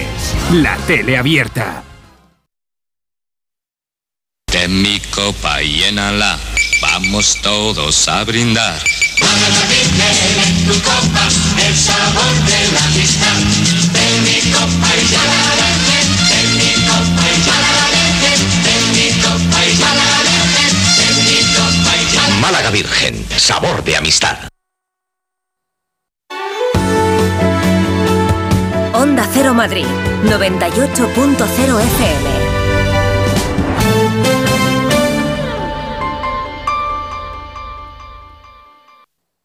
¿Buscando el super regalo para estas navidades? Quédate con todos y regala a Genko, la nueva gira de Film Symphony Orchestra. Un impresionante espectáculo inspirado en las bandas sonoras más conmovedoras de todos los tiempos. Mulan, Harry Potter, Pocahontas, Indiana Jones, El Padrino, Desayuno con Diamantes, Ice Age y muchas más. 29 y 30 de diciembre, Auditorio Nacional. Genko, el espectáculo que te transformará. Entradas a la venta en filmsymphony.es. En Barajas. En Villa de Vallecas. En Carabanchel. En Centro. En Villaverde. En Hortaleza. Bicimat revoluciona tu movilidad en todos los distritos de Madrid. Tienes más de 600 estaciones repartidas en toda la ciudad. Ahora ya son tuyas. Cuídalas. Ayuntamiento de Madrid. Esta Navidad, haz un regalo que dure para siempre. InCloudForever.com es la biblioteca infinita de los recuerdos. El lugar donde amigos, familiares o esa persona especial vivirá eternamente. Entra en regalalainmortalidad.com y descubre InCloud Forever, un regalo que hace historia. Cuida tu espalda y tu salud descansando en un nuevo colchón, en un colchón de las tiendas Omnium. Porque si tu colchón va a cumplir 10 años, ya no es un colchón, es un viejo colchón. Flex Tempur Vultex Picolín. Los mejores colchones a los mejores precios. 15 tiendas Omnium en Madrid. Encuentra la tuya en la tienda somnium.es. Última oportunidad para ver School of Rock, el musical. Consigue ya tus entradas esta Navidad. Últimas funciones el 7 de enero. Reales Seguros te presenta School of Rock, el musical, en Espacio Ibercaja Delicias. Entradas desde 19,90 euros en schoolofrockespaña.com. Date prisa porque vuelan, no lo dejes pasar. Clínica Oliver y Alcázar. Especialistas en implantes para pacientes con muy poco hueso. Cirugía mínimamente invasiva con prótesis definitiva en un mes como máximo. Diagnóstico gratuito y financiación. Consulte su caso en el 91 564 6686 o a través de la página web oliverialcázar.com. Más de 30 años de experiencia. Papá, ¿cómo ha hecho eso? No lo sé, hijo. No lo sé. Algún día tenían que descubrir que sus padres no lo saben todo. Jorge Blas presenta Flipar, un espectáculo lleno de ilusión que dejará boquiabierta a toda la familia. Entradas ya a la venta en la web y en la taquilla del Teatro Reina Victoria. Colaboran con Decorman, Armarios y Vestidores Distor, Fontalcala Fontanería, Yo Cocino Cocinas y Lifestyle Electricidad 91 609 3370 o decorman.es. Onda Cero.